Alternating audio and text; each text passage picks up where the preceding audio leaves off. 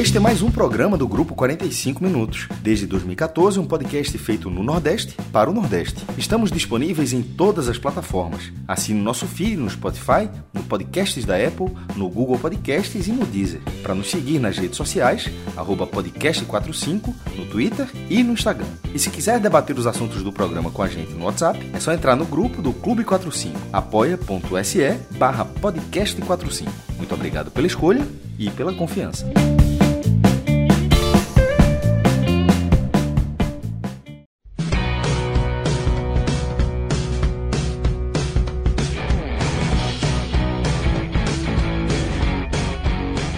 Galera ligada aqui no podcast 45 minutos. Estamos começando aqui mais uma live nessa noite de domingo, são 8h36 da noite.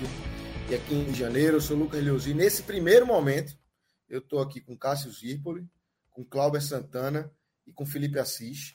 A gente vai analisar é, o clássico aí entre Náutico e Santa Cruz, Santa Cruz Náutico, na verdade, o empate 3 a 3 no Arruda. Depois a gente recebe Léo para analisar a goleada do Ceará, recebe é, Vitor Vilar, Pedro Pereira, o pessoal lá de Salvador, para analisar também mais dois jogos aí do Campeonato Baiano. Um tropeço, capotada do Vitória em casa. De novo. Caí de novo. Não sei o que é que. Até onde eu fui aí. Voltou. Isso, é um sinal ruim, vice Lucas. Isso é um sinal ruim. Vice. Tô caindo muito, né, velho? Tu entende disso, né? Tá demais, tá demais. A live tá boa hoje. É tava ah, pra todo lado. É, é Em primeiro lugar, vou, ó, você tá prometendo. demais. Você tá Demais. prometendo aí Vilar, mas ninguém sabe. Vocês têm certeza que Vilar vai entrar? sabe, é verdade. Não sei, É, não sei. prometa não, viu? Sei. Diga assim, vai ter alguém aqui. falando do Vitória. Se não for Vilar, fodeu, meu irmão. Tem que ser Vilar.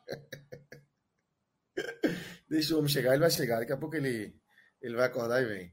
É, mas vamos embora. A gente vai começar aqui analisando esse clássico, esse 3 a 3 é, movimentadíssimo, né, Felipe? É, Santa Cruz fica na frente do placar durante. é, Normalmente, o Náutico não teve na frente do placar, né? O Santa fica na frente do placar, o Náutico sempre buscando o empate, consegue buscar os empates aí até sair no, no 3 a 3 E eu queria começar com você, Felipe, para saber com que gosto fica esse jogo. Eu sei que você tá com a cara aí de raiva, um 3 a 3 que o Santa Cruz poderia é, ter se saído melhor, poderia ter vencido o jogo, é, teve mais a bola, teve oportunidades, teve falha de goleiro, goleiro vaiado, inclusive. Com que gosto fica esse clássico para você, Felipe, hoje? Rapaz, vou dizer, é um misto. É, é engraçado que quando acabou o jogo, houve assim, é, os jogadores do Santa Cruz se dirigiram ali à torcida do Santa Cruz, os jogadores do Náutico foram ali atrás da barra se dirigiram para a torcida do Náutico. E do- da parte do Santa Cruz, o- a torcida aplaudiu o time. Aplaudiu o time, eu acho que pela entrega, aplaudiu, aplaudiu o time porque, de certo modo, o time jogou, o time estava querendo, esteve três vezes à frente do placar. Então foi uma, foram aplausos, eu diria que tímidos, mas aconteceram, não houve vaia, né? E do lado da torcida do Náutico, eu posso estar enganado, mas olhando assim é, de longe, eu vi até uma certa comemoração, um, um- maior, digamos assim. É, talvez porque é, é, era, era um clássico fora de casa e assim você esteve três vezes a- atrás do placar e significa que você segurou, você foi atrás do empate três vezes, né? Então, não, não ficou um gosto amargo, digamos assim, para nenhum dos dois. Mas acho que é, se a gente, se houve uma frustração, digamos assim, essa frustração ficou maior do lado do Santa Cruz, né? Porque foi o time que teve mais perto da vitória, né? Santa Cruz esteve mais perto da vitória. Então, houve uma certa frustração, mas eu não percebi, essa é uma visão minha, olhando ali de dentro do estádio, não percebi, apesar da frustração, não, não, não percebi, não percebi uma raiva coletiva, né? A, a decepção do Santa Cruz, a raiva, muitos, muitos torcedores do Santa Cruz estavam putos com um ou outro jogador, não como time como um todo, né? Houve alguns jogadores ali que, que é, ficaram bem abaixo, né? E alguns foram decisivos para esse resultado, né? É, Matheus Inácio, que eu eu cometi aqui a, a, a, loucura de elogiar depois dos dois primeiros jogos, mas é, não passa segurança nenhuma, não passa segurança. E eu, eu posso emendar aqui, já, já trazer minha visão do jogo, ou, ou, ou é só uma coisa inicial? E depois pode, a gente retoma. Pronto. Pode. É, então, eu, eu, o, o jogo, muita, muitas vezes, o placar do jogo não diz absolutamente nada o que foi o jogo, né? Porque você pode ter, sabe, um, um, um, um, um, um 2 a 0 em que o time não jogou absolutamente nada, mas você subiu duas vezes e foi efetivo e fez os dois gols e, e lá, na, lá, atrás segurou a onda. Mas não significa que, que, que, que foi me melhor, que impôs. Né? Às vezes o resultado não diz isso. É, às vezes você tem um 0 a 0 e que os dois times, eh, sabe, cada um botou três bolas na trave. Né? Esse não. Esse esse empate 3 a 3 ele, ele explica perfeitamente o que foi o jogo para que, quem não assistiu. Né? Foi um jogo muito movimentado é, e, foi, e, e, foram seis gols marcados né, no jogo é, por dois motivos. É, em primeiro lugar, porque os dois times procuraram o gol. E, então, durante todo o momento, um dos dois estava, estava procurando o gol. Né? Então houve essa, essa procura, houve essa. Não, não, não, tinha, não foi um jogo estudado, sabe aquela coisa precavida, não, não houve isso. Não foi um jogo estudado, não fica esperando o adversário, deixa eu ver aqui como é que ele tá, para sabe aquele jogo, aquele jogo nervoso de, de uma final de alguma coisa, né? Onde você evita se lançar à frente e você prefere tocar a bola aqui, esperar 10 minutos para ver qual é a do adversário, para você fazer o seu jogo, não houve isso. Né? E, por outro lado, os dois times mostraram algumas falhas nos seus sistemas defensivos. Então, a junção dessas duas coisas transformou esse jogo num, gol, num jogo de muitos gols. Né? É, é, o, o, primeiro gol, o gol do Santa Cruz, ele saiu relativamente cedo, então é, não dá nem para fazer um, um, um estudo, uma análise muito apropriada assim, de, de, de qual era a postura dos dois times quando eles começaram a partida, qual era o objetivo. Mas, assim, me parece que o Santa Cruz era o time que ia, digamos assim, tentar tomar a iniciativa, apesar de que a primeira boa chance é, do jogo foi do Náutico.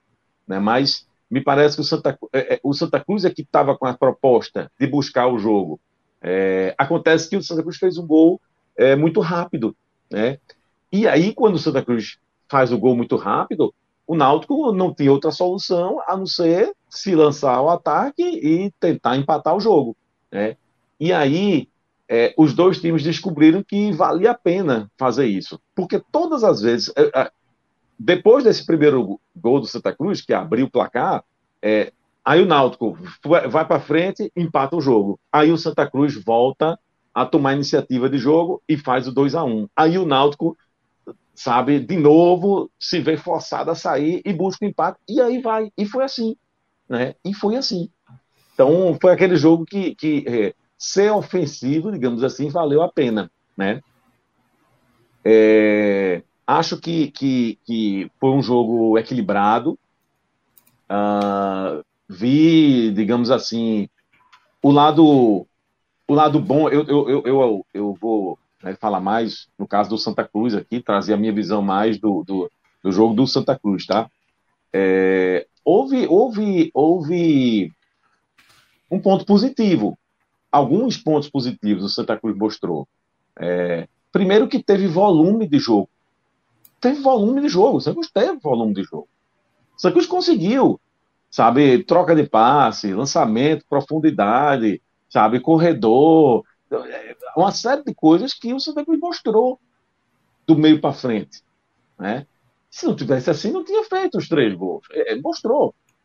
Inclusive, foi uma rápida recuperação né, que ele apresentou depois de um jogo que foi muito ruim contra o Afogados na quinta-feira. Se o Santa Cruz tivesse feito contra o Afogados o jogo que fez hoje, teria ganho do Afogados com alguma tranquilidade. O problema é que eu questionei na quinta-feira qual era o Santa Cruz de verdade? É o Santa Cruz daqueles dois primeiros jogos e contra o Afogados fez uma partida abaixo da média? Acontece. Acontece.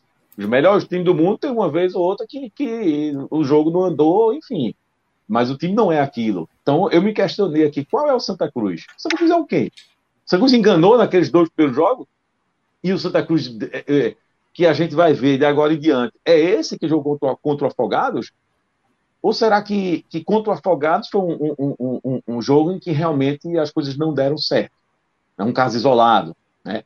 Então, nesse sentido, foi muito importante, porque o Santa Cruz mostrou alguma coisa. Tá?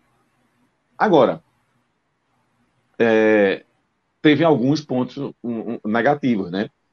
E são aqueles setores que eu também já falei, todos, todos. Né? Eu sempre eu bati muito na tecla da, da lateral esquerda do Santa Cruz, que para mim continua não existindo, tá? mas que desta vez, agora no clássico, nem foi o pior dos problemas. Né? É, mas continua, para mim, é, é, é, um, é uma, um, um, problema, porque não tem jogo ali pelo lado esquerdo. É, mas eu já tinha alertado aqui a questão da zaga. Né? Né? É, é, é, Ian Oliveira, eu vi muita gente elogiando Ian, Oliveira, coisa e tal, que entrou bem, que não sei o quê. O problema é que quando você tem uma zaga muito ruim, você tem uma zaga muito ruim, qualquer coisa que você bote e que você veja alguma melhora, você vai se dar por satisfeito. Né? Eu, eu não estou satisfeito. Tá? Para mim, o sistema defensivo do São continua falhando muito. De uma forma ou de outra, falhou nos três gols que tomou. Ou, ou foi uma, uma saída de bola errada, ou foi uma demora para chegar no lance de marcação quando o Santos. A, a, a, saída, no caso, o primeiro erro foi que eu falei agora, foi no primeiro gol, a saída errada de bola. No segundo gol, sofrido, é, foi uma demora, uma desatenção. Quando pensou em marcar, o, o, o cara, o atacante já está chutando e fazendo gol. Né? Mas assim, foi uma passividade. Ele, ele conseguiu marcado por duas pessoas, ele teve liberdade para entrar ali e, sabe, conseguir o chute. Né? E o terceiro gol, ali, veja, a gente pode discutir aqui se foi falha ou não, ou não foi falha. Para mim, foi um chute muito de, de longe, aí meu goleiro aceitou. Meu goleiro aceitou. Né? não, é, não foi um frango. Que, assim, né? Eu acho que é dar uma segurada muito grande aí, o cara não enxergar uma falha na, naquele falha, falha. terceiro gol do Náutico. É não, não foi frango, não foi um frangueiro absurdo, tá, mas é uma falha. É, porque não foi debaixo das pernas, não é assim, mas é um, foi, a bola é, aquela bola é defensável. Total. Se aquela, se aquela bola não for defensável, é por. É... é claro que é defensável, pelo amor de Deus, ninguém vai dizer que não era defensável. Não, claro. É, veja, eu sempre me preocupo, digamos assim, eu trago, quando eu venho para cá, eu procuro trazer não só a minha visão, mas a visão da arquibancada né?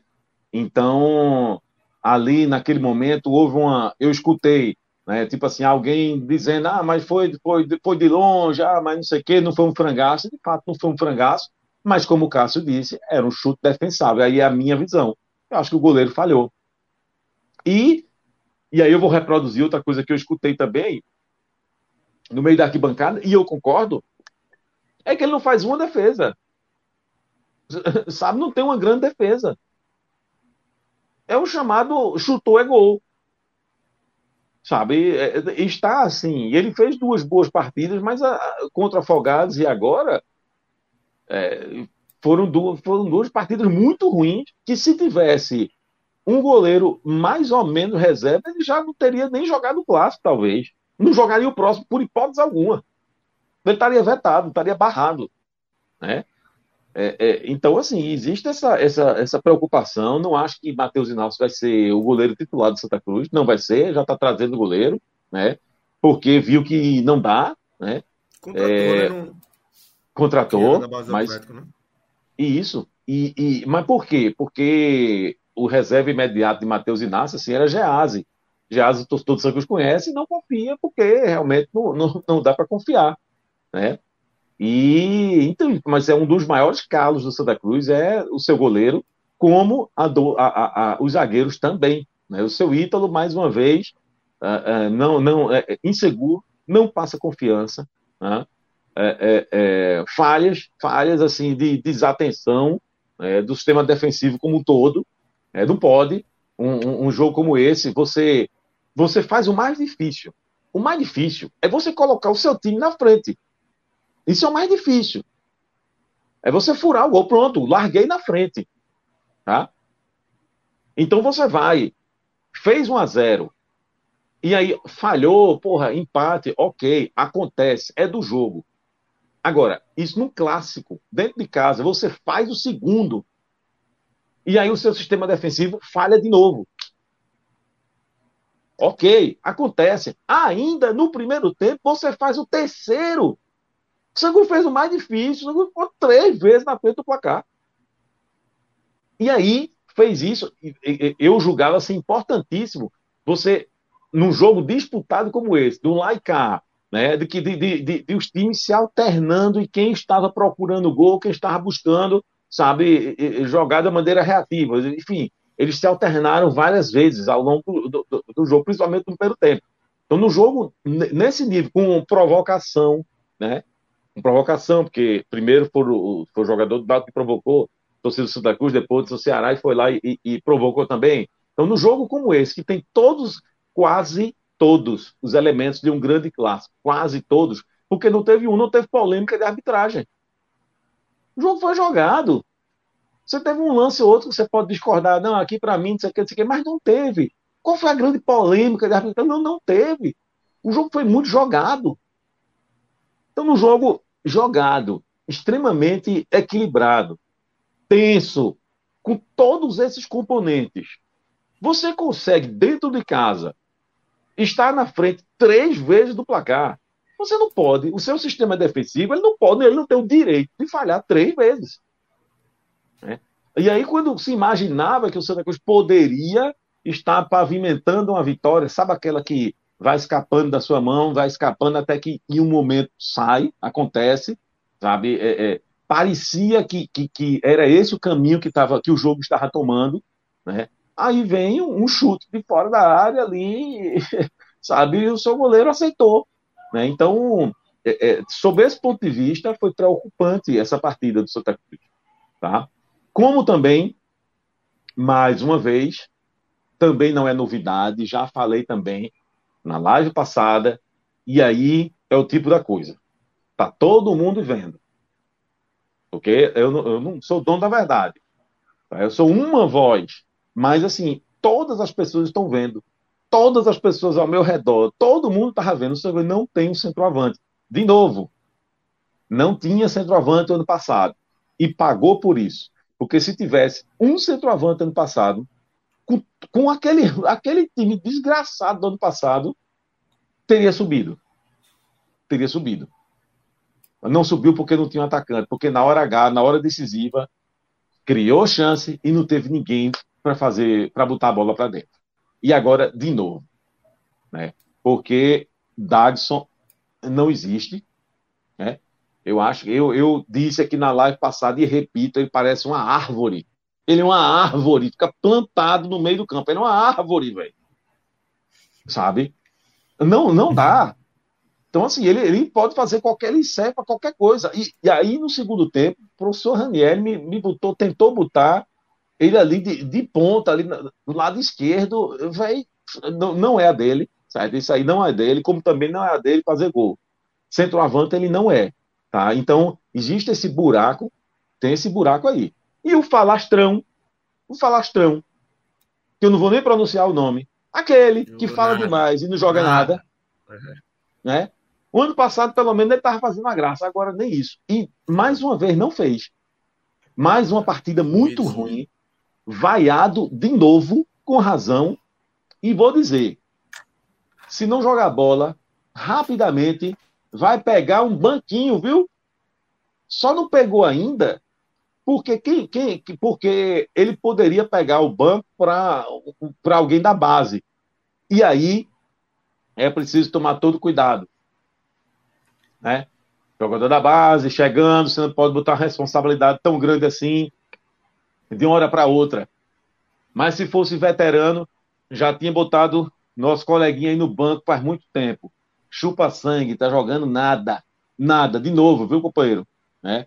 Então, para fechar, assim, para finalizar, o, o, o, o é, é, um misto assim de qual é a sensação que fica né, desse jogo, porque, por um lado, apresentou alguma coisa, que teve volume de jogo, isso é um fato, né?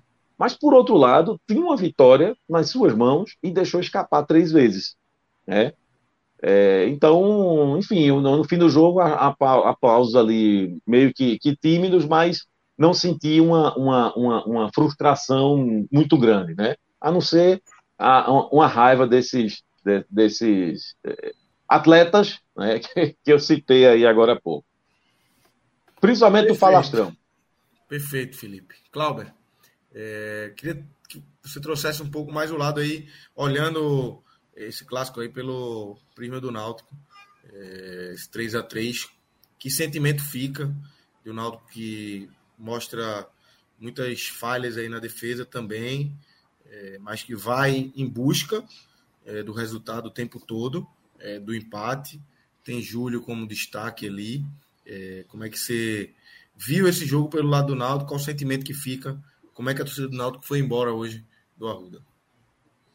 Lucas, eu acho que o sentimento é, do torcedor hoje foi de, de, esperança, assim. Eu acho que tava, eu estava meio pessimista para esse clássico, não estava muito otimista, não. Não achava que o Náutico nem ia fazer um bom jogo e iria perder. Mas eu acho que o Náutico hoje conseguiu mostrar uma evolução. E eu acho que o torcedor tá pensando muito nisso, assim. É, viu o time evoluir, principalmente no primeiro tempo. É, acho que o Náutico saiu atrás né, numa, numa falha da defesa no, no início do jogo, né, na, bola parada. Foi buscar o um empate. Quando estava melhor para virar, toma o segundo gol, depois vai buscar o um empate de novo. Enfim, como, como o Felipe bem, bem trouxe. Mas eu acho que principalmente no primeiro tempo o Náutico conseguiu mostrar uma, uma, uma evolução. Assim, é, é, é evolução coletiva, né? O time começa a ter ideias de jogo, o ataque funcionando melhor. Hoje, Júlio fez, fez uma grande partida. É, Souza também, uma, a primeira boa partida de Souza, a melhor partida de Souza desde que ele voltou, acho que foi bem. Matheus Carvalho também.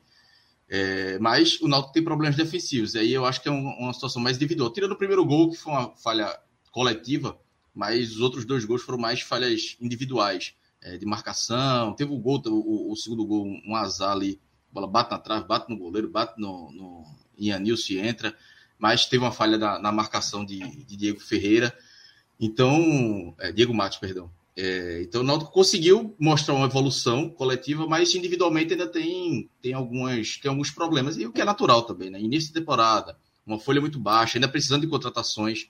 O Náutico precisa de atacante, precisa de zagueiro, é, precisa de pelo menos mais um, um meio-campista. Então ainda vai mudar algumas coisas né, né nesse time do Náutico. Mas eu acho que a sensação para o Náutico foi positiva. É, o segundo tempo o time caiu de rendimento, acho que depois que empata o Náutico recuou demais, é, e aí trouxe o Santa Cruz para cima. É, fez uma pressão ali, não, não, o goleiro do Náutico não chegou a fazer nenhuma grande defesa assim, e não é um goleiro seguro. Aproveita que o Felipe falou do goleiro do, do Santa, que eu acho fraco também.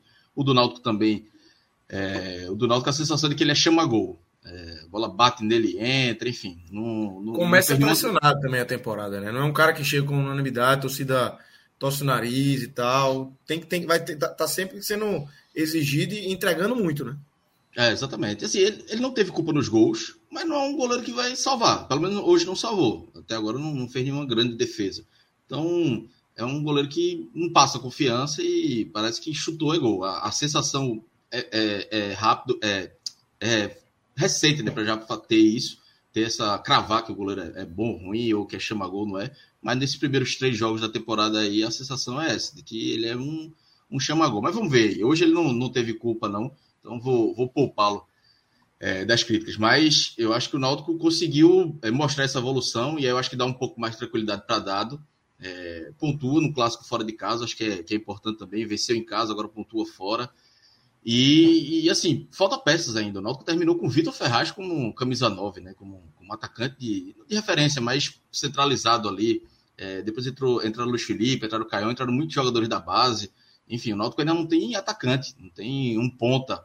É, é, hoje teve a estreia de Polvilheiro, é, não foi bem, mas só tinha ele basicamente como, como ponta. Tinha hora que Souza estava jogando muito aberto, é, o próprio Matheus Carvalho também ia para o lado do campo, porque o Náutico não, tava, não tinha esse jogador aí dessa, dessa característica. Então, ainda falta, é, não é questão de qualidade, ainda falta quantidade ainda para o Náutico.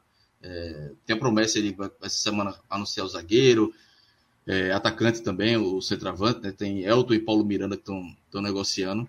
Mas o Náutico precisa, precisa dessa, dessa qualidade e dessa quantidade. Mas hoje eu acho que deu é, é, um passo de evolução. Eu acho que já tinha mostrado isso contra o, Belo, é, na, contra o Caruaru City na quarta-feira passada. Hoje deu mais um passo. E no clássico, né? Que eu acho que aí que é importante. É um jogo grande, um jogo que você fica atrás do placar três vezes e vai buscar o resultado três vezes. Então acho que foi um jogo daqueles de, de, de maturidade para o time. Acho que um time novo, como o Náutico é, é muitos jogadores é, da base e um time em, em, é, em reformulação como está, é, saíram 22 jogadores, chegaram 12, é, mais de 22 jogadores, né? Saíram, acho que quase 30 e chegaram 12, é uma reformulação grande. O Náutico conseguiu aí é, fazer um, um, um, clássico, acho que ok, é, é, num jogo bom, de, de, defesas ruins, mas um, acho que um jogo foi animado para quem assistiu, torcedor do Náutico, do Santo, do Esporte, quem acompanhou, acho que gostou de, de ver o jogo, mas acho que o, o que fica desse Náutico é, é, esse ponto de evolução. Eu acho que é fundamental aí para é, o trabalho de dado, para a confiança dos próprios jogadores, para a confiança de Souza, por exemplo, também, que estava sendo muito questionado e com razão. Hoje ele conseguiu. Eu acho que ele só não foi melhor do Náutico porque o Júlio fez dois gols. Mas é, ele foi muito bem, acertou, deu assistência para Júlio no lançamento.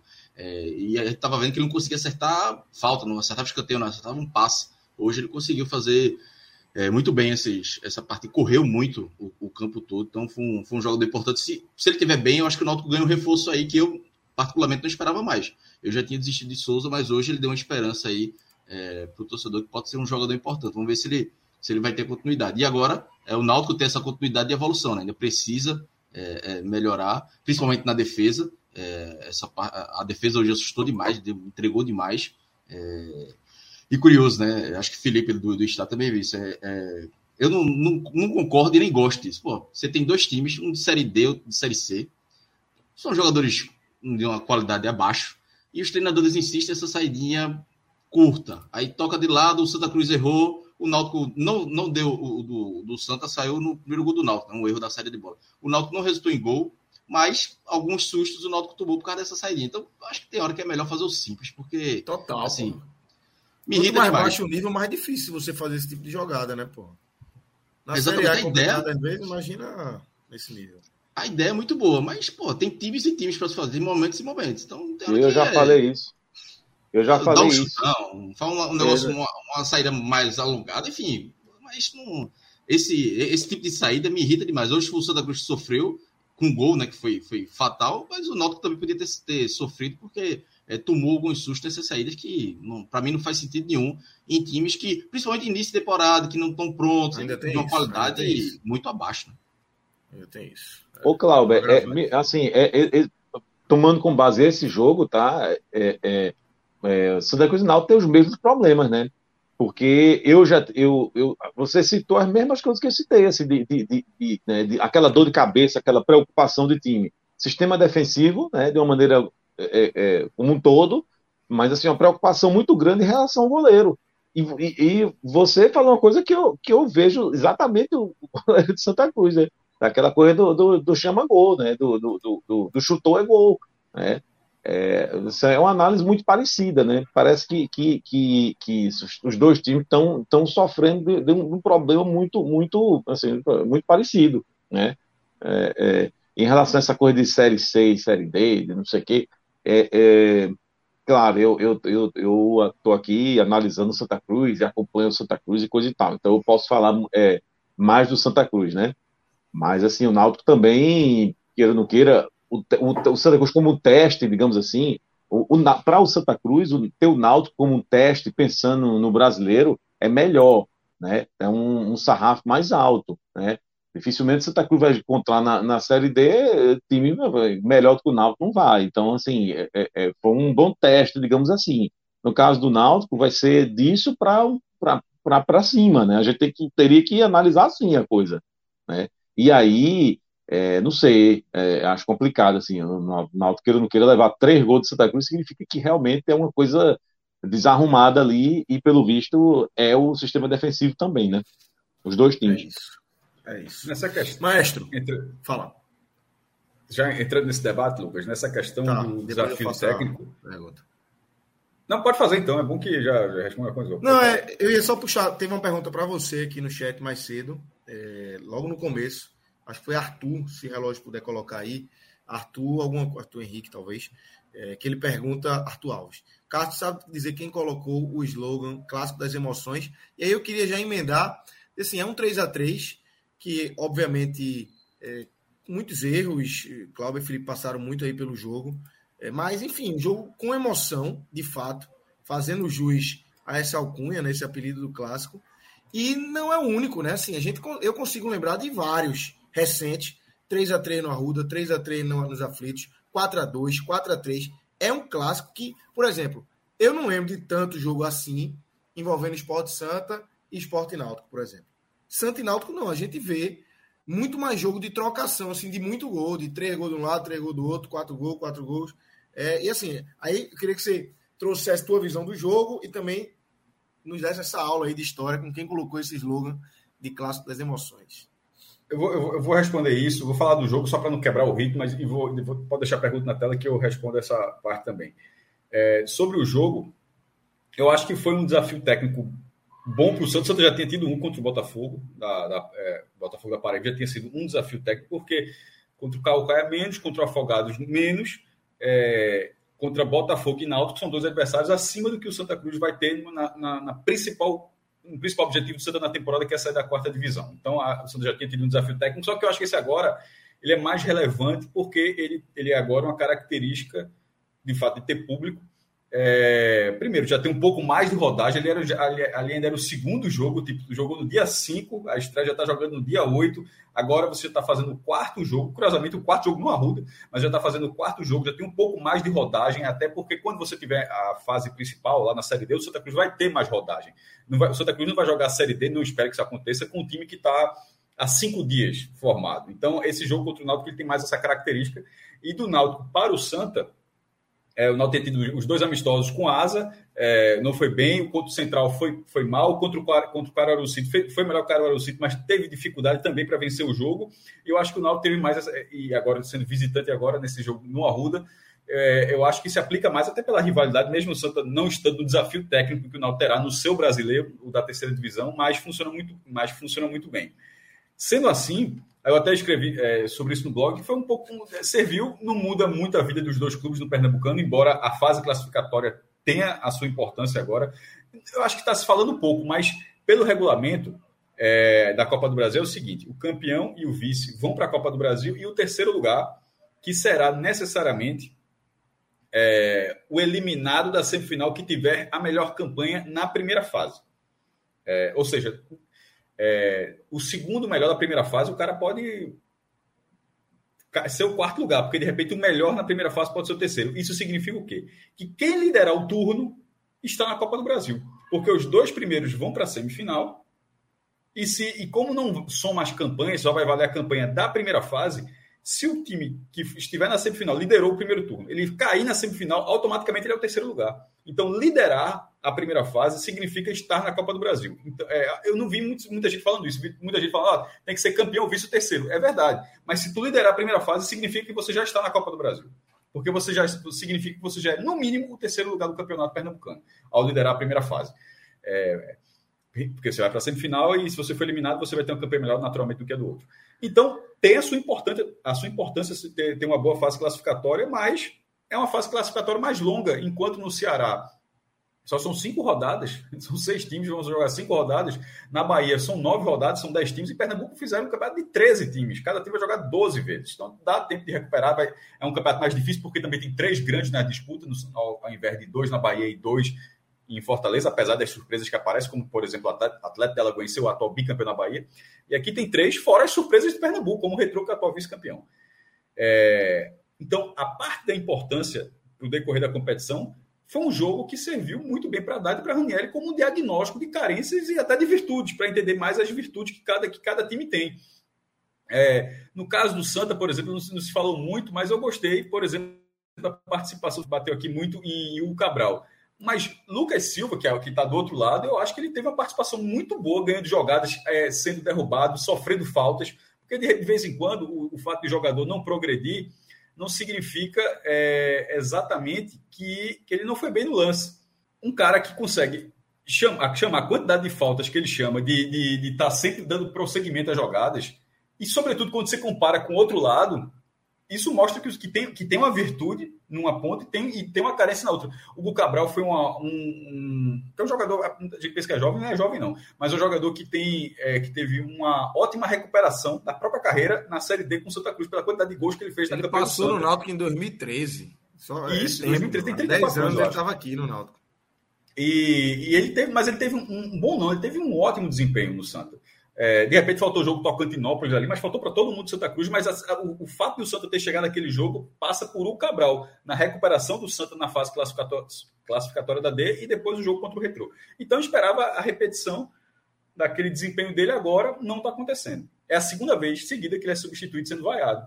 Foi contra o Afogados, foi contra o Náutico. Então, um jogador que, que virou ano em alta, nesse momento é o início da temporada ainda, mas mostra ser uma, uma, uma carência, e isso aí é natural que fosse uma carência, que na verdade acabou sendo uma surpresa o desempenho dele em 2022. E já Lucas tem, tem, vem tendo, é, é, acho que teve esse, esse ponto positivo, o Daxo é bronca porque o reserva dele também não é bom.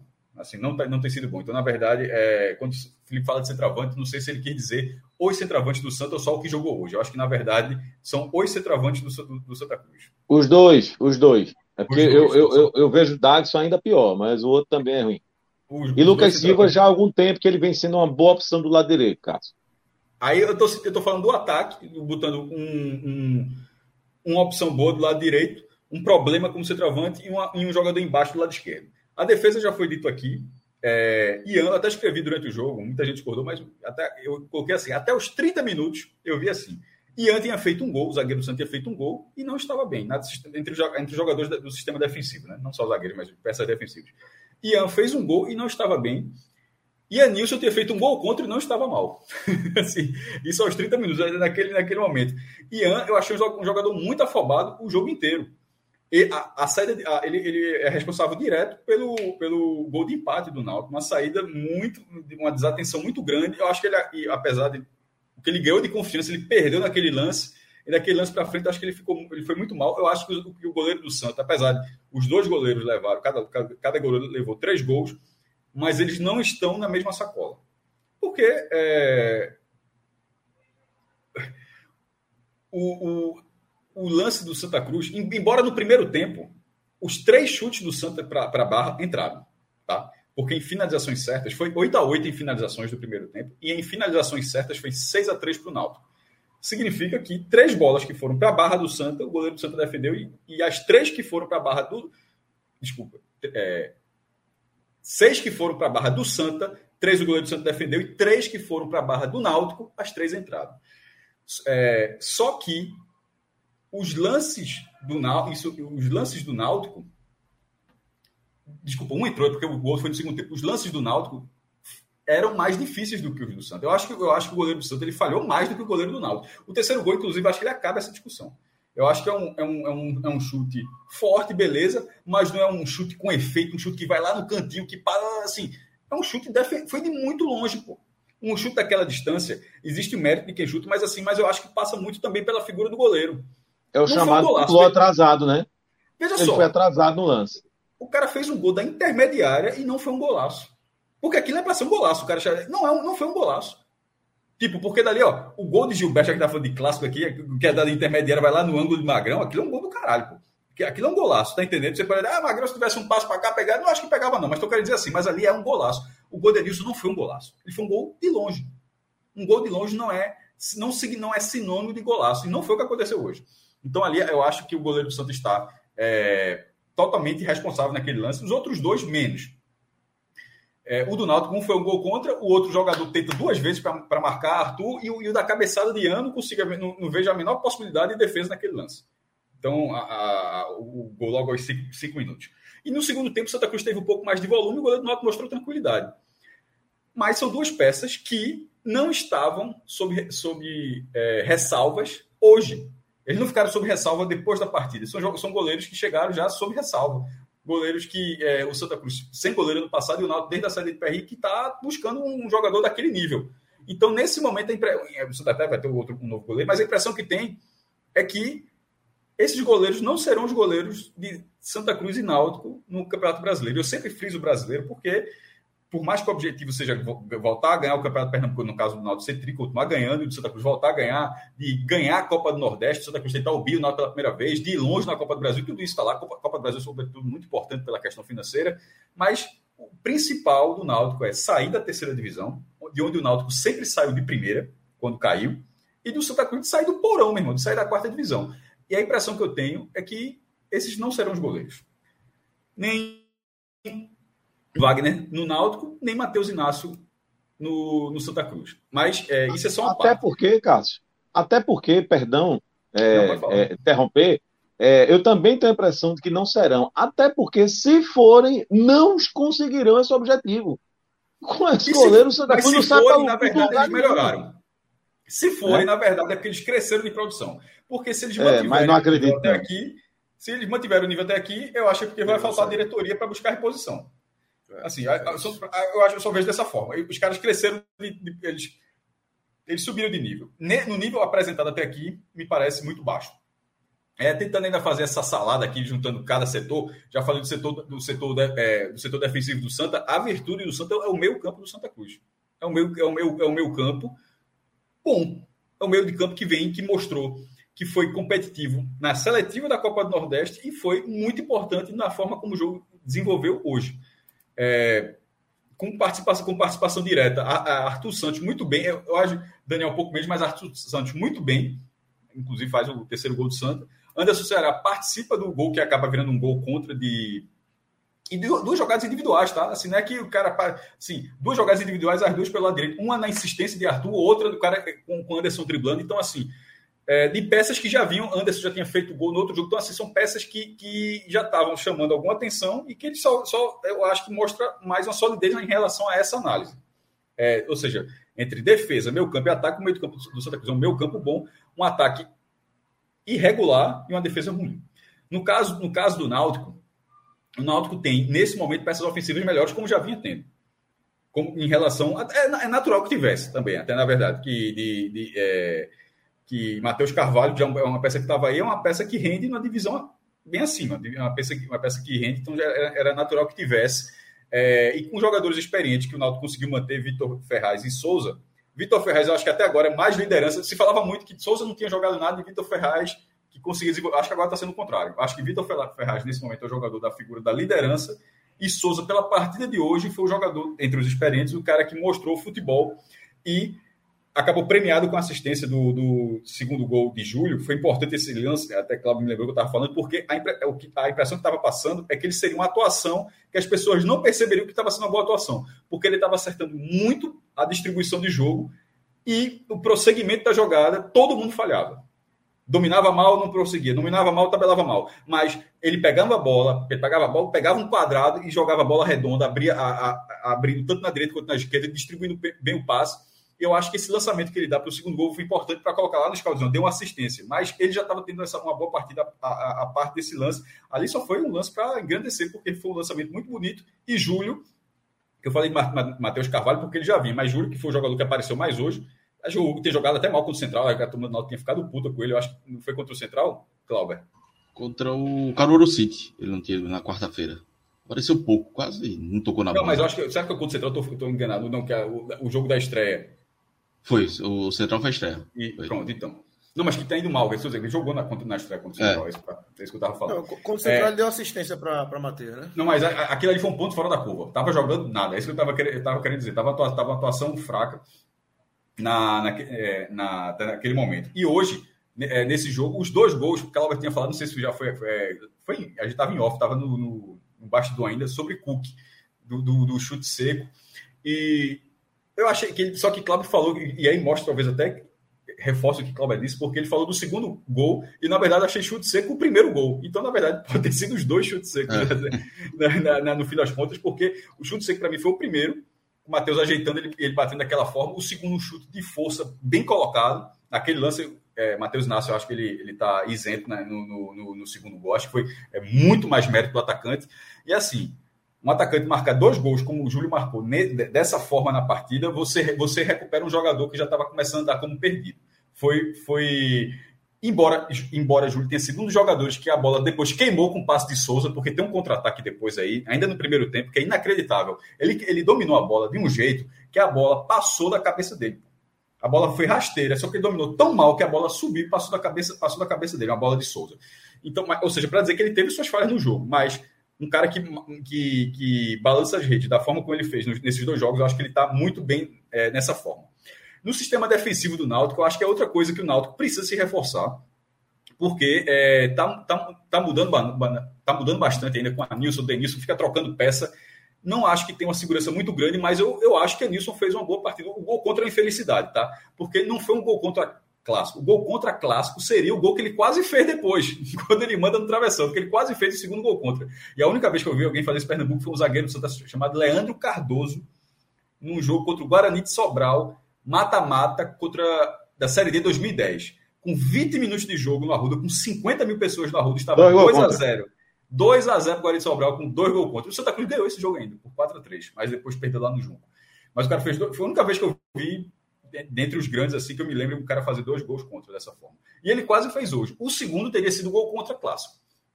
E nem cobriu o goleiro, ia ser um golaço, na verdade. O primeiro ali é um chute cruzado com a é, média dentro do Ceará, que dá a bola voltando, a bola bate, bate no goleiro, bate no cara e entra. Ficou na conta dele o gol contra, mas não era um gol contra para acabar psicologicamente o jogador em campo. O segundo teria acabado. Como ele não acusou esse golpe, é, eu acho que ele foi um jogador muito, muito acionado. Talvez a, a, visão que ele tenha falhado um pouco, depois ele até falha um, um, um lance do Santa Cruz no segundo tempo, mas ele, ele, é, ele ainda, desculpa, no primeiro tempo, mas ele se recupera no lance. Isso talvez tenha chamado a atenção, mas na verdade é que ele foi muito, muito acionado na saída de bola. Então, assim, é, pra, a, a percepção de que talvez ele não estivesse bem, na minha opinião, é porque o Naldo estava enxergando isso como, uma, como a saída mais é, mais correta, a saída lá de trás, mais correta. Então a bola passou muito por ele e eventualmente ele poderia ter falhado, mas acho que tem uma, uma, uma, atuação segura.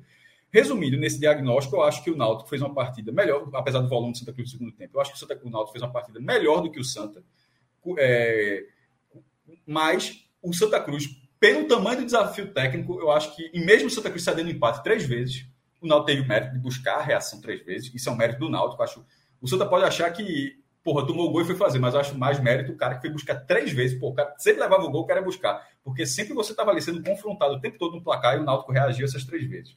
Mas eu acho que pelo lado do Santa é importante, porque no desafio técnico, o desafio técnico era maior para o Santa. Independentemente de Santa Cruz ter cedido empate, o desafio técnico era maior para o Santa, e o Santa Cruz mostrou capacidade nessa, eh, nessa partida pela segunda vez. Já tinha feito contra o Botafogo, fez contra o Náutico. Então, na hora que você avalia essas duas coisas, você fala, porra, contra dois times de um nível acima e times de nível que o Santa Cruz vai enfrentar na Copa do Nordeste, vai enfrentar times mais difíceis também, mas vai enfrentar times assim, você pode fazer, você pode tentar, você pode ser competitivo, sobretudo nos jogos no Arruda, que foi onde essas partidas aconteceram. Ah, é, faltou dizer o clássico das emoções, né? Me enrolei muito aqui. É só rapidamente para falar, o clássico das emoções, ele, segundo a Biblioteca Nacional, o acervo dela. Infelizmente, o Jornal do Comércio não está lá, mas todos os outros jornais que circularam em Pernambuco estão lá, digitalizados. Você consegue buscar, você fazer a busca. E se você buscar, tem até a marquinha, a marca amarela ali, porque eu fiz dos três. Se você for na Biblioteca Nacional e pesquisar todos os jornais de Pernambuco que estão lá, eu fiz isso. Você buscar a expressão clássico das emoções, a primeira vez que ela aparece, ela foi em 1 de novembro de 1953. Foi o último clássico a ser batizado, tá? O, o primeiro foi o o clássico, do, o clássico dos clássicos, em 1941, 5 de abril de 41, no Jornal Pequeno, um jornal extinto, o nome do jornal era Jornal Pequeno. É, saiu em 41. Depois veio o Clássico das Multidões em 1943. Esse saiu no Diário de Pernambuco, em 4 de julho de 43. E depois, também, novamente, no Diário de Pernambuco, em 1 de novembro de 53. E por que é importante o jornal? Porque depois que sai, pega os outros jornais colocaram. Porque na hora que saiu o Clássico das Emoções do Diário, o, o, jornal pequeno ele usou pela primeira vez já no ano seguinte, 54. E se você for nos outros jornais, por exemplo, do Clássico dos Clássicos, o, Diário Pernambuco é, demorou quatro anos para usar. Ele foi usar a primeira vez em 45. E no Clássico das Multidões, que saiu pela primeira vez em 43, os outros jornais só foram usar pela primeira vez em 46. Mas aí pega, na hora que todo mundo usou, e virou um, um, é, a pegar. uma situação comum. Mas, e, e, mas o Clássico das Emoções ele tem uma particularidade. É o único que tem um autor definido. Porque nos outros, é assim, era o jornal chamando, hoje temos o clássico dos clássicos entre Náutico e Esporte, hoje temos o clássico das multidões, e falando do clássico das multidões, dizendo entre os clubes mais populares, já já justificando ali porque era o clássico da, da, das multidões e tal. É, e o, e, o, e o Clássico das Emoções, na verdade, foi um texto, uma crônica, antes do jogo, escrita por Alves da Mota. É, vou ler rapidamente aqui. Ele, ele, anunciando a partida. Teremos hoje à tarde, no estádio Elado de Barros Carvalho, um match. Se usava muitas expressões em inglês, né? Um, é, um Ceará match. não tá usando ainda, né? Match treino, né? Match treino é foda. match treino é foda.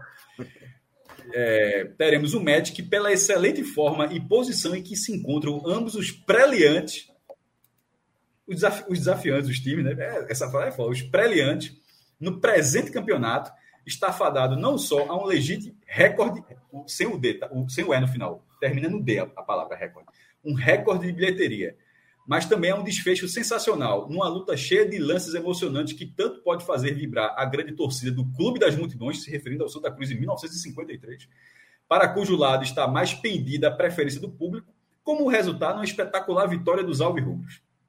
Resultado, Náutico 4 a 2 Só para dizer assim. Ah, inclusive, eu fiz essa, eu fiz um, essa curiosidade. Um eu, fui colocar o resultado de cada jogo depois que saiu o apelido, tá? No clássico dos clássicos. Mas aí. Saiu... Fala, Felipe. Não, porque aí havia uma expectativa, digamos assim, de um, de um bom jogo, é, por causa da fase dos times, pelo momento, não sei o que. Nesse jogo de hoje, ninguém imaginava, não. Ninguém imaginava. E veja que foi um jogo que saiu também, tá? É. Ou seja, não é, sim, das emoções mesmo. É. é e não é, não é só pela quantidade assim, de gols, não. Não é assim, você dificilmente você imaginar antes do jogo, imagina um mês atrás, ó, vai ter é, é, Santo Náutico no Arruda. Quem aposta num 3x3? Né? Dificilmente alguém ia apostar, né? Ninguém coloca isso, não. Ó, e sobre o gol contra, você falou do, do zagueiro do Santa Cruz, no Náutico teve um que tentou duas vezes, só fez uma, né? Foi Isaldo. No mesmo lance, no mesmo jogo, duas no mesmo vezes, no mesmo duas, até conseguiu uma. É, não, não até que saiu. Ele, não, ele, e, se, é. e, se, não tivesse entrado, ele tentaria de novo. É, tentou, tentou. Só pegar aqui só os resultados para não perder. O clássico dos clássicos, de 41, quando foi batizado, e foi Esporte 2 a 0 no Náutico, na ilha. O clássico das multidões, quando foi batizado em 43, o jogo foi Esporte 3 a 0 no Santa, também na ilha. E esse de 53, o clássico das emoções, foi Náutico 4 a 2 é, nos aflitos. Isso é bem interessante porque antes do, de ter esse batismo, ou seja, porra, são 80 anos, 70 anos que os caras já, que já têm esses nomes, Náutico Esporte chegou a ser conhecido como Fla-Flu do Nordeste, assim, pela, pela imprensa. Porra, é muito melhor você ser conhecido por você ter a sua própria identidade, como, como, como virou. Era, Fla, era Chega de uma dor no coração agora ouvir isso. Não, é, não, mas, não, mas é porque Fla-Flu era o clássico nacional. Não, total. Era, era assim. Mas... Assim como a gente fala assim, que assim como a gente fala que o fulano de tal é o Pelé o Fla-Flu era sinônimo de clássico. Tipo, Fla-Flu, a gente tá falando aqui, é tipo, esse é o Fla-Flu da Bahia, esse é o Fla-Flu, não tô dizendo que ele se chamava na Bahia, não, tô dizendo assim, que o grande jogo era o Fla-Flu, era, era assim como se conhecia, mas aqui era chamado de Fla-Flu do Nordeste, até que alguém se deu conta que poderia ter sua própria identidade, e aí começa nos anos 40, com futebol já profissional, o futebol de Pernambuco foi profissionalizado em 37, e foi muito melhor. E que, que cada um tenha que cada um tenha seu nome, e desde que a gente, desde que nossos pais eram meninos, esses nomes já existiam. Ô, Lucas. Os meus não eram nem nascidos. Só para para votar. Na verdade, nem os, meus, nem os meus também. É, meus, pais nasceram, meus pais nasceram em 54. É. Só para deixar registrado. Eu vou ficar calado, que é melhor. É, Felipe, Felipe, Felipe, fica calado, que eu acho que tu, tu fazia parte dessas redações aí que colocou. Não, o Felipe era Fla-Flu do Nordeste ainda, Felipe. Tá aqui, Felipe quiser, era Fla-Flu do Nordeste aí. Fala, Cláudio. Só, só para voltar é, para o jogo, um, um eu esqueci de pontuar sobre Júlio, né, que Cássio acabou falando. Fez uma boa partida, obviamente, dois gols, é, duas boas finalizações. Um menino de 21 anos, é, segunda temporada né, como profissional. Está evoluindo, é, não tinha feito bons jogos, né, os dois primeiros jogos, mas eu acho também que tinha uma responsabilidade muito grande é, é, nele, porque é o único camisa nova do elenco. Então, o Náutico vai contratar, nem reserva ele tem. Tanto que Vitor Ferraz terminou como um centroavante ali, não falso 9 no, no segundo tempo. Mas é um jogador que tem potencial, é, já, já demonstrava isso. Não é O Náutico não deve jogar tanta responsabilidade dele. Eu acho que tem que chegar um 9 aí, ser titular, e ele entrar, é, entrar ou continuar como titular, mas ter alguém para dividir essa responsabilidade. Mas é um jogador que o Náutico precisa trabalhar a cabeça dele. Não é de hoje, eu já venho percebendo isso desde o ano passado, né? No Campeonato Pernambucano é, do ano passado, ele foi expulso. Ele brigou com o jogador do Náutico, com o próprio jogador do Náutico. É, já tinha discutido também, enfim, com, com outro jogador, foram dois jogos que ele, que ele teve briga. Hoje ele faz uma provocação para a torcida do Santa, né? Faz um gol. Assim, a provocação em si eu nem acho muito. Acho desnecessário, mas não é um, um crime. O problema é que ele vai e faz gesto obsceno para a torcida do Santa. Aí é errado. Aí passa dos limites. É, é, depois ele saiu, né? Quando foi substituído, ficou provocando a torcida do Santa.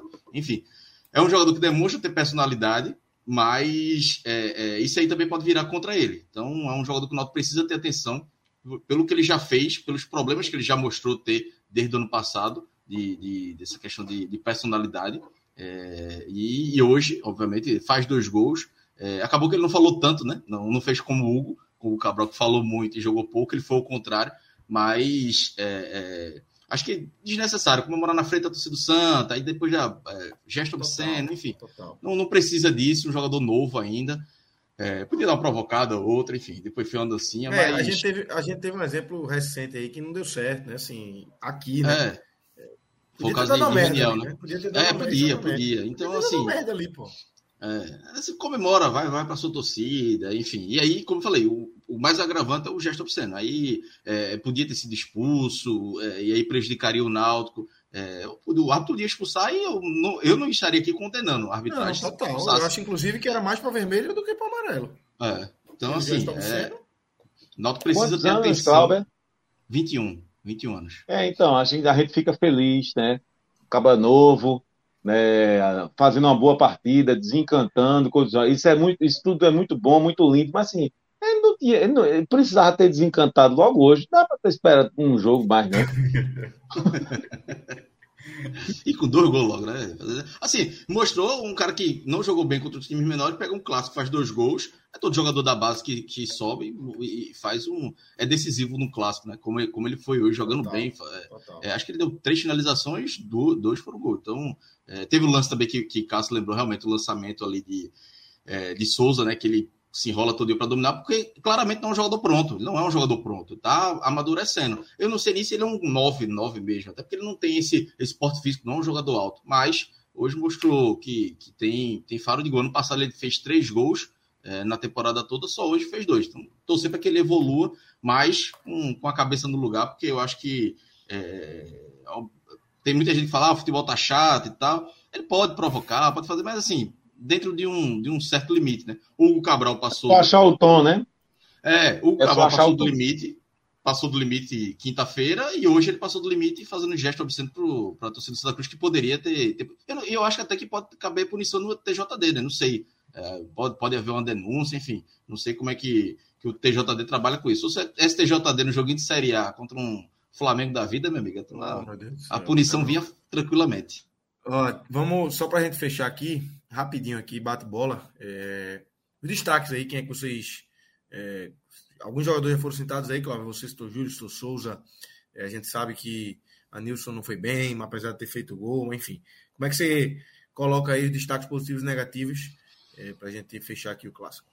É, para mim, Júlio, Júlio e Souza, os dois melhores do Náutico. Júlio pelos dois gols, mas Souza uma boa partida. Se Júlio tivesse feito, sei lá, um gol, talvez é, Souza seria para mim o melhor em campo. É, Matheus Carvalho também fez uma boa partida. A assistência que ele dá para Júlio, um toque que muito bonito e vem sendo decisivo, né? Fez gol contra o Central, fez gol é, quarta-feira, hoje dá assistência. Então, tem sido o melhor jogador do Náutico nesse, nesse início do campeonato pernambucano. Então eu destaco positivamente esses três. Anilson, ele faz uma partida ruim no primeiro tempo, depois melhora no segundo. Até o Hugo, por, por exemplo, é, é, o Hugo Cabral no primeiro tempo, não conseguiu passar uma vez. Acho que nos, nos dois tempos, na verdade. Não conseguiu passar uma vez por Anilson.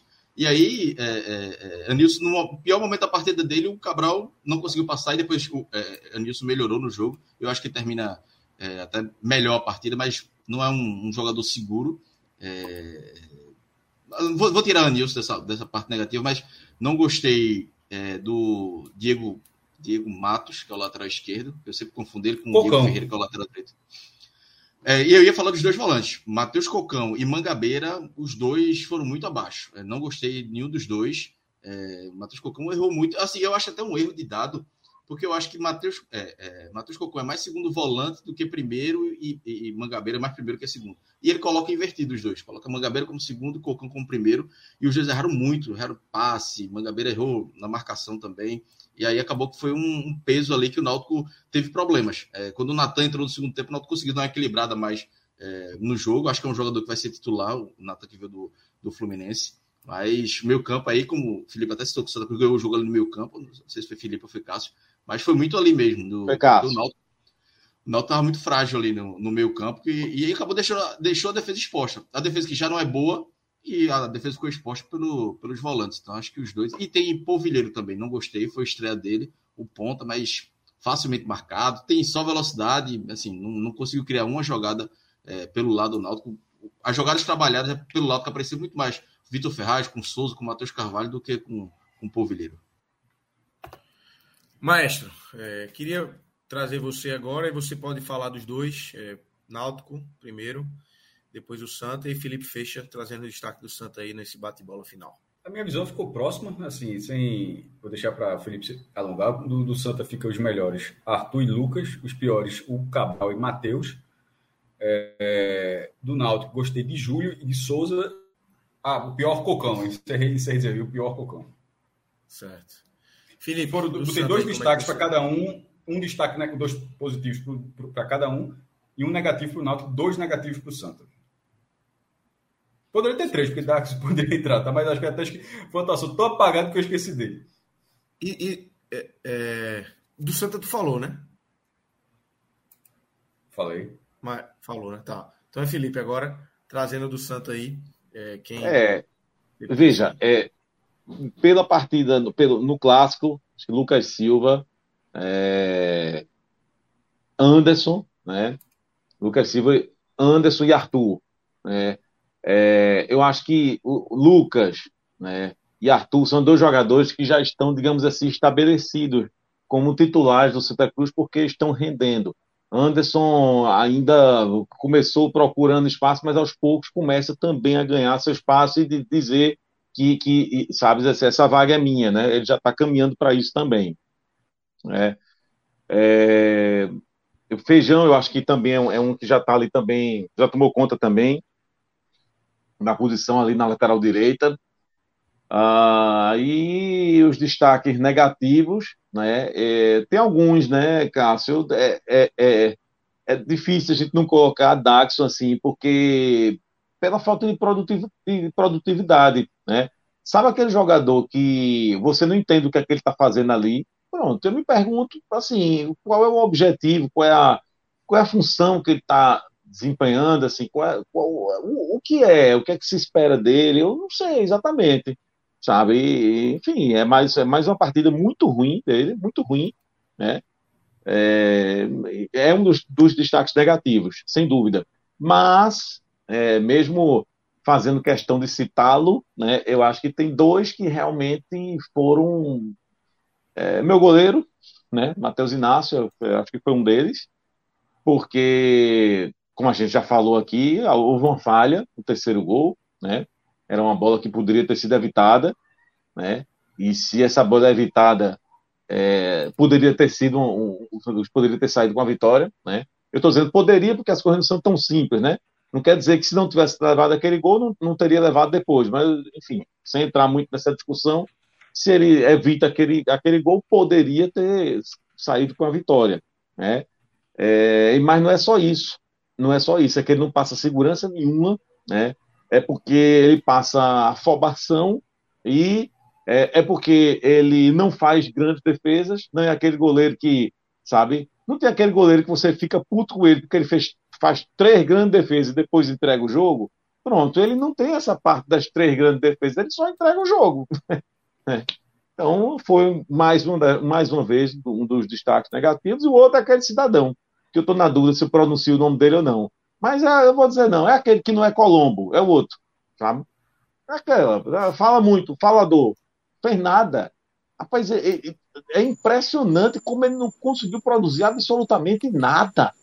Sabe? Quantas bolas, quantas vezes ele foi acionado ali do lado esquerdo e, ele, e, e, e nenhuma a jogada toda vez acabava, matava no pé dele, ele matava a jogada. Então, mais uma vez, uma partida muito ruim e talvez o pior em campo. Beleza. Só para fechar aqui, mas tem mais uma, uma pergunta de história aqui no chat de Anne Suelen. Ela pergunta para você, Zirpoli, em algum momento da história, o Santa teve mais torcida do que o esporte? É, prov é muito provável. Puxando, puxando pelo, pelo caso das multidões, né, que a gente estava falando há pouco. É, é muito provável. É, primeiro, nota-se que em 1943, Santa Cruz e Esporte já eram clubes das multidões, mas o Santa tinha o um apelido do clube das multidões. O clássico das multidões, com o Santa sendo o clube das multidões. Isso nos anos 40, não há pesquisa, é... não há também público, é. tá? Porque é uma coisa curiosa. Na época se falava a renda, o bordeiro só sai a renda. A galera não dava muito valor de conta. Dizia assim, cerca de 30, 20 mil pessoas, mas o que dizia é o seguinte: que a renda. A dava... O importante era o dinheiro. O importante era a renda, não era, era é. sair quando deu a renda. As fichas são muito curiosas. Tanto é, é que até, por... até, até hoje se fala, saiu a renda. E você está querendo falar tudo, né? Público e renda. É, eu tô, deu a renda. Não sei, se, não sei se a torcida queria saber da renda, mas é, por exemplo, veja como foi já o textinho da, que, onde surgiu o clássico do, das multidões. Mesmo que a disputa, lá em 1943, mesmo que a disputa de hoje não tivesse as características de uma decisão importante, estaríamos certos do seu êxito, pois o clássico Santa Cruz e Esporte, e Esporte com E na frente e E no final. E aí era, era, era a pirraça do Diário de Pernambuco. O nome do esporte nunca foi esse. A portuguesada. Só o Diário quis aportuguesar tudo e aportuguesou o nome próprio. É, durou antes isso aí. Santa Cruz Esporte, Santa Cruz X Esporte, tem o seu prestígio e o seu numeroso público. Foi este encontro que, em todos os tempos, assinalou os maiores recordes de bilheteria que temos registrado. Ainda neste ano, proporcionando um encontro emocionante, o clássico das multidões, e aí surgiu, foi nesse momento, o clássico das multidões, rendeu a importância de 21 mil cruzeiros. Renda esta que, desde 1940, estamos em 43, né, não registrávamos. Então, isso já, nos anos 40, já tinha, já tinha essa figura, e não era uma figura da década de 40, o Santa já era com essa linha na década de 30. Então, é muito provável que o Santa Cruz já tenha tido. É, é provável não, o Santa Cruz já teve mais torcida que o esporte. Vou dizer muito provável, vou colocar em, em dúvida. O Santa Cruz já teve mais torcida do que, o esporte. É, a primeira pesquisa que sai é uma pesquisa, se não me engano, de 69 do Ibope, mas é uma pesquisa com pergunta falha, que, a, que hoje a pergunta é assim: para qual clube você torce? Pergunta para todo mundo isso, é uma pergunta óbvia, né? Mas como estava se fazendo no começo, o Ibope, o Ibope podia errar. O Ibope errou, era, na sua opinião, qual é o time mais popular? Então o cara respondia não necessariamente achando que era. E isso muda totalmente, que era o time dele, tá entendendo? Isso, isso é só. O cara pode dizer, na minha opinião, é tal time. Inclusive, na pesquisa nacional, a galera disse, qual, na sua opinião, qual é o time mais popular do país? Deu Santos com 51%. E o Santos não tinha mal torcida do Brasil, mesmo com Pelé. Porque na maioria das pessoas no Brasil todo, eu acho que é o Santos que tem a maior torcida. Eu acho que é o Santos, eu acho que é o Santos, eu acho que é o Santos. Mas o cara dizia, eu sou o Santos. O cara falava que achava que era o Santos. Mas enfim, isso é só a primeira pesquisa, 69. Aí vai ter em 83, o esporte já está na frente do Santa. E de 83 até hoje, ou seja, 40 anos, não há nenhuma pesquisa que mostre o contrário. É, de 83 para baixo pode ser que apareça. De 83 para cá não tem. De 83 para cá, em 40 anos, o esporte ficou na frente do Santa Cruz em todas as pesquisas. Então o esporte tem, assim como o esporte tem mais torcida do que o Santa Cruz, mas quando, quando surge o apelido, o Santa Cruz era um clube de maior torcida do que o esporte. E, eu não, e aqui eu não estou nem, nem entrar de quem leva mais gente para o estado, que aí é uma outra conversa. E o Santa Cruz pode até levar é, em, em, situações mais gente que o esporte, assim, por, por N fatores, ou enfim. A questão é essa: é dentro da, da cidade que torce mais, em algum momento, dentro do Recife, o Santa Cruz já teve mais torcida do que o esporte. E na, e na época que surge o apelido, é, e na, época que surgiu o apelido, era uma época onde dá para afirmar isso. Perfeito, perfeito, está aí. O próprio Américo Lacerda já falou assim, é, é, é, que era presidente do esporte 87. Ele, mas é, ele vai, falar, vai jogar o dele, porque ele bota o Brasileiro 87 como um divisor de águas. Ele fala, até 87, era 50% a 50%. Ele ignorou o Náutico. Né? Era 50% a 50%. Assim, é porque o cara quis dizer como se tivesse dois. Óbvio que não é, é. Que, que, o Náutico não percentual do Náutico. Era meio a meio. Foi que, mas ele, ele, ele eram duas torcidas do mesmo tamanho, né? Era do mesmo assim. tamanho. Mas aqui, aquilo é um pouco também de, de Homero, falo, porque a gente conhece o Homero, de dizer que na hora que ganhou o brasileiro que, que divide, eu acho que na verdade. Tá nas ali, costas dele, essa, essa É, nas costas dele. Mas na verdade ali já, já, ali já tinha tido o primeiro sinal de divisão. Mas sempre muito próximo. Eu, eu acho que aí vem os anos 90 e os anos 90 as pesquisas elas acentuam um pouco. Por exemplo, tem uma do Ibope de 1993. 93 não há qualquer sinalização, mesmo que o esporte já tenha final da Copa do Brasil, Brasil esse negócio todo, ainda estava tudo muito próximo. tinha dado, em 1993, uma pesquisa do Ibope, o, o esporte com 3,2 milhões e o Santa com 2 milhões e 900 mil. Porra, isso é empate técnico, meu irmão. É, total, total. Se tu botar num campo aberto 3 milhões do lado e 2 milhões e 900 milhões, ó, Troca a tapa aí. É foda pra dizer quem ganha, viu? Meu irmão, isso é.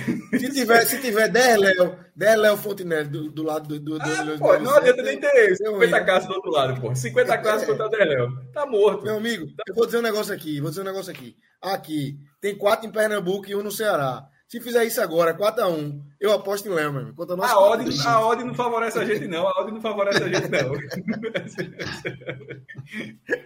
É bronca, é Mas é isso, Léo. veja só, Felipe, Felipe também, Felipe também já estudou esse tema também, é um, é um entusiasta desse tema. Essa forma como que eu já pesquisei, toda a forma como eu vejo, obviamente não é uma verdade absoluta. É a pergunta foi feita só responder a pergunta, tá? Não, é isso que eu falei. Não há nenhuma pesquisa nos anos 40, mas todos os indícios apontam que o Santa Cruz era um clube de maior torcida que o esporte naquele momento. Perfeito, perfeito. Felipe e Clauber, vocês estão liberados. Obrigado aí pela, pela participação. Depois da dor de cabeça aí, né? Durante a tarde, coisa e tal. Joguinho com É, rapaz, bom, não, é, mas... é, não é nem a dor de cabeça. É, é aquela. É, não sei, velho. É, é, é complicado, assim. É complicado para quem teve é, três vezes na frente para cá. Como é complicado o cara que, porra, saiu atrás três vezes. Meu irmão, é chatinho. De um lado ou do outro, é chatinho, né? É chato, é chato. É, mas enfim. Eu sei que, que o Santa Cruz perdeu ponto onde não poderia ter perdido. Não foi hoje, não. Foi quinta-feira, viu? É, são dois pontos. Se a situação... E... Dois jogos em casa, né? Pro Santa. É, exatamente. Se a situação hoje, se a, na, se a, na classificação ela não é boa, não é para ficar puto porque não ganhou do Náutico, não. É para ficar puto porque não ganhou do Afogado. Afogado. O erro foi aí. O erro foi aí. Perfeito. Perfeito. Mas, por outro lado, sendo o Fire agora, é... o Santa vai jogar fora, onde o Náutico já perdeu, ainda vai ser julgado, o resultado está suspenso, mas o que pode acontecer, tipo, o Náutico não vai ganhar os pontos daquele jogo. O Náutico teria que jogar de novo, no, mínimo, jogar de novo aquele jogo. Ou o resultado mantido, o Náutico perdeu o jogo, eu acredito, detalhe, é, eu acho que o resultado será mantido, não acho que, não acho que vão fazer ter o jogo de novo, então, não vou nem, vou nem entrar de certo errado, estou dizendo que, que eu acho que vai ser o resultado daquilo. E o esporte já tem um empate fora de casa também. Então, assim, assim como o Santa Cruz tem, tem esse problema dentro de casa, mas agora ele vai para fora de casa, onde os outros já perderam os pontos, e o Santa Cruz pode mitigar esse fumo, pastor, esse, esse fumo que ele levou em casa nos jogos como visitante. Não, tu foi muito falha agora, Viscas, porque veja a sua frase, eu, abre eu, aspas. Eu consigo sempre. Abre, mas veja a sua frase, abre aspas. Não, a situação do Santa Cruz não tá boa, mas o bom agora é que ele vai jogar fora de casa, onde os não, outros já não, perderam. Não, Vê a esperança. Não, não, a minha frase não foi essa. Minha frase, eu, eu, disse, eu quis dizer que o Santa perdeu pontos em casa, mas ele, sem, ele não jogou fora, e o esporte já perdeu pontos fora de casa, e o, Náutico, o, o esporte perdeu dois pontos fora de casa, né, que só somou um, e o Náutico perdeu três pontos fora de casa. É, cada um jogou um jogo fora de casa. O Náutico agora jogou o clássico, mas clássico meio que não conta, tirando os clássicos o Santa vai jogar um jogo fora de casa. Se o Santa, por exemplo, vencer esse jogo, ele mitigou o resultado contra o Afogados. Porque ele vai trocar pela derrota que o Náutico já teve fora de casa, o trocou com, com é. o. Agora não ganha, não. O Arucite e o Sport trocou com o Petro. Agora tem que ganhar. Agora, se o Santa não, não recuperar fora de casa, aí vira uma bola de neve. O Caruaru City, tem um City aí também? Tem, Caruaru City. Que é isso, pô? Caruaru. Aqui tem City, tem Retrô. Não faz parte do grupo City. Falta só um City, falta só tá um querendo, City no né? Ceará, pô. Só o quê? Falta só um City aqui no 85. Barbera vai ter um Barbalha City. Missão Barbalha Velha, City. Missão Velha City. Já pensou? Missão Velha City. Que é a cidadezinha. Mas tem o Arsenal. Mas tem o Arsenal. De, é, Russa City. Tem o Arsenal de Caridade. Como é? Arsenal de Caridade. Isso é um time? A, a cidade, a cidade se chama Caridade. A cidade se chama Caridade. É o Arsenal, Arsenal. de Caridade.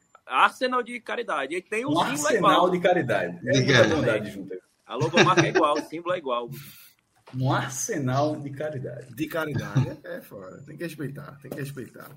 Vamos embora. Felipe Clauber, valeu. Eu fico aqui com o Léo e com o maestro aqui ainda. É, pra gente falar, Léo. Tem jogo. É, show, né? Show do Vozão. 5x0. 0 Eita porra. Cláudio saiu antes de você agradecer a ele, Jean Mágico. É, mas. Rapaz, temos o batedor de pênalti. Temos o jogou bola?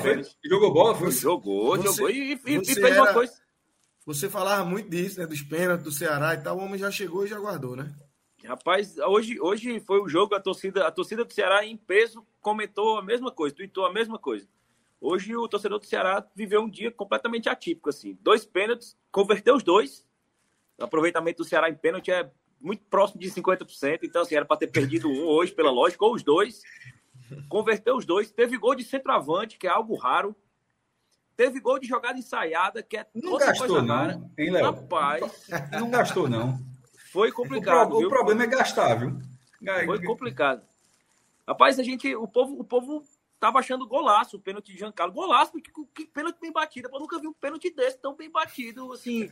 A pênalti bem batido. Mesmo. Foi um pênalti bem batido, assim, forte no alto, o goleiro caindo pro outro lado. O povo tava meio desacostumado. Exatamente. Mas é isso, Ceará fez 5x0. É, torcer para não ter. Com tudo isso que Léo falou, o Ceará faz 5x0. É, e aí, Léo, queria que você trouxesse aí tua visão inicial do jogo, um jogo é, que o Ceará consegue se impor, né? Traz os três pontos de volta. É, um jogo com Vina de titular, aquele time que a gente colocou lá quando a gente fez a, não era exatamente o mesmo time, mas um time próximo. Essa, essa era a grande chave, né? Ter Vina e Giancarlo juntos. É, não se sabia se Vina ia ficar. Inicialmente não, depois parece que sim. Aí surge o Fluminense, ele não vai. Ficou. Pelo menos por enquanto ficou. Enquanto fica, vai jogando, né? É, e aí joga ao lado de Jean Carlos. E o que é que a gente. É, o que é que você viu aí desse primeiro jogo do Ceará, dessa estreia do Ceará, essa vitória por 5 a 0 é, hoje, hoje foi um jogo é, bem atípico, até para os padrões do Ceará, assim, fora todas essas situações que para o torcedor do Ceará são bem marcantes. Mas atípico porque o jogo de estreia, geralmente, do Campeonato Cearense, é um jogo bem truncado, bem chato, assim. É, não que tenha sido uma grande exibição, é, mas foi aquele jogo certinho, honesto, assim, ritmo mesmo de treino, como gosta o maestro, match treino, um ritmozinho de. Já citamos aqui hoje, já citamos aqui hoje o match treino. Um ritmozinho mesmo assim, de treino é, do, durante a semana, no, nos treinamentos que o, que o Gustavo Mourinho ele vinha, vinha realizando, desde a apresentação do, do time. Ele vinha mantendo sempre um 4-4-2 e recentemente, com a chegada de algumas peças, ele nessa semana treinou praticamente na mesma proporção entre um 3-5-2 e um 4-4-2, mas com a propensão maior entrar com 4-4-2. Foi assim que ele fez. É, não inventou muito, tirando a, a, opção do Vina de falso 9. E, e, é algo que o, que, o, que o treinador deixou bem claro que vai fazer. Assim, enquanto ele tiver com o Vina à disposição, ele vai jogar. E o jogador ele não vem é, fugindo de treino, é, é, inventando coisa. Ele realmente está cumprindo todo o programa que foi estabelecido para ele. E, e, foi algo até que a gente abordou sobre essa negociação do, com o Fluminense. Gabriel, Gabriel, que é um monstro de informação sobre o Fluminense, falou que era uma coisa que era bem difícil de acontecer e realmente se confirmou. Assim, foi uma coisa que o, o próprio empresário do jogador ofereceu. O Fernando Diniz vetou de cara. Então, assim, o mercado está muito difícil para o Vina e, e eu acho que, que o clube, da parte do Ceará, o Ceará devia estabelecer um prazo. A gente vai tentar negociar, porque o clube realmente precisa negociar por causa do salário. Mas vou negociar ali, tentar negociar, tentar arrumar um negócio para ele até maio. Se não ficar em maio, aí vai, vai para o sacrifício financeiro, porque o que não pode é essa incerteza de sempre estar tá podendo perder o jogador, até porque, em caso perca, precisa ir para o mercado. Então, assim, ele foi com esse 4-4-2, é, com o Michel Macedo também, que chegou muito perto do Goiás, mas mas o negócio não se concretizou, jogando pela direita. A dupla mais experiente, aquela dupla mais lenta que a gente vinha comentando aqui naquela própria formação de clube, né, com o Thiago Pagnussá e com o Luiz Otávio, assim, uma dupla bem lenta. Aí o jogo de hoje não foi muito exigido, não. Acho que o adversário era bem frágil, mas com o posicionamento eles conseguiram ali acertar. Eu acho que aquelas, aqueles espaços mal ocupados ali, normal para um, início de temporada, é, nada, nada gritante. É, as laterais, ele começou com o Danilo Barcelos, que esse sim sentiu muito ritmo, assim, bem pesado, foi substituído no intervalo, assim, bem, bem lento, bem sem tempo de bola. Esse foi um dos que realmente sentiu a estreia. É, o Michel Macedo se machucou logo no começo do jogo, é, com 20 minutos. Ele teve algumas lesões na temporada passada e hoje, no começo do jogo, já se lesionou. Mas, assim, o gol ter saído no começo do jogo ajudou muito, assim. O gol saiu com 3 minutos ali uma jogada ensaiada, o, a bola foi cruzada na área, o Thiago Pagnussá estava ali sozinho, ainda teve frieza ali, fingiu ali, fez um falso, uma jogada de corpo ali, conseguiu deixar o zagueiro no chão ali, fazer o gol. Eu acho que deu tranquilidade, porque o próprio Guarani não atacava, né? O Guarani, ele não agredia o Ceará. O Ceará controlava o jogo e tocando ali mesmo, até mesmo sem acelerar muito o jogo, é, o Ceará conseguia chegar. É, o Jean Carlos é, controlou aquele meio de campo, já que o Vina estava jogando de falso, falso 9, e, e, até ficou meio, meio sumido ali durante boa parte do jogo. Mas é uma característica assim que a gente não pode nem, nem atribuir realmente ao início de temporada. Assim, é uma característica dele mesmo. Assim, ele de falso 9, ele some muito, assim, perde muito em rendimento. Mas o Jean Carlos ali naquele mesmo estilo dele, mais cadenciado, eu acho até que faltou o Jean Carlos mais é, fazer o que ele costuma fazer, de entrar ali mais na área, finalizar, justamente pela presença física do Vina ali ocupando aquele espaço. Acho que o Jean Carlos foi mais aquele meia mesmo ali, distribuindo o jogo. É, aquele meia mais aquele meia mais clássico, né? E a gente sempre ressaltou assim, como faz diferença ter um jogador desse na Série B. E o Jean Carlos foi um dos, uma das boas surpresas do jogo de hoje, assim, é, para o início de temporada, assim, fez uma partida bem, bem correta, bem ok. E, e, a brincadeira surgiu na questão do pênalti mesmo, assim, porque para a gente é uma, ver uma cobrança de pênalti assim, sem, sem susto, assim, é, é algo realmente muito raro. É, o, o Ceará, com três minutos de jogo ali, foi aquele primeiro tempo mais, mais controlado, assim, o Ceará é, tentando ali tocar a bola, tentando avançar. O Janderson é, tentou muito, assim, tentou muito. Você via que ele tinha é, o tempo exato ali da explosão ali do drible, um contra um passava, mas aquela última tomada de decisão, assim, você claramente sentia que ele estava precisando de ritmo, assim. Ele, ele fazia tudo correto e no final ele, ele se atrapalhava, dava um, um passe a mais, saía pela linha de fundo. Então, assim, é aquela análise que você vê realmente que é totalmente fruto de um início de temporada mesmo, assim. De um jogador pesado, um jogador voltando, mas você via que ali o, o, o movimento estava correto, a ideia de jogo estava correta, e ali no finalzinho do primeiro tempo, o Guarani ainda deu um, uma tentativa ali, chegou a botar uma bola na trave, num, num, chute meio despretensioso, a tentativa de cruzamento, o Richard, eu acho que leu um pouquinho errado a jogada, e, e quase ali o Guarani empata, mas fora aí uma, duas ou três jogadas ali no finalzinho do primeiro tempo, não, não, não levou muito perigo. Já no segundo tempo, a história se repetiu. É, o Ceará já trocando as duas laterais, né? O Michel Macedo logo no primeiro tempo por lesão e o Danilo Barcelos porque vinha realmente é, pesado, assim, sentiu muito a temporada. Acho que é um jogador que vai demorar um pouquinho mais para entrar em ritmo. E o Mourinho aproveitou para colocar o William Formiga, né? É, uma sensação que a gente teve. O Mourinho hoje é, teve, não, não esteve à beira do campo, né? Por um problema de, de visto de trabalho. É, ele, como mudou o contrato do, do, de clube, né? Então tem que ser um novo visto de trabalho, ele precisa sair do país, voltar para o país, etc. E essa história acabou não sendo regularizado, mas ele estava lá em Juazeiro. Mas é, o Mourinho deu sinais que compreendeu o elenco que ele tem nas mãos, assim. Tanto pelas, pelas peças que ele deixou de fora hoje da relação, que sequer viajaram, assim, que são jogadores muito questionados. São jogadores de, com exceção do Léo Rafael, que é um jogador também da base, todos os que ficaram, Leandro Carvalho, Kelvin, Giovanni, é, são jogadores realmente de entrega tática zero, assim, técnica, tática, assim, são jogadores que realmente não contribuem, que, que a torcida não gosta é, e que, que ele já afastou, assim, de cara da, da escalação de hoje, pelo menos, de um início de temporada e que deu uma, uma sensação, até pelas mudanças que ele fez durante o jogo, que realmente ele conhece aquele elenco ali, é, já está conhecendo, já tem alguma familiaridade, já está entendendo mais ou menos a ideia que ele quer. Então ele já tirou o Danilo Barcelos mais pesado, colocou o William Formiga, que também fez uma partida bem correta. Na lateral direita entrou o Igor, que é é um lateral direito assim que a torcida não confia muito. Então fez o que se esperava dele, assim, não fez muita coisa, mas sendo justo com ele em relação aos outros, assim, não cobrar muito é, desse início de temporada. Mas o, o segundo gol do Ceará saiu também com três minutos é, mais uma vez tornando o jogo mais tranquilo. E depois daí, não. Depois daí o Vitor. Foi um passe, né? Do segundo tempo, o, o Janderson voltou, parece que achou aquele tempo, aquele, aquele delayzinho que ele tinha no primeiro tempo, parece que ele achou no segundo. E realmente, já dando spoiler, assim, foi o melhor jogador da partida.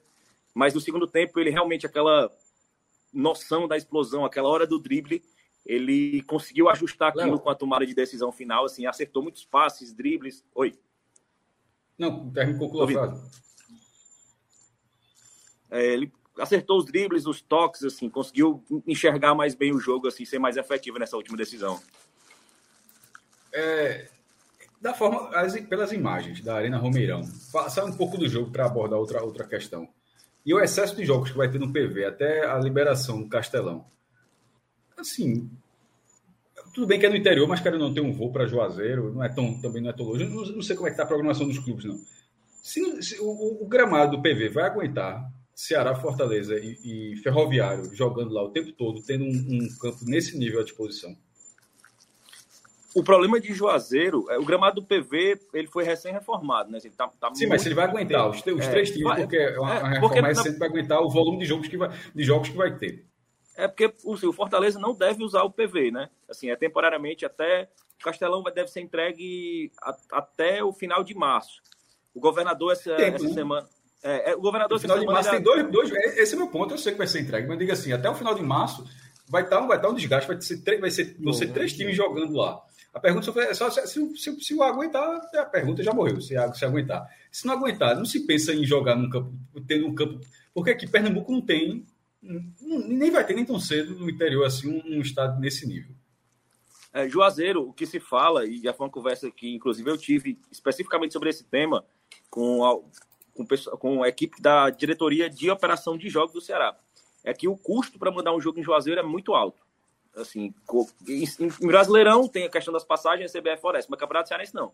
Então o deslocamento seria ou um deslocamento por terra, é, é bem longo, ou um deslocamento aéreo pago pelos clubes. Então, assim, o, o Ceará teria que custear hotel, custear voo, então não teria como ir no mesmo dia. Se o Ceará logística... partisse tudo sozinho, numa dessa o cara conversa com as prefeituras, só a nossa pré-temporada vai ser aqui, vai ficar hospedado foi justamente aqui. Isso. Foi, foi justamente Tem isso. Tem três ali, né?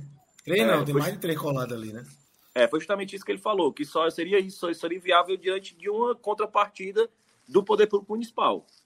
Que no momento, a minha, na época, a uhum. sugestão que surgiu foi para fazer uma pré-temporada lá, para mandar alguns jogos lá por ano, para chamar a torcida, até porque o Ceará tem loja oficial é, em Juazeiro do Norte, em shopping, o Ceará tem essa perspectiva de expansão do sócio torcedor para o interior. Então, assim, era interessante que se fizesse isso, se privilegiasse o sócio de lá, mas que eles sempre argumentaram essa questão de logística e custo, né? Que aumentaria muito. Eu acho que o PV aguenta, porque assim, é um gramado bem novo, assim, pouquíssimo utilizado. É, tem a questão da quadra chuvosa, que vai começar agora. É, ontem, antes de ontem, foi uma chuvazinha bem, bem pesada aqui em Fortaleza. É, não sei como é que vai ficar isso. O governador essa semana sinalizou é, que disse que já deu uma determinação que o campo do Castelão tem que estar liberado no primeiro jogo do Fortaleza na Libertadores. É, e o que se Até se é tiver, o Fortaleza vai perder muito dinheiro. Muito dinheiro, né? O, já, já foi feito o primeiro corte na grama do Castelão. Agora, assim, existia um prazo, né? É, pra, e agora vai começar a quadra chuvosa. Existia um prazo ali para março, mais ou menos e eu não sei se essa antecipação tem prejudicar alguma coisa da grama, mas acredito que não. Acho que é uma, uma antecipação até justa né, e necessária. Eu acho mais que o PVzinho aguenta. O povo, o povo gosta pai, do PV. O PV é, é um estadozinho muito simpático, assim. Tá, eu, tá, eu tô doido para voltar pro PV. Morrendo de saudade. É aquele estádiozinho de quintal de casa mesmo, assim. É, Bonzinho demais. Isso aí, isso aí. Mas essa, essa Arena Romeirão aí é fantástica também, né? é, cara, eu tive, é eu tive lá. Falou, não vai ter isso aí. Cara, no, eu tive lá pouquíssimo antes da inauguração. Pouquíssimo tempo antes da inauguração, passei por lá, fui a trabalho e passei, assim, o estádio por fora é muito bonitinho, cara. A fachada, assim, é um... É um, é um estádio muito é bom. Melhor, muito bom é o melhor estádio do interior do Nordeste. É, se eu não me engano, ele tem 15 mil de capacidade, assim, é um, é um estádio bem Agora, bacana. Agora, a questão do público é o seguinte, Fortaleza estreou com 16 mil pessoas e, assim, a resposta do torcedor do Ceará nesse jogo no interior mostra que, de repente, essa pode ser uma contrapartida que talvez não valha muito. Mesmo tendo torcida lá, mas não tem uma torcida para que, é, que corresponda, sei lá, 50% pelo menos do que seria o jogo no PV. No Castelão nem se fala, mas no próprio PV. É, é, é, é, bem provável. É um trabalho de formiguinha, né? Aos poucos.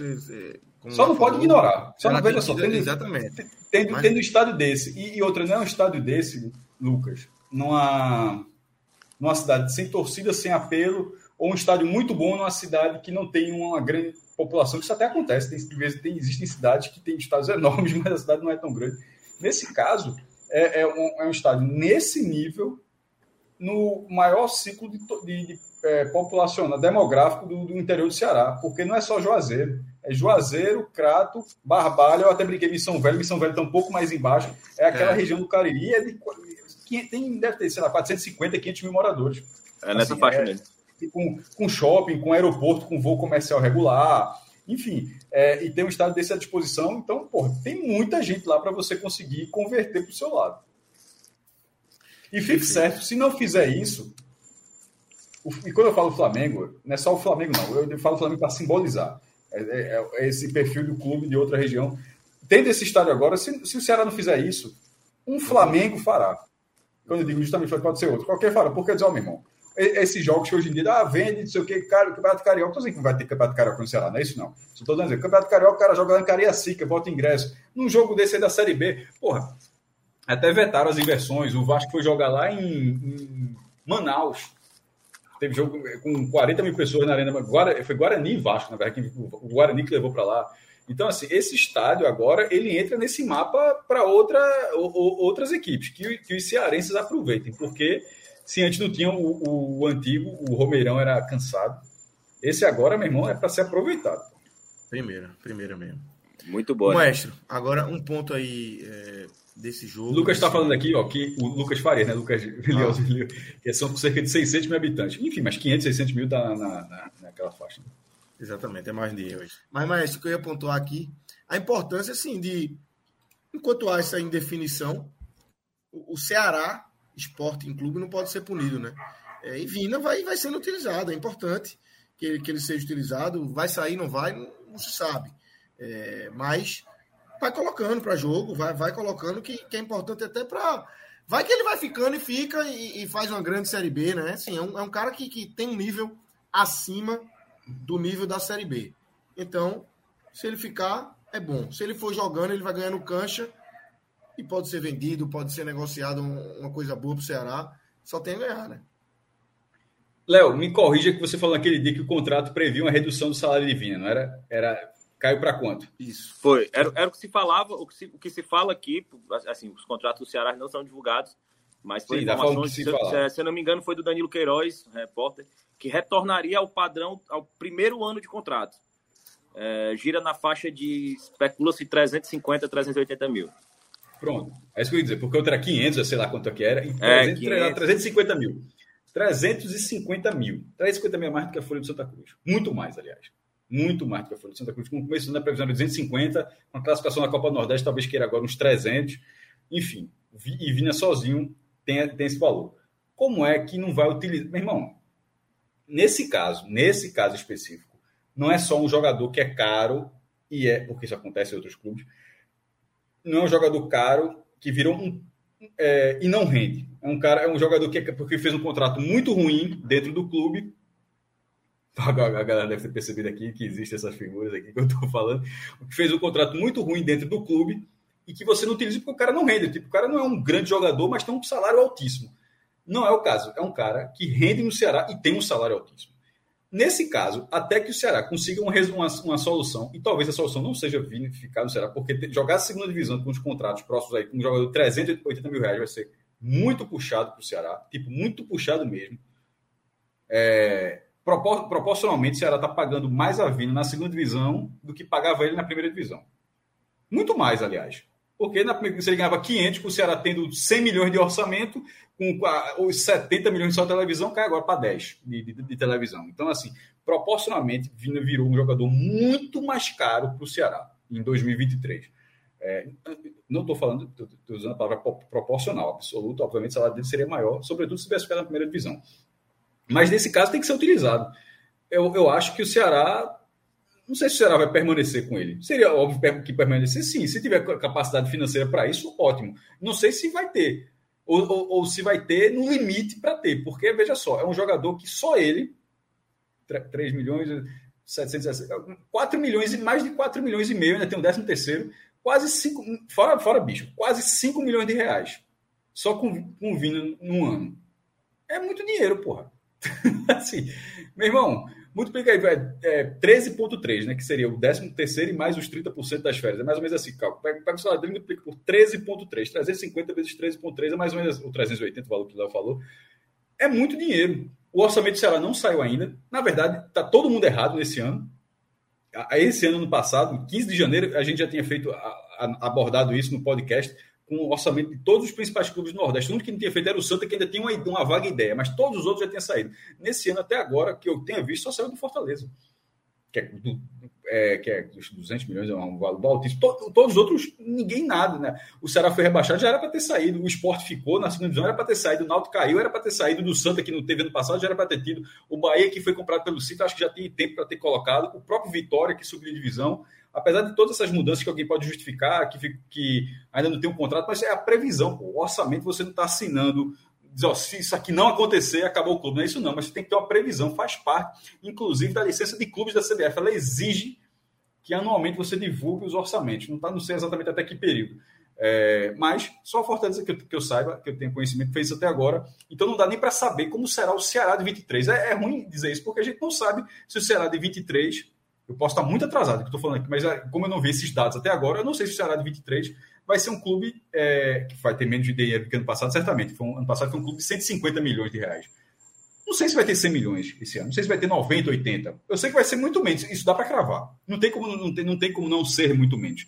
Você, a, a, receita da televisão na primeira divisão, que era 60, 70 milhões, vai cair para, é como eu falei, 10. O contrato não está nem assinado. Não, preço, o, do ano, é, o do ano passado foi 8, né? A preço, é, eu estou estimando oferta, 10 porque vai ser um novo contrato. Como vai ser um novo oferta, contrato? A oferta, a oferta da Globo foi 2,8. Veja só. 2,8. Esse contra... Essa oferta da Globo, muita gente acabou pegando essa leitura de uma forma que eu considerei equivocada. Porque foi a Globo, é, esse valor, se o valor foi esse, foi por uma plataforma. Tá? É. O contrato de 8 ano passado, a Globo tinha direito de todas as plataformas. Ela tem direito de passar na Globo, o Grupo Globo passava na, na Globo, na TV aberta, no Sport TV e no Premiere.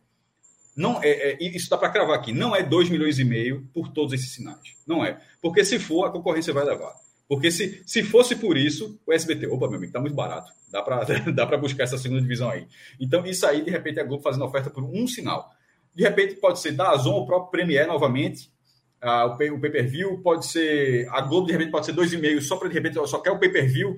De repente, o SBT pode ter aberto. Então, as negociações estão, estão rolando e dificilmente a Globo vai pegar todos os pacotes como foi até 2022, no último contrato. O que dá para dizer é que não é 2 milhões e meio por todos os contratos.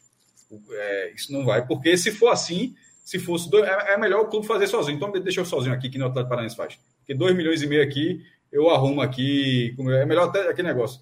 É melhor não ter do que ter esse 2 milhões e meio, que isso é uma merreca. Um jogo 38 partidas, 2 milhões e meio, não dá 100 mil reais por. Estou falando uma conta doida aqui. É, não dá 100 mil reais por jogo, pô. Eu tô fazendo, tô, tô viajando na maionese. É isso mesmo. Não dá, não, dá, não, dá, não dá 100 mil reais, não dá 100 mil reais por jogo, pô.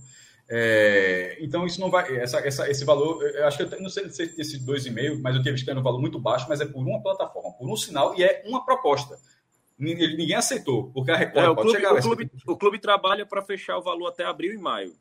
Isso. Tanto que, é, é tanto que até essa questão sobre o Vina, o clube tende a adiar para abril, maio, é, que é mais ou menos quando vai ter uma noção do, do, do valor que vai ter disponível para a temporada. E até maio pode, de repente, estar tá fechado alguns pacotes, porque, assim, pode estar tá fechado a, a, aberta, a fechada, pode estar tá faltando pay-per-view, como foi a Copa do Nordeste, faltava uma semana, só essa semana agora saiu o pay-per-view. Ou seja, não necessariamente, até maio, acho que de repente será, coloca até maio para que de repente todos os contratos estejam firmados, mas até lá podem ir sendo conta-gotas. É, então, a gente está fazendo até aprofundando mais essa análise da questão financeira, porque não dá para saber, já que ninguém do Ceará falou, quanto o Ceará tem hoje de receita. Mas o que dá para saber, até, e Samuel até fez o cálculo aqui, daqui gente, do 13,3, deu 4 milhões e 700 mil reais. É que Vina é um jogador caríssimo para o Ceará em 23. Então, se Vina não for utilizado, aí o Ceará vai estar tá cometendo uma loucura. O Ceará tem que utilizar esse jogador. E não pode colocar um, cristalzinho para ter medo de, repente jogador se lesionar. lesionar. Não pode ser dessa forma. Um jogador desse valor, com contrato assinado, com o clube tendo capacidade, até, até, até, até, até onde se sabe, se ela tem capacidade para pagar, tem que utilizar. Se arrumar uma situação econômica melhor, ótimo. Nesse momento, vendo de fora, vendo de fora, eu imagino que talvez seja o, o destino, porque esse valor para a segunda divisão, para um clube do Nordeste gastar quase 5 milhões de reais no jogador, eu acho que é, o, o esporte paga isso com o Sabino é uma loucura. Infelizmente fez o contrato, ficou, vai ficar mais caro se fizer o distrato. E para o azar do esporte, ninguém quis Sabino. assim, nesse, dessa forma. Um contrato muito alto, acabou ficando um pouco. Um, um, enfim, o outro zagueiro ficou melhor, no visual parece um pouco acima do, do peso, e o esporte acabou não tendo um, um, clube que pagasse esse valor que o esporte paga. Não sei, um valor do salário mais alto do clube. Então, nesse caso, o esporte teve que resolver, não vai colocar. Vai, o jogador é titular. O jogador é titular. Então, Vina precisa ser titular, precisa ser titular, assim, rendendo claro, mas precisa ser utilizado. A, a leitura onde não, onde não se utiliza Vina não, fa, não faria o menor sentido. Perfeito. Léo, e aí desse time, o que é que a gente tem de, de cara de time titular já do Ceará? O que é que pode ter de mudança para frente aí? Jogadores que ainda não estrearam. Como é que você ver a, montagem que o Mourinho vai fazer nesse time é, a partir daí, né? É, é, uma, é uma estreia temporada, muitos dos titulares estavam aí, estavam estavam jogando hoje, mas é um time que ainda está em montagem, está em processo de reformulação, né? Quando você muda de divisão, você precisa de uma reformulação grande. É, nesse caso do Ceará, da A para B, muita gente vai embora, os salários ficam caros, como Divina, por exemplo. Então, muita gente chega.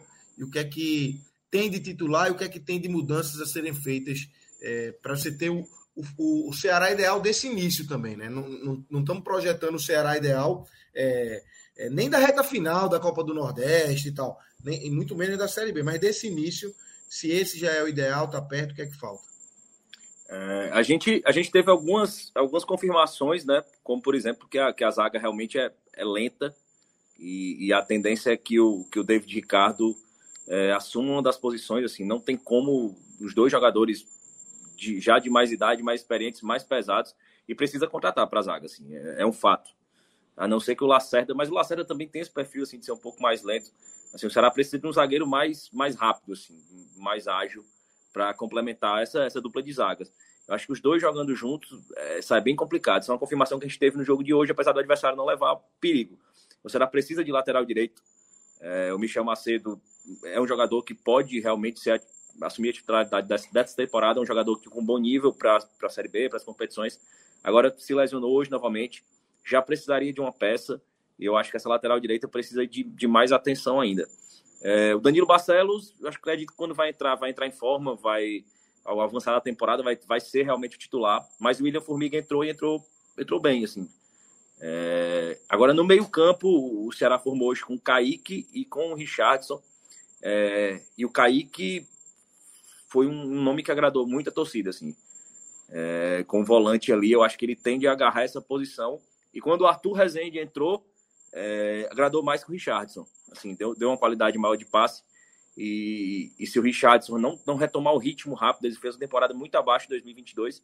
E como ele está treinando há mais tempo, a expectativa é que ele entrasse em melhores condições já mostrasse algum futebol, assim, que a gente tivesse a esperança que numa Série B, com um nível mais abaixo, ele pudesse render, diferente de 2022. Mas, seguindo como a gente viu hoje, é, pode ser que o Arthur Rezende aí compõe aí do lado do Kaique. O Janderson é, é um jogador que, a, que, que a, acabei levando muita fé na contratação e hoje respondeu, assim, foi o melhor jogador em campo. É, o Jean Carlos também, muito interessante é, deve, deve assumir aquela posição. Hoje o Chay não entrou, hoje o Ceará não teve o Luvanor também. É, o planejamento do clube e, e foi um, um, uma conversa, inclusive, entre o atleta, o departamento físico, fisiológico, etc. Pediu 10 dias para preparação. É, Vitor Gabriel não deve ser titular, apesar do gol hoje, mas é, acho injusto cobrar, porque assim, a, a centroavante, assim, é o único centroavante do elenco, a bola que teve, ele guardou e, não comprometeu. Mas Caio Rafael, garoto da base, eu acho que está ali realmente de forma temporária. Eu acho que aquela posição ali deve ser ocupada pelo Luvanor.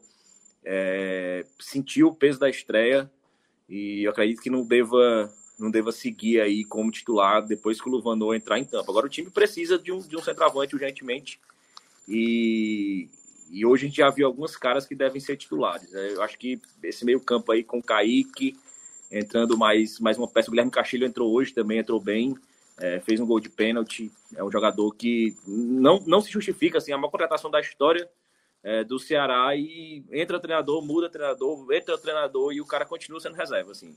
E sempre quando entra, entra bem, assim, é uma coisa que, que, que precisa se explicar entre as coisas aí que, que são meio obscuras no Ceará. Mas, assim, o mais importante de hoje que eu vi é que o, o, o demonstrou que ele tem realmente uma ideia do time, que ele realmente é, já conseguiu enxergar o elenco, inclusive nas próprias modificações é, das peças, nas mudanças, quem ele usou, quem ele afastou. É, e, e, claramente a contingência de colocar o Vina como falso 9 é, não era uma ideia dele, realmente foi, foi algo que a falta de camisa 9 é, que levou ele a isso. Mas de, de, de, tirando esse contexto, eu acho que ele está enxergando o time muito bem, assim. Para esse primeiro momento, para o pouco tempo de treinamento que teve, é, é uma é, deixa o torcedor otimista, assim, a, a, própria mudança, o timing das mudanças é, deixam a gente esperançoso. É, quer fazer um, um pódiozinho rápido aí, Léo, para já passou por muitos nomes e tal, mas enfim, só para deixar já registrado os melhores e os piores do Ceará nessa estreia na temporada, Léo. Eu, em terceiro, colocaria o, o Jean Carlos. Eu acho que foi bem, mas ali, terceiro, em segundo ali, brigando. É, só coloco o Kaique ali na frente dele pela falta de expectativa, assim. Eu não esperava realmente que, que, que fosse um jogador que chegasse já com, com conhecimento mais assim. Chegou, vestiu a camisa e parece que já estava no clube, assim. Muito mais que o próprio Richardson, que já jogou três anos aqui, voltou, já estava no passado. Eu acho que coloca o Kaique por esse fator. O Jean Carlos já tinha muita expectativa é, sobre ele, mas ele correspondeu às expectativas. Acho que foi uma boa partida. Foi muito bem. Segundo, coloco o Kaique e o melhor da partida para mim foi o Janderson. É, com aquele falta de ritmo ali na última decisão no primeiro tempo, mas no segundo tempo consertou realmente foi foi o melhor da partida, assim, com certa sobra. Inclusive foi eleito da transmissão como melhor da partida, e eu concordo em gênero no meu grau. E os piores. Tem piores na vitória de 5 tem, tem, tem, tem, tem, tem demais. É... Cara, o Danilo Barcelos, é, em terceiro, acho que sentiu o ritmo ali, mas dá para dá para apontar como pior, independente do, do motivo aí, da justificativa para ele ter sentido aí. Mas acho que ele foi bem mal hoje. Em segundo, o Igor, lateral também, esse também que não se espera nada. E, e o pior, eu, eu achei o Caio Rafael, assim, um garoto da base. Eu acho que ele eh, sentiu o peso da estreia, foi muito mal, eh, errou num contra um, errava no passe, errava no, no posicionamento mas é um jogador que, que fez uma base bem feita, assim, é um jogador que está fazendo essa transição, acho que vai ter tempo, eu acho que com esse campeonato cearense ele vai ter a oportunidade de aos poucos se entrosando, espero muito, assim, torço muito por ele, mas hoje ele foi mal, assim, errou, errou bastante no jogo, assim, dá para fazer esse pódiozinho mesmo. Perfeito, perfeito. E aí a gente encerra aqui o Fortaleza, é, o Ceará, e eu vou trazer aqui o Fortaleza agora é, maestro. Para a gente falar da copinha, né? Que assim como o esporte, a gente falou ontem no, no programa de ontem que o esporte eliminou o Corinthians e chegou nas oitavas de final da copinha. Hoje a gente teve o Fortaleza chegando nas oitavas. Não, já estou eliminado, aqui... já tô eliminado da copinha, vou me eliminar aqui também. Mas, elimina. Tá eliminado. Boa noite, bom programa. Um abraço, um abraço. Valeu. A gente já está com o Pedro Pereira aí, Hello, se quiser plugar ele também, não sei se o Vilar já entrou, mas passar aqui pela copinha, maestra. Fortaleza pega o, o, o, Remo, que já tinha pego na primeira fase, né? Os dois venceram ali as oitavas, a, a venceram ali os 16 avos de final e chegam, é, chegam para se enfrentar aí. E o Fortaleza elimina o Remo, uma vitória por 2 a 0 e é mais um a se garantir aí na, nas oitavas de final. Fortaleza que teve um começo meio, meio duvidoso ali, né? E, e consegue agora a sua classificação para a próxima fase da Copinha, maestro. Quando falou é, no começo duvidoso, essa classificação do Fortaleza agora ela, ele está numa chave, depois de passar no Remo, pra, que acabou facilitada pela, pela classificação do lá no começo do primeiro mata-mata do Ibrachina sobre o Vasco. Né? Isso faz com que é, o caminho dê uma abertura para o Fortaleza pensar em avançar para as quartas de final onde, a conta, tirando o Ibrachina, pegaria outro adversário paulista, seria Santos ou Água Santa. Água Santa que tirou o Atlético Mineiro. É, por isso meteu nos pênaltis, pênaltis do Atlético Mineiro. Isso hoje. A Copa São Paulo tá, tá, tá tendo, enquanto a gente gravava, acho que ainda estava tendo o último jogo, acho que ainda estava tendo América, tá, Mineiro e São tá Paulo. tendo América e São Paulo. A América está ganhando 2x1 um São Paulo agora de virada. Mas já são, dá para dizer que são três nordestinos, é, três nordestinos classificados. E nessa, e nessa situação, ano passado foram dois, acho que foi, até estou abrindo aqui, tá, travou porque eu estava abrindo o link. Ano passado foi, é, passaram Bahia e Canaã, se eu não me engano. E no caso do, desses três que permanecem, o Floresta sendo uma grande surpresa. Agora pega o Atlético Paranaense. O Floresta veio, seria uma chave difícil de toda forma, porque ou era o Atlético Paranaense ou era o Grêmio. Então, assim, e chegou a estar 2 a 0 para o Grêmio, o Atlético Paranaense virou para 3 a 2 a, o, o, Floresta agora pega um adversário complicado, mas já faz um, um, desempenho excepcional, considerando um time que tem esse propósito, vai estar nas oitavas de final, oitavas de final que corresponde à, à quarta fase da, da Copa, eu falei do Brasil, desculpa, mas Copa São Paulo de Futebol, de, de futebol Júnior. No caso, Esportes e, e, Fortaleza, esses dois sim já têm um histórico nessa fase, Lucas. Está travando um pouco para mim. Ah, tá chegando normal aqui, tá? Pronto. É, tá, tá, tá, meu computador tá uma merda. A imagem tá dando um travando. Segura só um, então um pouquinho aí, enquanto eu dar boa noite aqui para abrir, porque senão eu vou falar, vai travar de novo. Tá. Só um segundo aqui para a galera. Porque eu estou pegando levantamento isso, justamente do número de só... vezes de oitava de final e quarta de final, que é o que mais já chegou. Pronto, é. perfeito aqui. É, ano passado tinha sido exatamente isso. Bahia e Canaã, Canaã que é da Bahia, né?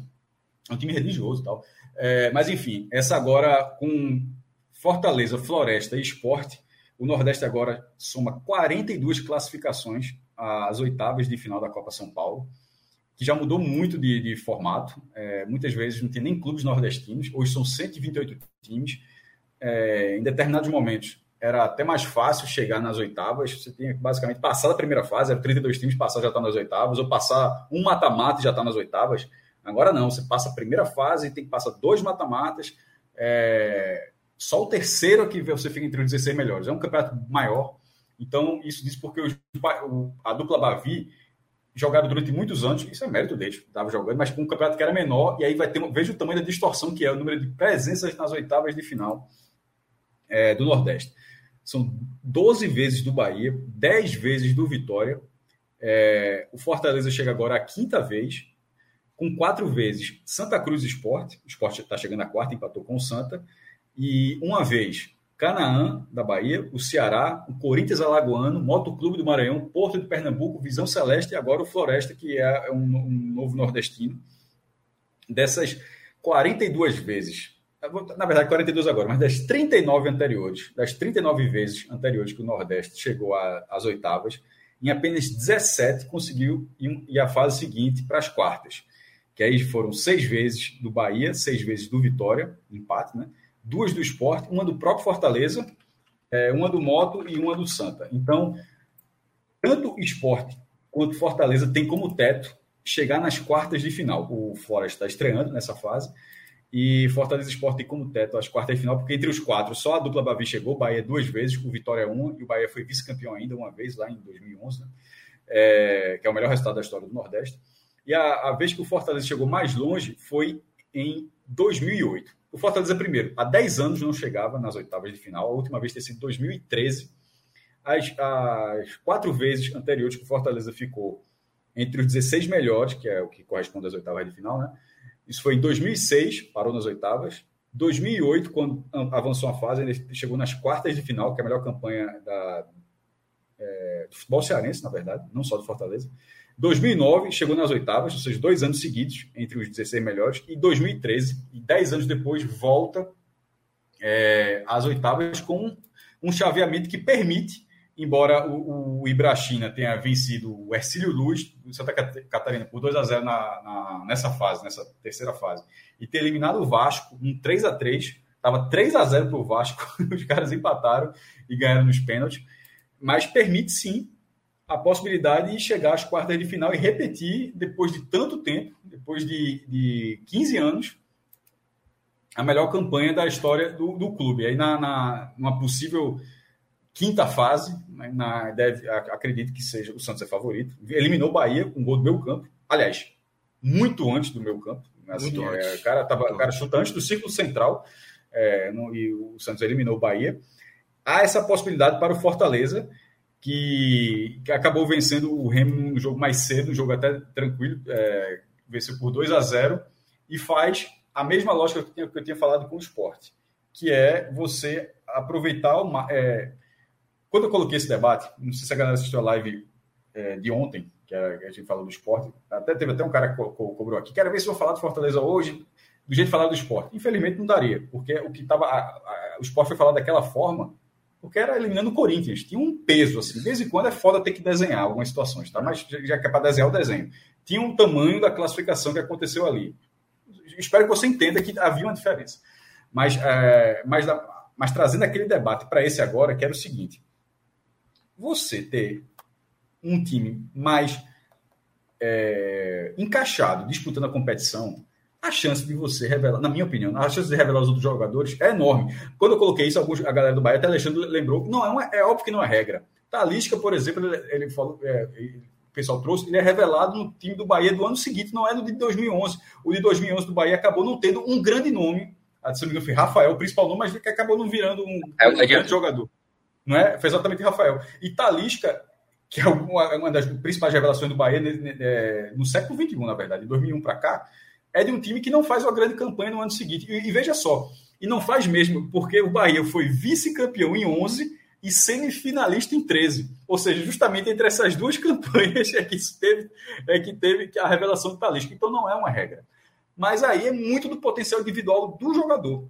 Mas Talisca, é, Talisca no time de 2011 e 2013, eu imagino que ele, ele seria revelado de. Imagina, só, só viajando na maionese, mas eu imagino que ele seria revelado de uma forma maior porque ele estava, ele teria um time mais pronto para que ele desenvolvesse o potencial técnico dele. E isso acontece com o Fortaleza. Então, eu não gosto muito da linha de que.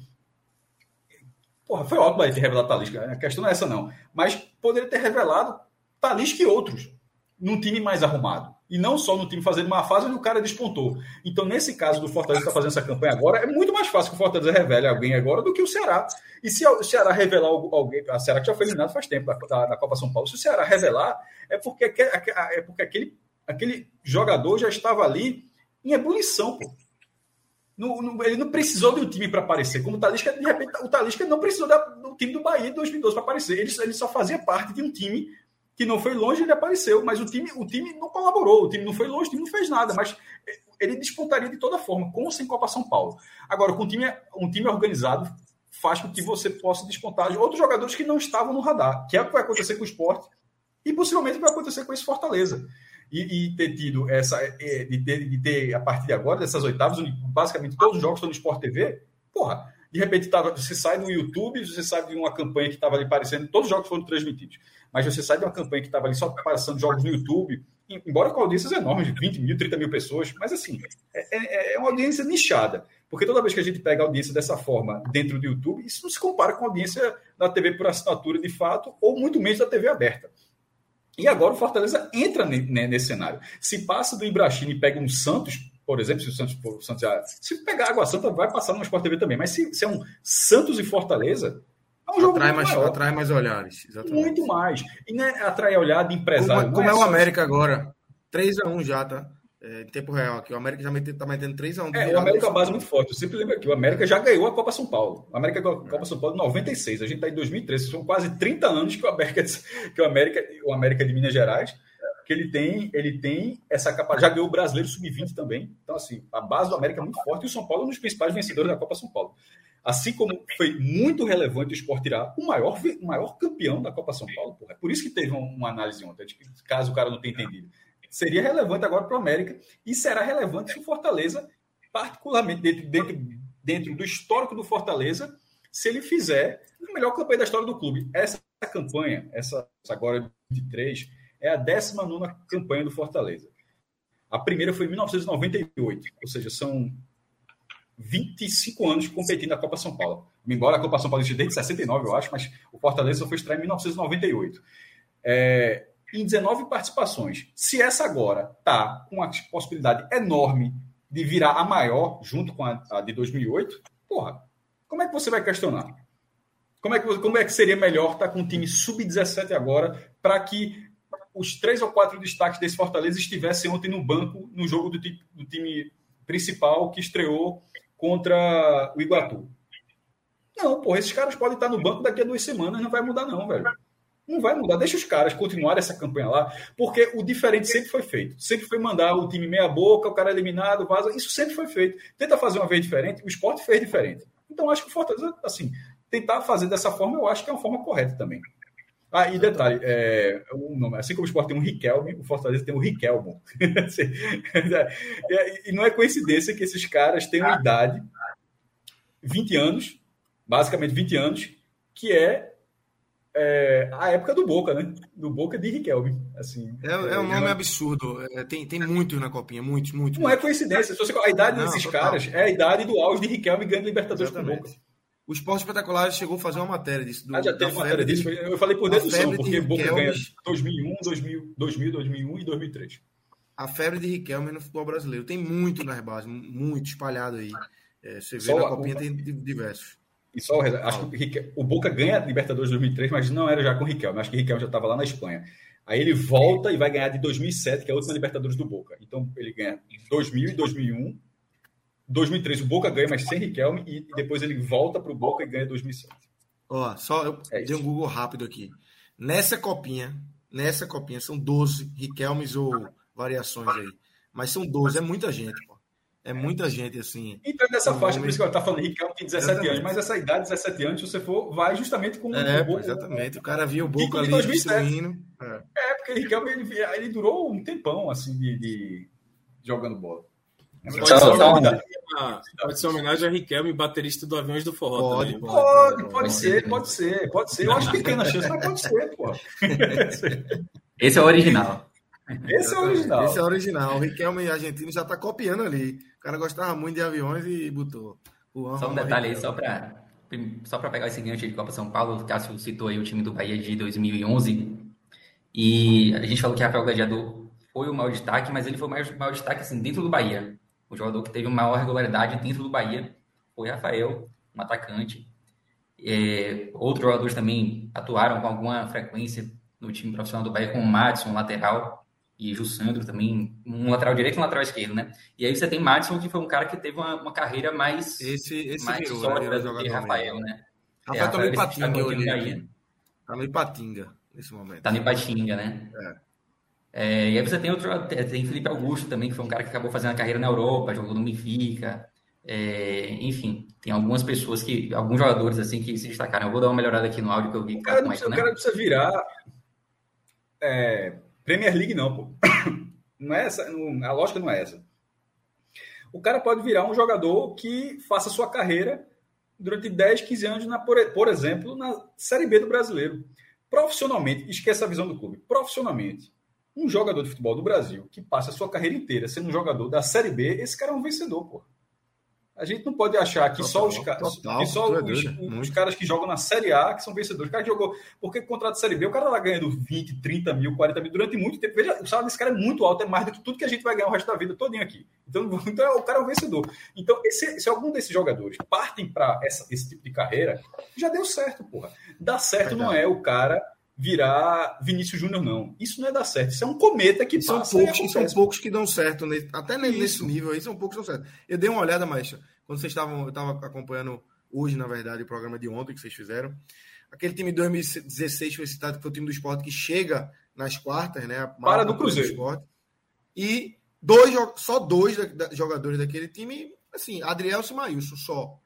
Dos outros jogadores, nenhum deles virou é, Vinícius Bala, Ítalo, o Wallace que está no Maguari, sabe? Mas viraram abaixo do que eu estou falando e, e Adriel e Maílson viraram acima do que eu estou falando. Porque, porque Adriel é um jogador valorizado dentro do Botafogo, uma SAF, e Maílson foi um jogador vendido por 3 milhões de reais. Então, assim, é, é, eu, eu, eu botei um sarrafo aqui de Série B, então a parte daquele time ficou abaixo. E outra, se um time, um time da Copa São Paulo bota dois jogadores nesse nível, como foi esse caso que você falou, deu certo a campanha, deu porra. Certo. Deu certo. Perfeito. Dois caras, é. É um, é um número bom. Ah, e a galera Fortaleza dizendo que o Fortaleza tem Riquelmo e Riquelme. Por isso que eu falei, o Riquelme tá ligado, tá ligado em Riquelmo com O. Mas, mas o gol dois. foi de Riquelme, né? O gol não, de Riquelmo. Riquelmo. Que eu vi alguém botando aqui no chat, um gol de Riquelme na, de falta no Sport TV ia rodar o mundo. O jogo não foi no Sport TV, se ele faz um desse no jogo do Sport TV, ia rodar o mundo. É, depois a gente checa aqui se foi Riquelme. Não, foi de Riquelme. O gol hoje foi de Riquelme e, e Riquelme o segundo né? Deixa eu só virar a página da copinha. O Bahia ah, tá. hoje levando essa goleada, né, né Pedro? Não, levou não, levou não. Goleada gigantesca aí. Do levou, levou essa goleada, que inclusive... Derrubou o treinador, pô. Que inclusive derrubou o treinador. É, só isso. O Bahia derrubou o treinador sub-20 na eliminação da Copa São Paulo. E a turma não, a turma não quer dar valor, pô. E não demorou. Logo depois da partida. Logo depois da partida, o Bahia já anunciou a demissão de Diogo Siston. Na verdade, assim, eu, eu acho é uma sensação que eu tenho, que a demissão ela já estava meio que preparada ali, né? Eu acho que foi mais. Ela faz, já faz parte da reformulação do Grupo City, né? Isso. É, eu, eu, não acho que tenha relação direta assim com a eliminação da Copa São Paulo. A eliminação talvez tenha, tenha, feito ser na hora. Eliminada da forma, demitiu na hora ali, demitiu logo. É. É, eu acho que já estava só esperando mesmo a eliminação, não tinha tempo hábil para você fazer uma reformulação antes da Copa São Paulo, e aí aguardaram o fim da Copinha para começar, né, de fato, uma reformulação na, no time, no time sub-20. Mas a campanha do Bahia foi bem meia boca. A verdade é essa. É, o Bahia se classificou na primeira fase, empatando os dois primeiros jogos. Não marcou nenhum gol, inclusive, nos dois primeiros jogos. Também não levou, né? Tipo, foram, foram 2 a 0 E acabou conseguindo a classificação na última partida.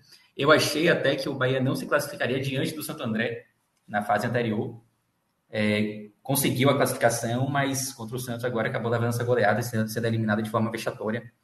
É, e de fato eu acho que vai, haver, vai acabar havendo uma grande reformulação, sim, nas divisões de base do país, que obviamente vão levar um tempo. É natural que é, o City ainda esteja ali conhecendo o ambiente, começando a reformulação do time principal, que, enfim, era, era mais necessário. E aos pouquinhos eles vão tomando conta ali de outros, outros setores do clube. Nada mais natural que essa reformulação aconteça também no Sub-20. Perfeito. Mas agora vamos embora. Vitor Vilar, boa noite. A turma tá aqui no chat. Boa para quem, meu irmão? Boa para quem? Diga fala aí. Em Vitor Vilar. Será que Vitor Vilar vem? Cadê Vitor Vilar? Pedro disse que veio aqui só para assistir. Daqui a pouco chega Cássio Cardoso e Lula. A turma vai, vai invadir aqui, meu amigo, só para assistir. Foi pro estádio Você... hoje. Foi pro estádio. É, a gente sabe. Isso, isso, isso dá um molho, não, dá um molho ainda melhor. Foi não, foi não, foi não, foi não. Foi, pô. O homem tava lá. Tem que admitir que foi, velho de repente foi pro estádio. E aí, meu irmão? Meu irmão, Olha vergonha, aí, vexame. Não vou nem fazer pergunta, velho. Humilhação, vergonha, vexame, é, pataquada, palhaçada. Então, um monte de adjetivo aí, velho, para falar aí de. De. Adjetivo não, não é substantivo. É substantivo, mais? Me perdi. O que é que seria substantivo? Palhaçada, vexame. É... Vergonha. Não sou, sou Pasquale, não, mas diria que. É um substantivo. É, tá por ali, é. né? Rapaz, assim, Quero no seu perguntar lado, Camões aqui. Daqui a pouco tem muito falar, chat eles. Pra começo de história, eu fui pro jogo, tá? Voltei pro Barradão depois de muito tempo. Saiu com é... quantos minutos? Hã? Saiu com quantos minutos? Saí. Então, essa é uma história boa, velho. Ó, vou falar como é que foi minha, minha vida de torcedor vai, lá. Bastidor, vai, conta aí, é bom, é bom. Primeiro, começa, muita começa gente. Do, começa de você decidindo ir pro jogo. Como foi a decisão de ir pro jogo? A decisão de ir pro jogo. Tava na festa do Bonfim, na lavagem do Bonfim, na quinta-feira. É, quinta-feira. Aí encontrei um amigo que, tá, que mora em São Paulo, é jornalista, mora em São Paulo há muitos anos já. E ele tava aqui em Salvador. Aí ele falou assim: pô, velho, bora pro Barradão domingo, pô. Bora pro Barradão domingo, jogo bom contra Itabuna. A gente vai fácil. fazer um jogo bom, um jogo tranquilo. Vamos pro Barradão. É. Ele é Vitória, né? Tá com saudade do Barradão. Não sei por é. que ele tá com saudade do Vitória, inclusive. Eu acho que quem morre de saudade do, do, do, Barradão é uma pessoa um pouco masoquista, assim, na verdade. Então, é, nos últimos anos, obviamente, né? Pessoa que fala Sim. assim, ah, tô com uma saudade pro Barradão. É aquela pessoa que fala assim, pô, tô com saudade de tomar uma porrada. Tô com saudade de tomar uma surra. Aí o. Aí. Não, é verdade. Aí o. Ele falou assim: não, bora pro Barradão. Aí eu falei: não, na quinta-feira eu falei: não, bora, bora, bora sim. Aí quando foi hoje de manhã, eu acordei assim numa ressaca danada. Aí falei: pô, velho, não vou pra esse Barradão hoje não, velho, não vou não. Tentei inventar uma desculpa de que eu tô sem dinheiro para esse brother. Mandei no zap assim para ele no grupo de WhatsApp que a gente tem em comum lá com uns amigos. Falei: ó, oh, velho, tô sem dinheiro, só se você me pagar. Aí desgraçado pô, chegou. O cara pagou, né? Jogasse essa, é. porra, que tem ver. Joguei. Né? Pelo menos foi de graça. Pare pra pensar. Pelo menos foi de graça. Aí. ingresso, Olha, o cara ingresso do Barradão. 40. A meia. Caro, Só todo mundo paga meia. Cara, isso é ingresso de espetáculo. É, Amigo, é, pelo menos tá é caro. Tá caro, tá caro. É caro. Isso, é, uma... isso é ingresso. Eu, eu tá tô. Tá Ei, de verdade mesmo, tá eu... caro. 40 meia é caro. Tá caro, espetáculo. O jogo do, jogo do Bahia aqui hoje foi 50. A meia ou a inteira? Era preço único. Eu tô, eu tô gravando aqui, inclusive, diretamente. O Bahia é caríssimo, mas você não entende porque é uma demanda reprimida ali, uma quantidade de ingressos bem pequena. É. Do Vitória, do Barradão inteiro. Você tá em Juazeiro, 40 e 20. 40 e 20. Riachão, Riachão de Jacuípe. Ah, em Riachão. Tá. Ah, é, foi com o Jacuipense, é, confundi tudo. Tá em Riachão, o cara foi. Você foi pra Riachão pra ver o Bahia, é isso mesmo? Quanto tempo? Peraí. Quanto tempo de Salvador? Oxi, torcedor, viu? Tá, duas, duas, duas horas, duas horas. Tá em Riachão, ah, duas horas, duas horinhas tá bom demais. Duas horas e pouquinho. Tá, Pedro tá em Riachão de Jacuípe. Tá em Riachão. Rapaz, é porque eu não fui. Eu não consegui ir pro jogo do Bahia quarta, né? Torcedor, torcedor. Aí eu tava naquela agonia, naquela saudade, né? Primeiro jogo da temporada. Bom demais, tá certíssimo. certíssimo. Tô aqui. Quase que eu vou bater em bonito quarta-feira passada, de Porto Maguari. Mas segura essa história, eu quero, eu quero, ó, segura essa história pra voltar pra ver, que eu quero entender o que, é que o cara foi fazer em Riachão de Jacuí, com todo respeito. Tem, temos mas, duas assim, boas histórias aqui, viu, Maestro? Independente do jogo, temos duas boas histórias. Vi lá no Barradão e Pedro em Riachão de Jacuípe. Segue. Meu Deus do céu, o cara foi pra Leão Martins. Não, é, rapaz. Aí o que aconteceu? É, ele é o Martins Arena Valfredão, também conhecido, viu? Grande estádio. É, deve estar um calor da desgrama aí. Pedro, não sei como é que ele tá aguentando. Vamos lá. É, rapaz, aí eu fui, né? Aí eu joguei lá, falei, bicho, só, só vou se você me pagar. Ele decidiu pagar, aí eu fui. Aí eu fui, inclusive fui de carona, ou seja, não gastei gasolina, não gastei estacionamento, não gastei é, o ingresso e fui. Aí. Não, agora foi. Não, cerveja é, paguei. E amendoim também. Só gosto. É. é. Aí, velho. Aí eu. Agora, primeiro detalhe: pessoal na. Já no estacionamento do Barradão, que aqui tem uma concentração no estacionamento. O pessoal fica fazendo um paredão no estacionamento. Inclusive, daqui a pouco eu vou falar uma coisa que o paredão me inspirou bastante. O pessoal falando, rapaz, o cara falou, eu, eu vi um torcedor muito muito indignado antes do jogo começar. Ele falou assim: rapaz, eu sou sou idiota mesmo, né? Ele usou um outro termo, mas falou: eu sou idiota mesmo, porque, pô, Bahia, velho, domingo, um sol desse, eu podendo ir pra praia, eu podendo ir para um ensaio de verão, alguma coisa, eu tô vindo pra esse barradão, sou otário mesmo. Isso o cara antes do jogo começar, imagina no final. Já sabe. Aí. Esse aí. Aí a gente entrou no estádio, beleza, o primeiro tempo foi bom, né? Não foi o primeiro tempo ruim, daqui a pouco vou entrar nos pormenores do jogo. É, Aí eu, no intervalo, eu saí para tomar uma cerveja com os amigos, né? Eu, esses amigos que eu tava, a gente foi pegar uma cerveja no bar, e aquela fila retada e tal, barradão, bicho, uma fila inacreditável para você pegar uma cerveja. E aí pronto. Aquela, aquela confusão gostosa. Confusão, né? Você tem que ficar lá assim, falando, pelo amor de Deus, meu amigo, me dê uma cerveja. Uma cerveja. Aí, no, no, o que é que acontece muito com a gente quando vai para fila de, de, de estádio. Começa a encontrar gente que segue o podcast e tal, que me conhece de outros carnavais. Aí pronto, comecei a encontrar uma porrada de gente que segue o podcast, que me conhece, que conhece de estádio, conhece de internet. Aí pronto, velho, resultado.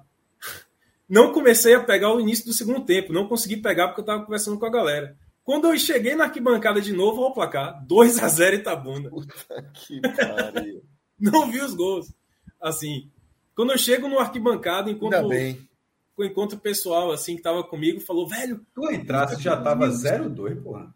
Zero, no segundo tempo, né? Quando ele segundo voltou. tempo. Amor de Aí eu vejo lá e falei, não, não é possível, isso aí tá errado esse placar, não é 0-2 mesmo. Aí eu falei, não é possível. Aí a gente começou, continuou assistindo, né? Aí o detalhe que o jogo, o entretenimento virou um cara que começou a fazer um escândalo na arquibancada, ele começou a gritar: Eu sou um otário mesmo, na mesma pegada. Como é que eu venho pro Barradão? Aí, falou, aí ele começou a virar para João Bussi: João Bussi, você não é técnico, não. Você tem que pedir demissão, João Bussi. Aí outro tocava na bola, ele: Alisson, você tem que fazer nem. Você não sabe nem o que tá fazendo nesse campo. Aí a resenha do pessoal começou a virar esse cara, assim. A gente ficou, tipo, 20 minutos, meia hora, ouvindo esse cara bêbado já, falando besteira no estádio. Aí, quando parecia que nada ia piorar, o Itabuna fez 3 a 0 velho. Na hora que fez 3 a 0 meu irmão, todo mundo do estádio começou a sair. Porque dá um trabalho das horas sair do Barradão. Tem que subir uma porrada de Tem que subir escada, escada para começar, né? Um monte. Um monte de escada. Tem que subir aqui bancada. Primeiro você sobe a arquibancada, depois você sobe uma escada, e aí depois da escada tem outra escada, depois você vai até o estacionamento. Então o pessoal falou assim, ó, dá uns, dá uns 10 minutos de caminhada daqui para lá, eu vou adiantar meu lado. Bicho, Caralho. todo mundo começou a sair, o estádio começou a sair. Aí eu cheguei no, no Qual carro. O público hoje faz ideia? Hã? O público hoje. Foi 8 mil, mais de 8 mil pessoas. Bom, no campeonato estadual é ótimo. Tá bom, tá bom, tá bom. É domingo, velho. Mas para me, levar um, pra me levar um 4 dentro de casa, o Itabuna. Olha, esse é um final de semana especial aqui, porque é o final de semana da lavagem do Bonfim. Tem uma porrada tá de baianos de outros estados aqui para querer curtir tá a cidade e tal. E o povo foi barradão, né? Aí quando eu ligo. Não, aí para finalizar, quando eu ligo, a gente tem uma tradição aqui, né? De chegar no estádio já tem gente ouvindo rádio. O pessoal tá ouvindo a rádio para ver já os comentários do pessoal metendo pau. Aí quando a gente chegou no, no, no estacionamento, já tinha gente ouvindo rádio alto pra caramba no paredão. E aí o narrador falou 4 a 1 Itabuna. Eu falei, pô, ele teve mais dois gols. Não é possível. Eu saí com 3 a 0 teve mais dois gols que. Tu só viu um gol, né? Tu só viu um gol. Do, dos é, de cinco um. gols que saíram, eu só vi um. Na Foi prática, Foi, irmão, que me larga com um empate. E depois me leva um 4x1 dentro de casa. É vergonha, né? Há três, são três ou quatro anos que não pega nem G4. São três ou quatro anos que não pega semifinal do Bahia. Três anos quatro, seguidos sem. Quatro, acho que são, acho que são quatro, quatro anos, anos, seguidos sem. Quatro anos seguidos. São quatro anos seguidos sem pegar ah, o G4. Sem, sem G4. Sem, passar, sem, sem passar para a segunda fase, são três. Isso. Com esse ano tendo a regrinha da Copa do Brasil, o fumo pode é ser razoável, viu? O fumo. É porque é o Vitória, dos, desses últimos quatro anos, porque lá a Bahia é tipo, um turno, primeira fase, e os quatro melhores vão para a semifinal e tal. E o Vitória, quatro anos que não vai nem para a semifinal. Se isso acontecer esse ano, já está fora da Copa do Brasil de 2024. Meu irmão, largar com um ponto em seis, num campeonato, campeonato curto, campeonato de nove rodadas, que ainda vai ter o Bavi lá na Fonte Nova Chato, viu? É chato demais, pô. E ainda chato. mais porque pegou hoje. Tem um detalhe, viu, velho? O Itabuna é um time que estava na segunda divisão do Baianão do ano passado. Ano passado. Assim, se você for voltar no tempo, em janeiro de 2022, o Itabuna nem existia. Era um time que estava sem calendário, digamos assim. Um time que estava sem. Sim, mas. Itabuna, Itabuna é um clube que já existia. Assim, já, já ouvi falar Não, já existia. Mas eu digo assim. Tava... Não existia. É, tava, tava sem. Tava licença, licença. Tava, tava, é, licença. tava no ostracismo grande intermitente, aquele time intermitente. Aí o pessoal lá, um grupo de empresários, inclusive, o detalhe, o empresário que pegou o Itabuna para montar e disputar esse ano o Baianão, ele é Vitória. E é um ex-conselheiro do Vitória. Ah, gosto cara... muito do Vitória. tá. Mas aí acontece. O dono do retrô, o dono do retrô, é ele era vice-presidente de futebol do esporte, pô. É. Ele, ele, ele é torcedor do esporte e era na hora que o Retro se profissionaliza, antes do Retro se profissionalizar, ele era vice-presidente de futebol, era o cara que comandava o futebol do esporte. Então, assim, e hoje é o aniversário do atual vice-campeão pernambucano. Então, acontece. Esse tipo de coisa acontece. Aí, velho, é, o Itabuna começou a jogar, entendeu? Mais montou um time para disputar, voltar a ser profissional, para disputar a Série B do Baiano no ano passado. Subiu. Hoje foi o segundo jogo do Itabuna na Série A de volta e deteu 4 a 1 no Vitória. Uma beleza. É, aí só um detalhe, né? Vitória vacilo. Eu acho que a chamada turma foi econômica. A galera ficou com medo aí da, da estilada da turma de Vitória. Foi, foi. Vitória vacila no segundo tempo e a goleada. Foi eu só vacilo, vacilo. Ficou chateado. Assim. Tropeçou, aí, tropeçou. Tem um clássico da música baiana novo, um novo clássico da música baiana, que o pessoal tava ouvindo no, no estacionamento depois do jogo, que é uma música de um, de um cantor aqui de pagode chamado O Canalha que ele tem uma música chamada Calado Vence. E aí o, o, o refrão, não sei se Pedro conhece, o refrão é assim, caladinho e toma, caladinho e toma. Aí o pessoal tá falando assim, é, meu irmão, vamos tomar caladinho mesmo hoje, né? Ficar quieto, tomar caladinho para não falar nada desse Vitória, nem falar nada com os rivais, é, é com os amigos. É, é complicado, é complicado. Impressionante. Mas, veja só, greia a parte, greia a parte, Copa do Brasil de 24, vale uma atençãozinha de leve, viu? Tá, tá difícil. Vamos falar do jogo rapidinho. Vamos, rapidinho, né? Porque não sei se merece muito, não, né, Vilar? Tu nem viu, Merece. Merece aquela, aquele período de falar mal do jogador, né? Aí vale muito. É, exatamente. Já? Velho, assim, ó. Detalhe, deixa a Bus trabalhar, vou... porra. Tem que deixar trabalhar. Não vou nem falar mal de jogador, vou falar mal de João Bussi. Esse é o grande momento. Falar mal do técnico João Búcio. Porque assim, o que aconteceu? O Vitória até no primeiro tempo foi bem. Né? Quem assistir lá os melhores momentos apenas vai ver que o Vitória massacrou o time do Itabuna o primeiro tempo inteiro. O Vitória teve três chances assim claríssimas no primeiro tempo, logo no começo do jogo. Três chances. É, é, esse eu não tinha nem, a, nem, a, nem pego uma cerveja ainda, né? Depois das três chances eu falei, ah, então aqui vai ser de boa, vou pegar uma cerveja. Aí, aí foram três chances claras, assim, uma atrás da outra. Tipo, o Vitória teve uma bola que Juan Nascimento lançou para Trellis, é, o, o, Santiago Trellis, o famoso. E ele tinha dois caras para poder passar a bola, melhores colocados. Ele decidiu chutar direto pro gol e chutou em cima do goleiro. Aí. Trellis. É, Trellis. é. Conheço. Conhece. Conheço, tá, conheço. Tá, Trellis aqui tinha uma aura de, de ídolo, assim, né, no Vitória. Só que ele tá o Trellis do esporte aqui no Vitória esse ano. É, aí, bicho, depois disso teve uma Na chance. Na verdade, só existiu único, só existiu aquele Trellis ali, né? Naquele momento, né? O Trellis, depois do Vitória. É, é terrível, verdade. Né? É verdade. Ele foi um lampejo, né? Famoso jogador de lampejo. Exatamente.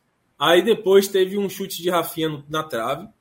Isso em sequência, assim, uma atrás da outra, tipo, menos de 10 minutos. Teve um chute de Rafinha na trave e depois teve uma enfiada de bola para Juan Nascimento que ficou cara a cara com o goleiro e ele chutou em cima do goleiro. Foi um, um gol assim muito perdido. É, muita gente, inclusive, criticou a escalação de Bussi usando o Juan Nascimento, que é um atacante, como lateral esquerdo. Ele não estava com João Lucas, que está machucado, e Vicente foi poupado, porque estava com dores musculares.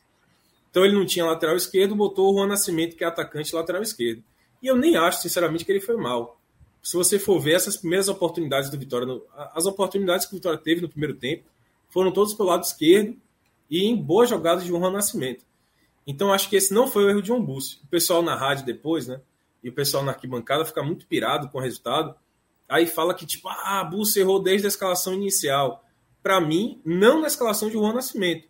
Foi um, improviso, foi um negócio meio esquisito, mas deu certo. No início deu certo. No começo do jogo deu certo. O menino foi bem. No início do jogo ele foi um dos melhores. Para mim, a escalação do, da, a, o erro na escalação inicial foi ele ter colocado o meio de campo com muito pouco marcador. Aí ele botou só Léo Gomes como marcador e ele botou Diego Torres e Eduardo, que são dois meias mais ofensivos, como é, completando o meio campo.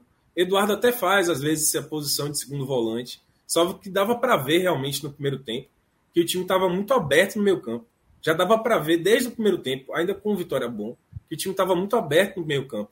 A bola passava da, da, da, da defesa do Itabuna para o ataque muito rapidamente. E aí tinha outro detalhe que começou a pesar muito, que o lateral direito Railan, que é um cara que foi bem no, ofensivamente na criação nos jogos da pré-copa do Nordeste, é, ele é muito mal defensivamente, bicho. Ele é meio. Ele é um, buraco ali defensivamente. Pelo menos nesse primeiro jogo está passando isso. E aí o Itabuna estava atacando muito por ali. Mas o Vitória fez o primeiro tempo de boa, assim, sabe? Depois teve outros chutes de fora da área.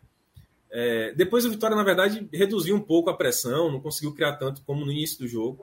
Mas ainda teve vários chutes de fora da área que o Vitória quase marcou o gol. E aí o goleiro Thiago Passos, que é um bom goleiro, é, teve uma boa atuação. Aí foi o momento que eu falei, né? Que eu saí para tomar uma cerveja e do nada o Vitória estava tomando 2 a 0 Foi um, assim, foi um, um lampejo do Vitória negativo e o Itabuna teve um momento muito feliz. É, depois, assim, até tentando entender o que aconteceu.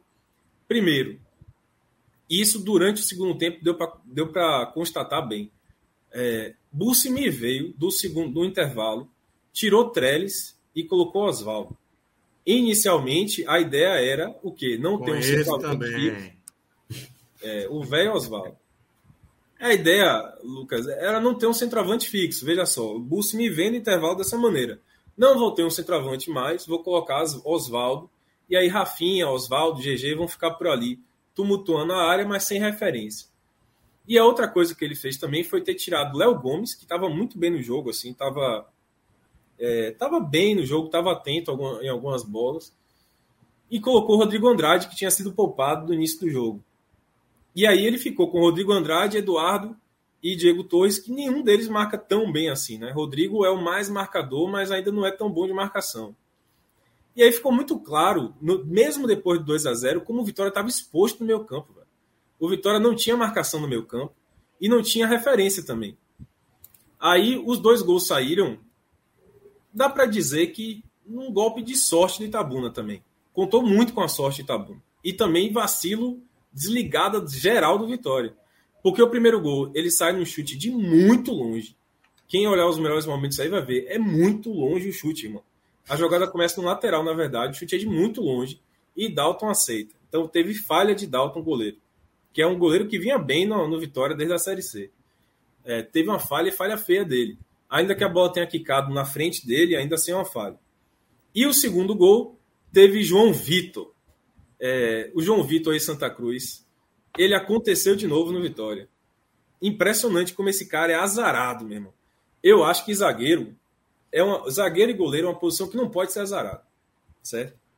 Se o cara tiver azar no gol ou na zaga, alguma besteira vai acontecer. E João Vitor, ele é muito azarado. É impressionante como ele é azarado.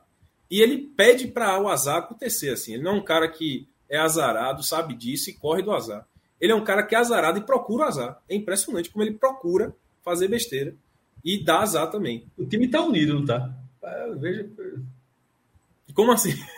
Eu estou percebendo essa sua descrição do time, acho que ele tá um time homogêneo. Um time tá, tá, homogêneo. tá uma beleza. Aí, ó, veja só, mas o cara, o cara do Itabuna tava sem ângulo, chutou da, da, da entrada da área esquerda ali. Ele sem ângulo, chutou. João Vitor me bota a pernona lá no meio do caminho, de uma maneira bem estabanada, e aí desvia, tira Dalton da jogada e o Itabuna faz 2 a 0 Aí, como eu falei, né? É, João Bussi. É, João Bussi entrou assim, o Vitória, depois dos 2 a 0 o Vitória entrou no modo freestyle, sabe? Montou no modo freestyle. Freestyle. Freestyle. Tipo assim, vamos fazer qualquer coisa aqui para ver se empata. Primeiro, João Bussi refez tudo. Ele falou: putz, acho que fiz uma besteira tirando o centroavante. Vou botar um centroavante. Aí botou o Wanderson, que é o menino da base, que é um menino que não está testado ainda. Não tinha Léo Gamalho ainda, então ele botou um centroavante, menino da base. E aí depois ele perdeu o Railan por conta de uma contusão. E ele botou Alisson Santos, que é outro menino da base, como lateral direito. E é um atacante. Alisson Santos é um atacante, um ponta, que ele colocou como lateral direito. E aí ele falou: ah, vou fazer um freestyle aqui. Botou aquela saída com três zagueiros, tentou botar os laterais como pontas, como atacantes. E aí mas tentou. Um desespero aí, assim. É como se o freestyle, assim, pra, vale a crítica e tal, mas, tipo, o jogo tava perdido, né? Assim, tentou Irmão, fazer um. Desespero total. E assim, é, se o Vitória tinha alguma chance de empatar realmente aquele jogo, certamente não era com, a, com essa formação, mestre, que ele colocou no segundo tempo. Porque o que aconteceu? É, com o time atrás do placar, do jeito que estava, com a torcida pirada da vida no, na arquibancada, as bolas iam muito. Tipo assim, o Itabuna ele fechou todo, né? Depois do, do segundo gol. E as bolas iam quase o tempo todo para as pontas, porque era onde tinha espaço para poder jogar. E aí na ponta direita tinha Alisson Santos, que é um menino, jogando improvisado. Lá é um atacante jogando improvisado lateral. E, ou então ia para a esquerda, onde tinha Juan Nascimento, que também é um menino da base. Menino que acabou de sair da base, que é atacante jogando lateral esquerdo. Então a bola ficou a maior parte do tempo, do segundo tempo, com o Vitória tentando buscar o resultado com esses dois meninos. E, velho, eles fizeram muita bobagem. Assim, eles fizeram muita besteira em campo. Erraram tudo. Assim, eu não tiro Claro, eles tiveram culpa, tiveram. Mas, cara, é uma situação de muito, muita. É uma situação muito errada para você colocar dois meninos improvisados nas posições, sabe? É uma, é uma situação assim em que o treinador, ainda mais o treinador que tem uma experiência de base, como o João Bussi, tem que entender que o caminho do jogo não pode passar por dois moleques improvisados. Ainda mais quando tem enfrentando um time que está fechado e a bola vai para lá, vai para a ponta. Velho, o que aconteceu? Alisson errou tudo e a torcida perdeu a paciência com cinco minutos de jogo dele em, em campo. E aí começaram a vaiar o menino Alisson Santos, que é uma joia da base. Começaram a vaiar o Juan Nascimento, que é outra joia da base. O pessoal começou a, vaiar, tá no direito, porque o time estava perdendo, estava praticando um vexame. E o Vitória, se tinha alguma chance de empatar, perdeu com a pilha dos garotos em campo, a pilha do time em campo e a pilha da torcida na arquibancada. E pirada com o João Bus também, obviamente. E aí o Jacobina fez 3 a 0 no gol de cabeça, que foi o fatídico gol. É, inclusive o jogador do Itabuna tá. Jacobina, eu falei Jacobina, mas é Itabuna. O Itabuna, o jogador do Itabuna, tá livre, cabeceia livre, impressionante. É, e aí o 3 a 0 mata o jogo, né? Porque todo mundo vai embora. Ainda teve o, o, o, gol do Vitória, o gol de honra, que não foi de honra porque ainda tomou outro, que foi uma jogada de Vicente, o lateral esquerdo, que entrou no lugar de um Renascimento finalmente. E aí o Itabuna ainda fez outro. Em outra lambança de João Vitor, inclusive. É, quem olhar os melhores momentos novamente vai ver que João Vitor se pica lá pro lateral para tentar cortar a bola. Aí ele tenta dar aquele, sabe aquele chute voador assim para tentar espanar a bola. Ele fura, cai de bunda no chão. Esse foi o tropeço, viu? O tropeço do Vitória. Foi o tropeço de João Vitor lá, porque ele dá uma, uma voadora na bola, cai de bunda no chão, de costas assim no chão, fica tudo aberto. E aí Era o jogador. Foto. Não sei se é uma foto. Isso era uma, isso era uma boa foto para ilustrar, para ilustrar a matéria. Excelente. Ó, tu lembra? Pode ser na foto nova também, quando, mas assim, mostra. Mas assim, o Vitória contra um clube intermediário, um clube no interior. Você usa intermediário que de vez em quando tem um clube menor que é da capital. Mas, enfim, com esse perfil de clube, levar uma derrota, sofrer uma derrota desse tamanho, é a última vez que tinha acontecido. 4x1, assim, eu não lembro não, mas. 4x1, 3x0 dentro, dentro de casa, falando, dentro de casa. Uma lapada dessa em casa. Não lembro. Não sei se Pedro lembra alguma coisa assim do Vitória perdendo, porque eu não tenho uma memória muito boa também, falar a verdade. É, aqui no Recife já bem, tem. Faz bem. O Sport levou de 4 a 1 do Central em 2006. 2006. É, o Santa levou do Recife, que apesar do nome, era um, era um nômade, jogava em Goiânia. 4 a 0 no, no Arruda. O Central jogou de 3 a 0 Isso foi recentemente, assim. Já teve torneio passado falando de recentemente, assim. É, do Náutico, será que teve alguma desse, desse porte, assim? Não, não sei. Não estou não tô lembrando nesse momento. Mas assim, o esporte já teve, o Santa já teve, de, de clubes intermediários, tá ligado? Levou uma pancada. O Bahia levou um 4x0 de Pitanga, mas foi em cima do Bonfim esse jogo. Não, fora de casa é, leva de 4 vezes Pitanga. É, em casa eu lembro de um 5x3, um 5x3, né? Tipo, tomou 5 do Bahia de Feira, mas não, é, não, mas, não dá pra dizer que é uma goleada, né? 5x3 não é goleada. Mas, mas, é, mas o cara não sai, o cara não sai, o cara não sai aliviado. Pô, não foi, não foi uma goleada. É, tomou 5. Levou de 5x3, Ufa, pelo menos não foi goleada. 2010. Assim, Campeonato é 2010. Eu realmente não. Do Vitória, assim, a memória não, não traz nada, sabia, velho? Nada, nada, nada. É Esse é um bom. Raro, Esse é um bom tema, inclusive, porque eu não lembro qual foi a última vez. Assim, pode, pode ter. Eu acho que o Vitória foi eliminado em 2019 Sim, tem, tem um com uma goleada em casa. Mas, mas não, não lembro, velho. Não lembro. Não sei, não lembro mesmo, mas é, é, realmente assim, eu das, das partidas do Campeonato Baiano que eu vi do Vitória jogando em casa, essa foi a partida que eu achei mais vexaminosa, assim, mais vergonhosa. Mas, falando, essas que eu citei de Esporte Santos são as maiores derrotas dos dois contra clubes intermediários de Pernambuco, no, é, jogando dentro de casa. Aí eu fiquei com a impressão que do Vitória pode ter sido isso, ou seja, pode estar tá passando, pode estar tá passando assim tipo, o vexame foi goleado e tal, mas que pode ter sido algo maior. Por isso que eu estou perguntando, porque pode ter sido algo é, histórico. É uma boa pauta, pode ter sido a maior derrota da história do Vitória pode, sendo, pode. sendo mandado para o Barradão contra um time de esporte. Em, em 2019, Vilar, o Vitória foi eliminado dentro de casa, dentro de casa pelo Fluminense de Feira, 2 a 0 Foi 2 a 0 mas tem o peso da eliminação, né? Não, assim por eliminação tem um, assim, um pentacampeonato Bahia de Feira. Não quis nem dizer por isso, assim, porque aí teria é, o próprio Santa Cruz é mais, mais do que levar de 4 a 0 do Recife, foi perder o título para o Salgueiro no 0 a 0 assim, tô nem foi um empate e perdeu nos pênaltis. Estou nem falando do peso do jogo. É, é só o placar mesmo, tipo, ser esticado é. assim dessa forma. Eu, eu lembro dessa eliminação 2019 porque foi algo assim, foi uma eliminação para um time do interior na primeira fase do Campeonato Baiano em casa, mas foi 2 a 0 né, Pedro? Então, assim, não tem o peso de uma goleada, né? Tem o peso da eliminação, mas não tem o peso da goleada. Eu, não, eu sinceramente não lembro a última vez que o Vitória tomou uma goleada dessa em casa de um time do interior da Bahia. Assim. É um excelente... errado fora, porque se você for goleado no estadual, no estadual, ser goleado fora já é raro. Dentro de casa, porque fora, tipo, fora o Náutico já foi goleado fora, que eu lembro. É, o Santos já foi goleado pela cabeça, levou de 5 uma vez. O Sport já levou 4x2 do, do Itacuruba, 4x2 do Intercontinental. É, eu, tô, eu sei que é a diferença dos gols, mas assim, mas a quantidade de gols sofridos de gols sofridos, mas dentro de casa é, é aí dá, mais dá um trabalhinho maior para achar. É, eu, eu realmente não lembro. E aí, só para finalizar, assim, porque de fato eu já falei tudo do jogo, as atuações, cara, não tem o que salvar, né? Eu lembro que eu estava acompanhando aqui nos bastidores o que você falou com o Léo, é, e aí, aí você, o Lucas perguntou assim: ah, tem alguém para tomar nota baixa num 5 a 0 né? No Vitória, é, tem alguém que vai tomar nota boa com a goleada de 4 a 1 Não tem, cara. Mas dá para falar das atuações ruins. Então, por exemplo, Dalton falhou, que é muito relevante falando do Vitória, porque Dalton ele foi um dos destaques do Vitória na Série C do ano passado. Por isso que ele foi contrato renovado, inclusive.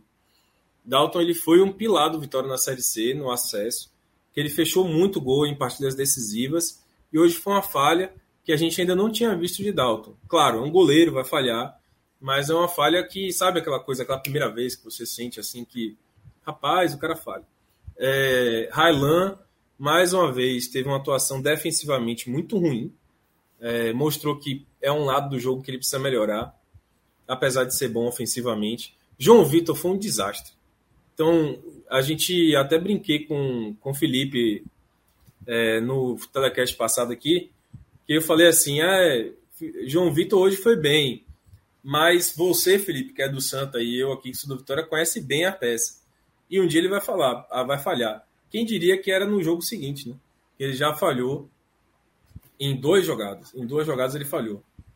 Aí vem é, o lateral esquerdo, o Juan Nascimento, que eu achei que começou bem, depois ficou afobado, mas aí foi uma coisa do resto do time. Léo Gomes saiu, não deu nem para jogar muito, saiu no intervalo. Pontos negativos, né? Eduardo foi muito mal o jogo inteiro, mesmo no primeiro tempo, quando o Vitória estava bem, o Vitória estava atacando, o Eduardo prendia demais a bola, muito fominha, não conseguia soltar a bola. Diego Torres parece que está em outro ritmo. É, Diego Torres é aquele argentino que jogou na Chapecoense, jogou bem e tal, no CRB. CRB, né? Muita gente considerou que ele seria uma boa contratação para o Vitória. Pode até vir a ser, mas nesse início de temporada dele, ele está numa lentidão, velho, num marasmo.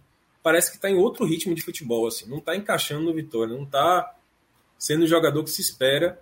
É, você vê lá que tem uma, uma, qualidade, mas ele precisa melhorar muito o ritmo, muito, velocidade, rapidez de pensamento, drible, sabe? Ele precisa melhorar muito. Trellis foi um desastre, é, assim, não conseguiu fazer o gol que seria muito importante, um gol muito, muito tranquilo, assim, uma jogada tranquila no início do jogo. E depois não conseguiu dar sequência a nada, errou muito Trellis. Dá pra, o que dá para salvar, eu acho, é, Rafinha fez uma partida, não foi bem, mas também assim, não fez nada de absurdo.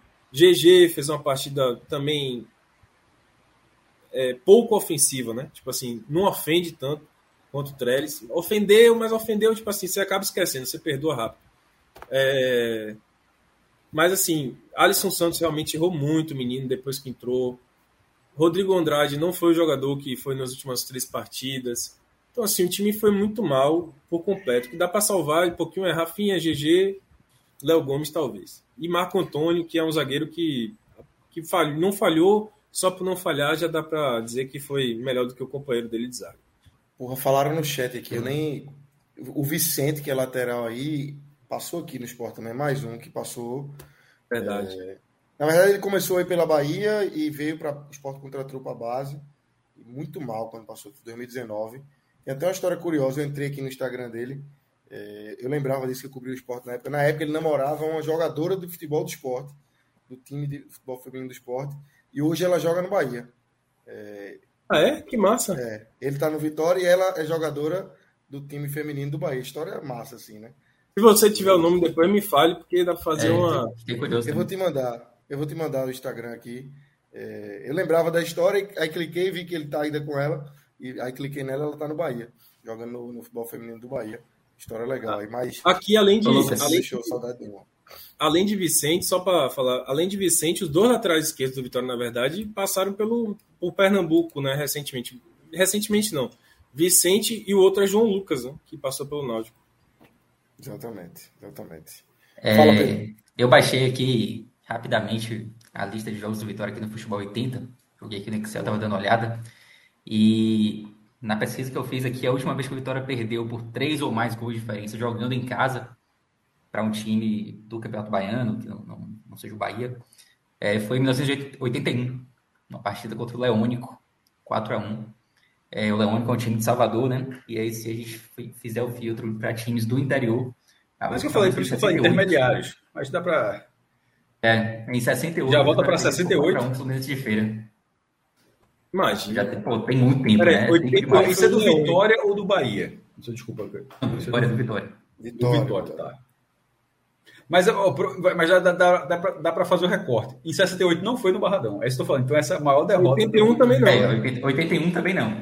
É, 81 então, é a maior derrota do é a maior derrota do Vitória num jogo contra o time do interior dentro do Barradão. Exatamente. É, pode ser que tenha para uma outra competição, né? Acho difícil, mas enfim. Excelente levantamento aí de Pedro. Porque. Rápido. Como é rápido. Muito rápido. muito bom, muito bom. É, 81, bicho, só para comentar sobre isso, 81 não existia Barradão e não existia esse Vitória que dá para dizer que é o Vitória de hoje em dia, porque na, na época é, o Vitória ele começou a deslanchar muito enquanto clube dominante na Bahia, inclusive após o Barradão, né? Após o surgimento do Barradão, nos anos 90 e tal foi que o Vitória criou uma, uma, um tipo de dinastia assim que era difícil ganhar do, do Vitória. O Vitória fica puta comigo, mas veja só. Embora o Vitória já tivesse tido até algumas campanhas interessantes no brasileiro dos anos 70, é, já tinha ficado no top 10. Já, o, Bavi já era um clássico tradicional, mas muito por causa do Bahia. Os resultados do Vitória não eram tão relevantes assim. O número de títulos do Vitória não era tão relevante assim. O Vitória não tinha o, estado, o estádio, como você falou. O Vitória, em 81, era um clube menor do que o Santa Cruz e do que o Náutico. É, em Porque, termos nacionais, sim, com certeza. Em, ter, não, em termos de resultados, eu nem, eu nem cogito. Mas não, de estrutura é covardia, pô. O Santa Cruz já tinha o Arruda, o Naldo já tinha os aflitos. Assim, os dois, o Santa Cruz tem os anos 70, assim, muito presente, jogador convocado para a Copa do Mundo, é, mais estaduais. É, é, era o terror do Nordeste, literalmente, e o Náutico, assim, do que o Santa Cruz, achei, é, do Santa Cruz certamente, e do que o Náutico também. Então, assim... É, é mas, mas aí também o, o comparativo é é foda porque não, assim, não, não, não ninguém era... fez comparativo. Então, só estou dizendo assim, por exemplo, o Vitória em 81, considerando o que era, como você tá falando, o que era o Vitória até 1981 e o que era o Náutico até 1981, o Náutico era um clube com muito mais resultados. Assim, não é mais não, muito mais resultados do que o Vitória. É, mas é, eu só queria falar o seguinte, porque hoje é, hoje ah, o Vitória passou depois de 81 para Não, eu digo passou. o seguinte, eu digo o seguinte, na, na época o Náutico Santa Cruz até 81, talvez fosse até maior do que o próprio esporte, velho. E quanto. Não era, porra. O esporte, o esporte era o maior campeão. O Santa Cruz estava virando. O Náutico, o Náutico não era. O Náutico não era maior, não era o maior vencedor. O esporte já, já era o maior campeão. Eu me refiro à competição nacional, assim. Competição nacional. Não, já tinha sido vice-campeão brasileiro e o Santa Cruz tinha sido semifinalista de 75. Os resultados nacionais é. dos dois eram mais expressivos do que do esporte também. É isso. Era mais equilibrado, né? Eu acho que o esporte deslanchou mais depois, né? No final dos anos 80, depois do 87 e tal. E aqui eu é, acho 81. que era um... Não, veja só, eu não coloquei o esporte porque o esporte era maior do que o Vitória. Assim, é. é assim, nem, nem, coloquei. Eu quis dizer de, de, que clubes que não eram. Nesse caso, Santa e Náutico, Santa e Náutico, o Santa certamente era. O Santa Cruz, tá, o Santa Cruz possivelmente, como você estava falando, o Santa Cruz era um clube nacionalmente é, visto de uma forma maior do que o esporte naquele momento. Eu quis dizer só que a é discussão isso, era o Náutico, e o Náutico provavelmente também era maior do que o Vitória naquele momento. É, o Vitória... Em 81, o Vitória, o Vitória já, é, já era o maior rival do Bahia em 81. Mas ainda não era o segundo maior campeão baiano. O Ipiranga ainda estava na frente do Vitória. O Vitória só empataria com o Ipiranga em 85. É.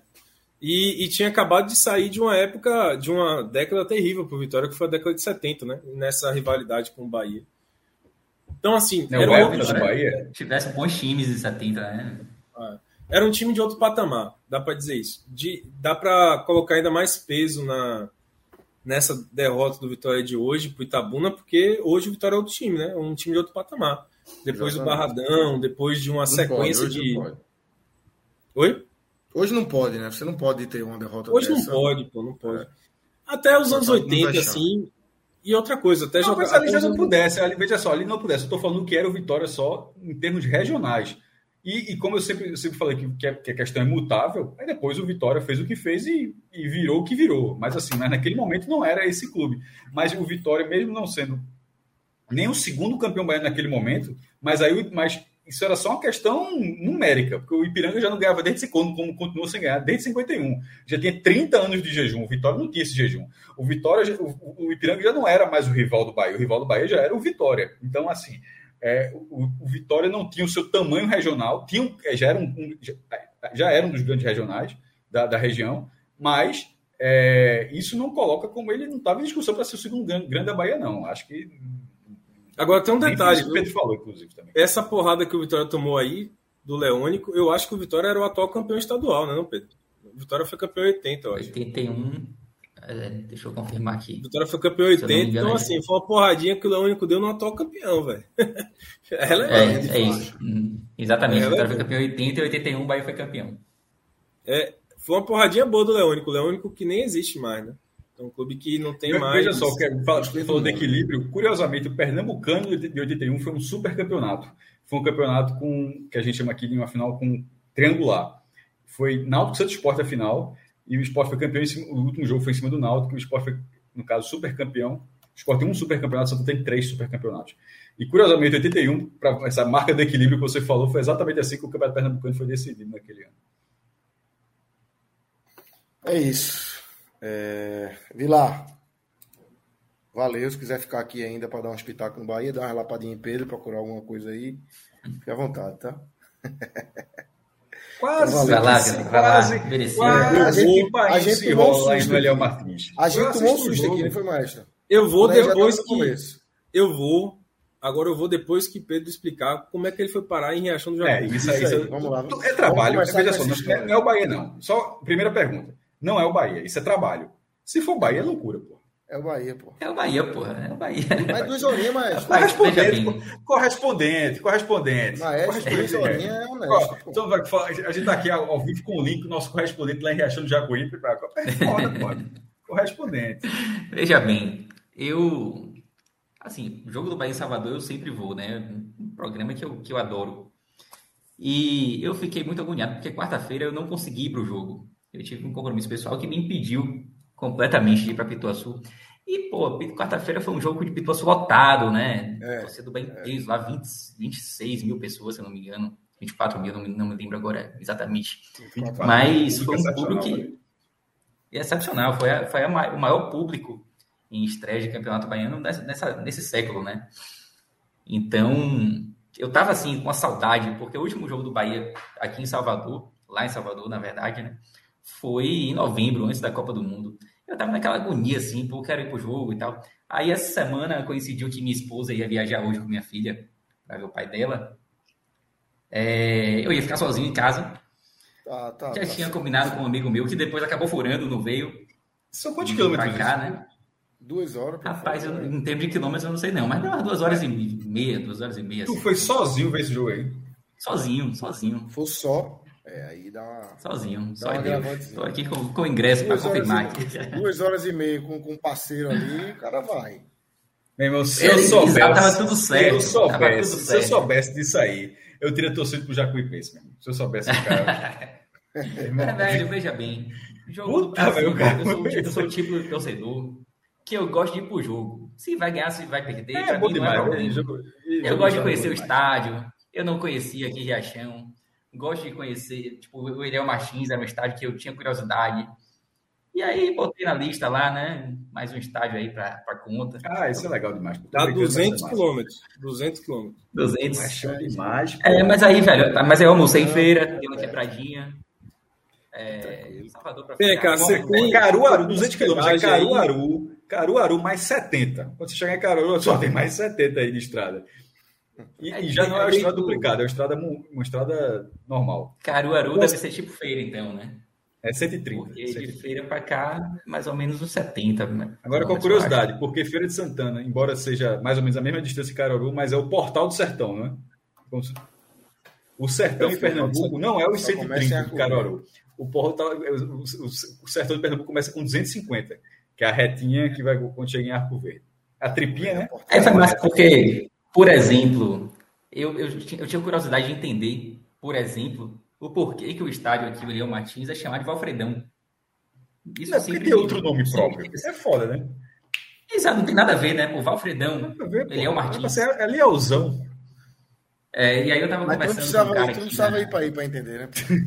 Esse tal de Porra, não achei não. Era uma ligação pro Maestro que ele dizia, pô. Por que, Valfredo? Faço a menor ideia, né? jogo, queria pro eu jogo, vou foi só isso, hoje. pô. Eu tava precisa conversando, arrumar era, era, era, um, era um torcedor do Bahia, daqui de Riachão, mas que tava de camisa do- da Jacuipense. Hoje ele falou, não, hoje eu vou torcer pra Jacuipense, embora eu seja Bahia. Se o Bahia ganhar, eu tô feliz também, mas hoje eu vou torcer pra Jacuipense. E aí ele tava me contando que, na verdade, Eliel Martins foi o prefeito que conseguiu a área do estádio ali, só que meio que não construiu, né? É, ele só conseguiu a área e largou. Aí depois veio um outro prefeito, prefeito, Valfredo, alguma coisa, nem sei o nome do cara, né? O Alfredo. famoso Alfredão, que foi quem construiu de fato. Então acho que tem algum lance político aí e tal por trás. Tem nada, né? Mas Tem- quando você chega no estádio, tem lá escrito Arena Valfredão, não tem Ariel Martins, não. Lá dentro tem também, bem, bem- grande, assim, Arena Valfredão, e embaixo tem estádio Ariel Martins. Mas manter essa Aí, ó. curiosidade aí hoje. Aí, tá Não, aí e uma, valeu tem outra curiosidade também que o, durante muito tempo esse estádio ficou famoso, né, Pedro? Por- pelas quedas de luz, né? Nos jogos à noite, assim.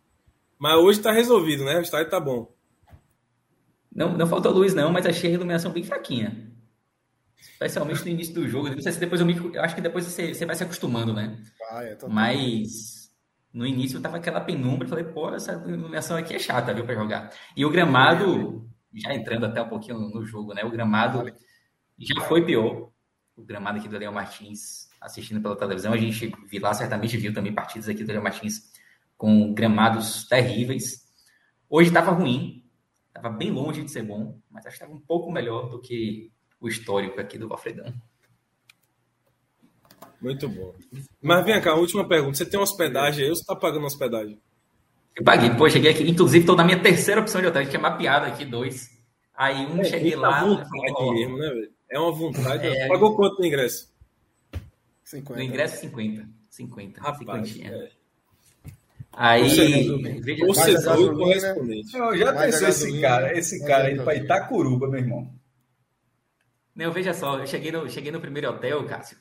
Aí a mulher perguntou: você quer com ventilador ou com ar-condicionado? Eu falei, porra, perguntei quanto era, né? Ela falou que era 60 com ar-condicionado, 40 com ventilador. Não tive nem dúvida. 60 aí, pagar esses 20 reais aí. Tá. Né? O golpe tá aí, quem quer? Vê agora, vê agora o golpe, vê. É, não, mas não tinha, tinha, tinha acabado. Tinha acabado. Ela olhou lá no Ah, pensei, eu pensei que ia chegar Acabou- quando acabou liguei o ar, ar-condicionado. não funcionava, não esfriava. Ó, eu disse que não, eu disse que era frio. Você perguntou se era frio. Você perguntou se é ventilador ou ar-condicionado. Ar-condicionado tem, aí, ó. Ô, ô, Pedro, Pois é, mas aí, aí saí, né? Pô, ficar no, ficar no ventilador aqui em Rachão ia ser pesado. Queria dar uma descansadinha. É, sem tarde. ventilador ia ser complicado. É, É. Qual é o seu raio assim de aceitável? Quantos quilômetros você aceita rodar para ver o fiquei, Bahia? eu, assim? eu, eu ia perguntar isso, meu irmão. Até quando? Por isso que eu falei Itacuruba. Qual o limite? Eu- minha pergunta era essa, por isso que eu citei Itacuruba. Qual é? Pera aí, tem, tem sei, várias, tem velho, várias, tem várias dia. aí, tá? Pra ver Olha o só, Bahia. Hoje, no que dia que tiver você tem capacidade, você tá com carro, tá calma. com tempo, tá com vontade. Até quantos quilômetros tu encara? Em que tipo Vamos de lá. jogo? Um jogo como esse ou um jogo. Não, como esse, como esse. Não, teu. porque, tipo como assim, Acho que dá pra pegar jogos, jogos não como viajou- esse. Jogos, jogos como esse. Jogo como esse, jogo merda. Jogo como esse. Jogo merda. Hoje, hoje calhou, né? De minha esposa tá viajando, não tem nada a fazer hoje. Hoje, tá igual, deu hoje, só que o jogo é 600 quilômetros. Rapaz, ó, uma vez, acho que a, a mais. A mais eu, eu, eu não sou esse cara que viaja toda, todo jogo, não, tá? Eu viajo assim uma vez por ano e olha lá pra ver jogo do Bahia fora. É, mas o mais doido que eu fui, assim, foi um- Gastar assim, achando Jacuípe essa viagem. pela, pela Copa do Brasil, lá em São Luís. Eu fui, eu fui num bate-volta, velho, de avião, de avião, né? Pelo menos não foi de carro, né? Não, Mas não, não é assim, não. Porque é jogo assim. melhor, velho. Pra levar, pra ir, pra levar a tabocada, eu já fui bater no Paraguai. Cheguei lá, 2x0 no gol, voltei pra casa. Isso Eu acontece. fui, de, eu fui de carro Recife, Recife Fortaleza na final do. Da Copa Pronto, do ano Nordeste passado. ano passado. Então, eu, levei, eu levei dois cocos lá, calma. lá no Paraguai. Isso, isso aí acontece. Eu tô falando, é jogo que nem esse, meu irmão. É, é, é Jacuipense, Bahia. De Campeonato Baiano, esse foi mais longe. Segunda Esse foi o mais rodada, longe. segunda rodada, o jogo assim. Foi, foi muita raça, viu? Pra ver o time cheio de reserva. esse foi mais longe, certamente. Já fui em Catu, mas Catu acho que é mais perto. Assim, Catu já, é mais já perto, tem muito é tempo. É, já tem muito Catu é bem tempo que eu fui lá. Catu é bem mais perto, né, Vila? É, Mas Catu eu fui de ônibus, aí demora mais, Conquista. né? Vitória da Conquista é mais. É, acho que é mais longe. Conquista já fui, Conquista já fui, mas é porque também eu tenho um amigo que Acho mora que é mais lá longe. e tal, e fui passar o final de semana. Aí fiquei lá, tranquilo, final de semana. É, aí é diferente, é diferente. É, tem, é, é, é jogo, é jogo, alugar um hotel, ali. Eu fui de avião. Conquista, mesmo. Conquista, são oito horas de viagem. Não, mas, mas conquista eu fui de avião. Peguei aquele teco-teco que vai pra lá. Ah. Aí foi. Porque, porque, porque se a gente tá falando com veja só, a gente tá falando aqui convenção da Mega Sena aí, tu tá entendendo, pô. não, pô, vou pra conquista. Não, naquela época era, era 150 reais de volta. Agora que não. Agora que lá tudo, né? Oito horas de viagem, pegando. Rapaz, você tem que pegar 116 para chegar em conquista. É caminhão, caminhão tá falasse de barco, tem que atravessar, tem que atravessar algum rio, tem balsa também. Não. Se falasse barco, eu entendi errado. Não, não. não. Você tem que pegar a 116, que é a estrada, ah, eu, né? Eu, viajei, eu entendi falando em algum momento barco como se fosse não. balsa, sei lá, viajei. Você pega a BR-116, é só caminhão, velho. Caminhão, caminhão, caminhão. Ah, lembrei. Olha, olha, vai espremendo, vai Lembrando, lembrando de um jogo que a gente foi também, em Itabaiana, Sergipe, um jogo pela Série C. Esse foi pesado também. Pela esse, Série esse? É mais, esse, esse, é mais do que duas horas de viagem. C. Bahia, não, é América mais, Itabaiana é mais, Itabaiana é mais. É, não, esse é umas quatro horas, quatro horas e Itabaiana é umas quatro horas já. É. Isso é esse. É foda. Esse foi, esse foi trash também. Eu tô, Bahia, tô América Eu tava puxando aqui pela memória algumas vezes que eu fiz, fiz isso aí para jogo de estadual. É. Porra, eu, eu já fui para Garanhuns, mas eu já fui para Garanhuns. Não, tipo, bate, e volta, assim. É, bate e volta é chatinho, porque o cara bate e volta de Garanhuns. Bate e volta o jogo, a gente foi pro jogo. Eu não dirigia na época. Aliás, eu acho até que eu dirigia, mas não fui Voltou no mesmo dia. Voltamos no mesmo dia. O jogo foi de noite e a gente voltou no mesmo dia. Chegou Foi de noite ainda. Eu lembro duas vezes, assim, é, desses do interior, desse formato. Uma vez foi decidido muito em cima da hora. Não sei se foi com o Fred, talvez até com o Fred, se brincando, não lembro. Mas foi é, Vitória Esporte do Carneirão, que foi demolido, infelizmente, o estádio foi demolido. Vitória de Santo Antônio, que fica a 45 quilômetros. É 45, mas é interior. 40, é, é, já é zona da mata, não é região metropolitana mais não. E o outro foi dessa forma, assim, de, ó, vou, que foi um Salgueiro Esporte, que o Salgueiro mandou no Antônio Inácio, que é o estádio menor de Caruaru, em 2008. Achei que você tenha ido para Salgueiro. Não, não, nunca desse jogo. Não. E eu, só que eu estava em Gravatar. Eu acho que eu estava em Gravatar com o meu amigo Valdir. Um... Bora jogo. Aí tá pegou o carro que aí são, de gra... Caruaru são 130, mas de Gravatão de Tava são uns 40, 40. Aí fui, cheguei lá. Nunca tenho, eu, eu fui com quem conheceu, mesma, mesma coisa que, que Pedro falou, e falou ao estádio. Muito mais do que ver o jogo, aquele esporte, era o Esporte 2008, estava um ano proveitoso, né? embora ainda fosse no começo, estava longe do título, mas era ali. Porque eu queria, eu queria conhecer o Antônio Inácio, de, de ver um jogo lá. Então, mesmo já sendo 2008, eu poderia ter visto todos, mas não tinha visto ainda. Dentro, tinha visto, feito matéria e tal, mas nunca assisti um jogo. Então, dá essa mais duas horas de carro, não. Aí eu teria pensado, teria ficado em casa. Ó, tem, tem, ficava tem um superchat aqui, superchat aqui de Roberto. Ele mandou só pela vontade de Pedro, só para dar um. Valeu, Roberto. Obrigado, Pô, já, já inteirou, já inteirou aí na diferença do ar-condicionado. É verdade. É verdade. é engraçado, esse foi essa foi a primeira opção, né? De hotel. Aí o segundo, eu achei uma onda também, porque tava tudo fechado. Eu perguntei, tinha uma moça vendendo amendoim na porta. Eu falei, perguntei ela como é que entra aqui nessa pousada aqui. Ela falou, rapaz, domingo o pessoal não vê, não. Domingo não abre a pousada, não. Porra, pousada não abrir, né? Eu já vi habitantes de Riachão. Nem sei, é. Tem uns 60, 50 mil, é, 60. 60, 60. O, é, por aí. 50, 60. Agora eu tô falando de Pedro, mas ano passado eu fui para um jogo em Alagoinhas, velho, que é mais perto, né? Não é tão longe, mas eu fui. Mas desse, um desse mesmo né? estilo, assim, vou, tô de folga, vou lá. Rapaz, na verdade, assim, Juliana foi fazer um jogo pela Copa do Nordeste, lá em Alagoinhas. Era Atlético de Alagoinhas e Bahia. Aí eu falei, ó, quer saber de um? Vou junto. Eu vou, vou junto. Aí eu fui para ver Atlético de Lagoinhas e Bahia, porque eu queria muito conhecer o estádio de Lagoinhas lá, que é um quanto estádio grande. Ano passado. É, eu não conheço, não. Não, quanto foi? Quanto foi? Quanto? De valor ou de. Não, pô, placar, o resultado. O placar. Eu acho que o, eu acho que o Bahia perdeu. Foi ano passado, Pedro. Acho Ó, que foi 2x1 um, Alagoinhas. 33 mil habitantes de no último censo. 33? 33 né? Sai pequena. 33. Sai pequena tranquila. Pequeníssimo, é. É, 60 mil é Serrinha, que é perto. Realmente é menor. É, é menor. É isso. É, o Atlético Alagoense e Bahia ano passado no Carneirão O Bahia perdeu as duas, jogou pela Copa do Nordeste, Campeonato Baiano, perdeu as duas por 2x1. É. Eu fui para conhecer o Carneirão, velho, que é um estádio assim, é, é engraçado, viu? Porque o Carneirão eu acho que é o segundo maior estádio da Bahia, do interior da Bahia. E é uma cidade Loma, que... Porra, o Lomanto é, parece ser grandinho, porra. Aquela arquibancada, apesar que só tem de um lado, mas a arquibancada é bem grande. O Lomanto, ele é. é tem... Eu já fui no Lomanto também, ele é espaçoso, mas eu acho que a capacidade do Carneirão é maior. Né? E a, eu acho joia, que... né? a joia, e a joia da princesa? Acho que o joia é maior, então, né? É o segundo maior que eu falo. O primeiro é o joia do interior. Ah, ah sim, sim, sim. Claro, sim. Agora você sabe que na, o, Bahia, o Bahia inaugurou o Carneirão em 71 contra o Corinthians no amistoso. E o que se diz é que esse jogo teve 35 mil pessoas. Público gigante, assim. Mas eu é, acho que o maior do. É, é provável que tenha sido isso mesmo. Era muito a, a falta de controle para público. É só ver que um, de repente o recorde da Futebol foi 110 mil, sei lá, fora os não pagantes, e de repente o Estado está lá com 70 mil e não cabe mais ninguém. É, assim, era, era, era, era, loucura. Pô. É isso. Vamos embora. Vamos falar aí do, do jogo agora, Pedro. É, 1x0 a vitória. A gente Arrumou, começou a live. Já foi, viu? Um abraço, valeu. A gente Eu começou a live aqui, um abraço, estava acabando. É, mas, na verdade, acho que a gente não estava tava no, na, no bastidor ainda antes de começar, não foi mais.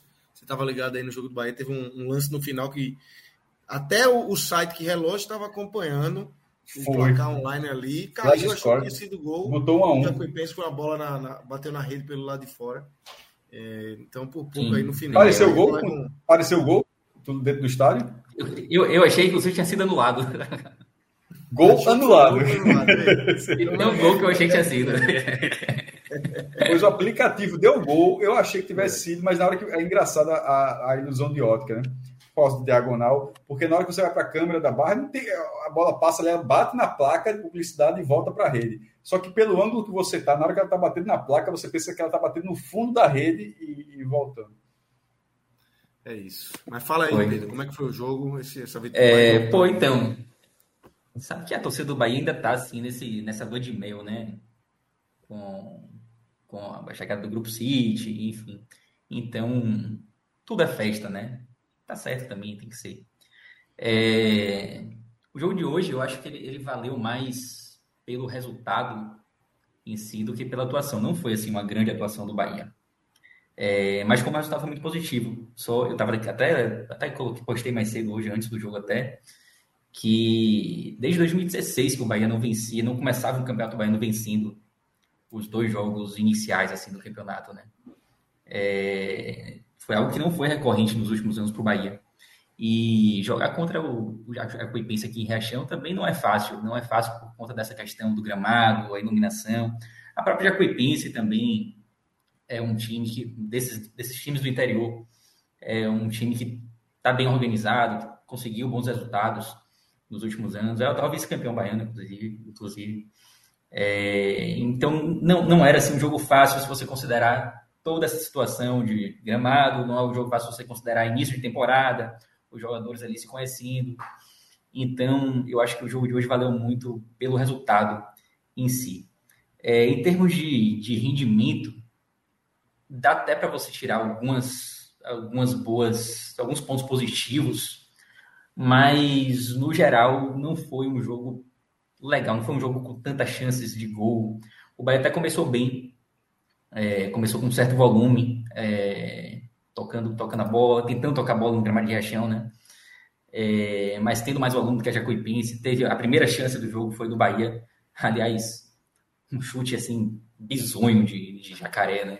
Jacaré, a gente já falou muito de Jacaré aqui em, em, outros programas, Jacaré é aquele tipo de jogador que ele é um, ele é um jogador de Jacaré, eu acho que é, eu, eu tava até pensando outro dia, acho que o Bahia já teve muitos jogadores ruins, e Jacaré, entre os ruins, talvez ele seja o melhor e o que dá mais resultado para o Bahia. Mas ele é ruim. O primeiro, essa primeira chance que o Bahia teve foi um chute, ele, ele tentou acertar um chute de primeira, uma bola cruzada de Matheus Bahia. E a bola saiu na lateral, assim, velho. Foi, foi horroroso, assim, foi tosco. É, e depois disso, a Jacuipense até conseguiu equilibrar um pouquinho as ações, criou uma oportunidade boa também com o Jean, que é um atacante que passou pelo Bahia também, pela divisão de base do Bahia e que teve duas boas chances hoje. Essa no primeiro tempo foi, foi importante, no tempo de cabeça. mas basicamente foi a única chance que a Jacuipense criou ali no primeiro tempo. E ali, a partir dos 25, 30, o Bahia conseguiu começar a traduzir um pouquinho mais é, o volume que tinha em, em, chances de gol, embora não tenha tido assim, nenhuma grande chance, mas começou a chegar um pouquinho mais no ataque. É, teve chances de cabeça com o Daniel, é, muitas vezes ali tentando chegar pela esquerda, lado esquerdo do Bahia foi o que funcionou melhor ali no primeiro tempo com o Matheus Bahia, sendo apoiado às vezes por Murni, às vezes por Biel, mas principalmente com o Matheus Bahia. É, pelo meio estava muito difícil. Daniel não fez uma boa partida hoje. É, talvez pelo gramado também. Daniel acho que foi um jogador que sofreu muito com essa questão do, do gramado, mas que ficou apagado. Vai, poucas vezes conseguiu criar pelo meio. E na direita até criou situações, mas esbarrou assim num, numa noite, eu diria, infeliz de Borel e também de, de Jacaré. Jacaré, como eu falei, né? Às vezes ele acerta um chute assim que ninguém acredita, mas no geral ele erra muito, embora sempre participe muito do jogo, né? E o primeiro tempo terminou dessa maneira, com o Bahia melhor do que a Jacuipense, tendo mais volume, mas sem ter nenhuma, assim, nenhuma grande chance de gol, com exceção dessa de Daniel, que, que vocês citaram mais cedo, né? Que de fato, pô, na hora eu falei, pô, gol do Bahia, comemorei, mas pô, anulou. Aí depois eu percebi que a bola não tinha não tinha entrado. Essa foi a melhor chance do Bahia no primeiro tempo. É, então não foi assim um futebol vistoso, longe disso. É, no segundo tempo, Renato Paiva ele promoveu algumas mudanças. Aliás, foi até interessante porque dos 36 minutos, 35, 36 minutos ali do primeiro tempo, ele já tinha colocado Caio Vidal para aquecer e Caio Vidal ficou aquecendo bem em frente aonde eu estava no estádio. E não só ele colocou para aquecer, como já estava orientando ali com o papelzinho também, ia lá falar com o cara Vidal. Então já sabia, era certo que o cara ia entrar. Achei até, por um momento eu achei até que ele ia entrar no primeiro tempo. Assim. É, ele acabou entrando no início do segundo. É, até porque os jogadores de ponta do Bahia, Biel e Jacaré, não estavam, estavam oscilando muito na partida. É, Biel foi melhor do que Jacaré até, mas Qualquer um dos dois que saísse ali, eu entenderia, entenderia para entrar de Vidal. Embora o Vidal tenha sido assim um, um cara que ele, ele, tem contrato com o Bahia até o meio do ano e eu não acho nem, nem acho que, ele, que o Bahia conte com ele para a Série A, porque ele não fez assim, ele não teve um grande ano ano passado e na partida passada talvez ele tenha sido pior em campo na partida de quarta-feira. O Bahia jogou bem quarta-feira e Caio Vidal talvez tenha sido uma, uma exceção. Tanto é que foi sacado no jogo de hoje. Não entrou como titular, nem ele nem Goulart foram as duas mudanças o Paiva promoveu no time em relação ao time da, da quarta-feira. É, mas, de fato, talvez fosse necessária a entrada dele naquele momento, pela forma como, como o jogo se apresentava. É, depois ele fez alguma, mais algumas mudanças, é, tirou o Mugni, colocou Acevedo. Acevedo foi um cara também que não estava regularizado até o jogo passado e existia até uma havia uma uma, uma como é que eu posso dizer? A torcida, a torcida queria ver Acevedo, né? Porque é um cara que a contratação foi comemorada e tal, parece que foi bem lá nos Estados Unidos, embora ninguém nunca tenha visto nenhuma partida, mas o que se fala que ele ia, ia bem lá nos Estados Unidos. Jogou até contra o próprio Bahia, aqui, quando ele jogava pelo Liverpool, é, na Sul-Americana. Então a torcida do Bahia queria ver, queria ver essas peças novas, né? A torcida do Bahia quer ver o que o Grupo C está trazendo. É, e no jogo passado as mudanças acabaram sendo poucas. É, foram mais as mudanças ali no setor defensivo. Biel entrou no segundo tempo, o próprio Everaldo. Nesse jogo a gente já viu Everaldo na frente, né? Já viu Biel como titular também. Então algumas peças foram aparecendo. E o segundo tempo, a impressão que eu tive foi que o Bahia até teve uma dificuldade maior de criar chances de ataque. É, a Jacuipense voltou a ter as grandes chances da partida no segundo tempo, teve uma chance com o Jean, que ele de cara a cara com o Marcos Felipe. Marcos Felipe saiu no pé dele, dividiu, saiu até bem, fez até uma boa partida, Marcos Felipe, hoje. E teve uma outra chance também, um vacilo de Rezende, e o jogador de Jacobins, agora esqueci, esqueci o, nome dele, o nome dele, acho que é Elber, ou Elber, sei lá, alguma coisa assim, que teve uma grande chance também, poderia até ter, ter tocado para Jean, mas acabou não aproveitando, chutou para fora. Então, até os 30, 30 e poucos minutos, o Bahia seguia tendo muito volume, mas sem traduzir isso em chances de abrir o placar. Tanto que as duas melhores chances foram da Jacuipense. E eu já estava ficando até um pouco desesperançoso, porque no gramado, do jeito que estava, o jogo meio amarrado e tal, eu pensava comigo, pô, a única chance do Bahia fazer um gol é uma bola parada. E o Bahia estava tendo muitas chances de bola parada, tanto em escanteio quanto em faltas, e não aproveitava. O Bahia não aproveitava, ou não acertava o cruzamento, ou quando acertava, a finalização saía fraca, ia para fora. E aí, até que aos 39, em uma dessas tantas bolas paradas que o Bahia, bolas paradas que o Bahia teve, um lance de escanteio, o Biel cruzou bem, e aí o Goulart estava no segundo pau, o goleiro bobeou também, um vacilo. Eu acho que o zagueiro bobeou mais do que o goleiro, o zagueiro estava colado no lá, e na hora do, do, do escanteio, é, não, tipo, ele do estádio me pareceu... É. Ele, na hora que você olhar o é do... ele, ele, ele pula, é. mas errou o tempo de bola e, assim, azar do uhum. zagueiro. Então. É, não, não reparei não. Para mim, mim, vendo de onde eu estava, assim, me pareceu bem uma falha do goleiro mesmo. Mas eu, de fato, não vi o lance ainda na, na televisão, não. É, enfim, foi um gol que o Bahia precisava, né? Um, um, gol que, que fez com que a torcida do Bahia, que está em ritmo de lua de mel, comemorasse muito lá no Valfredão. É, não houve assim nenhuma cobrança, não, não, não foi aquele jogo assim que se tornou um jogo tenso, sabe? Não teve vaia, nada disso. É, então, eu acho que esse, esse, esse, esse é o tipo de jogo que vale muito mais assim pelo resultado do que pela atuação em si. E eu até, quando eu saí do estádio, né, eu vim ouvindo a entrevista de Renato Paiva no rádio. E eu achei até interessante, porque ele, ele citou a situação, a situação do gramado, obviamente, mas ele não quis, de forma alguma, colocar a culpa de um rendimento ruim no gramado. Eu acho até engraçado que ele chama gramado de relva, né? É, a gente vai se adaptando assim a esses. É, o, é o relvado, né? O relvado. O relvado. O relvado. É, o relvado. Relva me lembra muito Asa de Água. Asa de Água tem umas, tem umas cinco músicas assim que citam a palavra relva, não sei porquê, assim, mas enfim. É, e ele usa muito é, esse palavreado também, paiva. É, e, eu achei legal porque, de fato, a gente sabe né, que o Campeonato Baiano vai apresentar gramados assim. E na medida em que você se propõe a jogar o Campeonato com o seu time principal, você tem que estar pronto para isso. Então não adianta ficar é, sempre usando essa desculpa. Hoje não aconteceu um, um resultado negativo, mas quando tem um resultado negativo, não adianta colocar a culpa no gramado, mas a gente sabe que mesmo assim o rendimento ele precisa ser analisado levando em consideração também as condições de jogo. É, então achei, achei interessante assim, a fala dele em relação a isso. Sem querer culpar, mas citando que de fato existe essa, essa situação.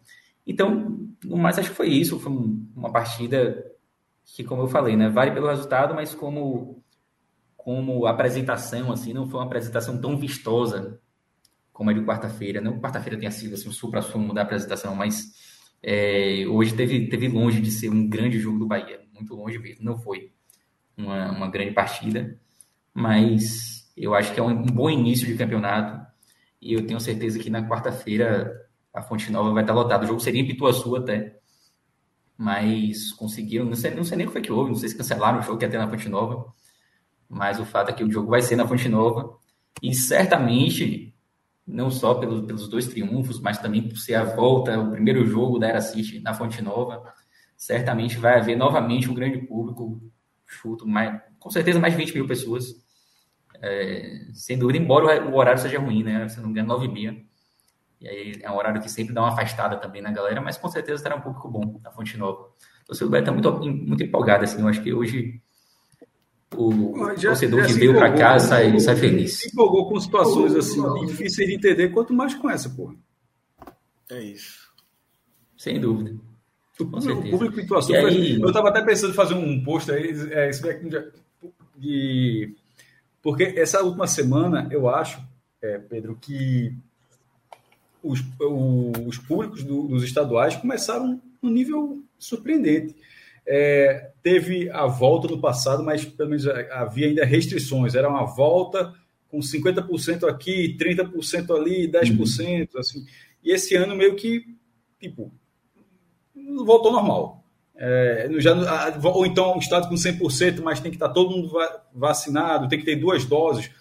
Várias restrições e com o avanço da, da vacinação, com sendo algo natural na sociedade, em quase toda a sociedade. Se você não vacinou, vacine-se. É, Aí, nesse momento, está sendo um estadual. Eu acho que essa temporada está sendo a primeira temporada de público nos estaduais é, num formato como era antes da pandemia. A, a, do ano passado já tinha público liberado, mas da forma como eu falei. É, e assim, foi, mesmo com o Fortaleza não tendo o Castelão, ou com o Bahia não tendo o, a Fonte Nova na, na, na, primeira rodada, o Santa não tendo a nossa. Mas enfim, foram alguns públicos me chamaram a atenção. Sobretudo porque eu sou um cara que nos estaduais dos anos 90 era 2 mil, 3 mil torcedores, e quando dava 4 mil, se dizia na rádio que tinha sido um bom público.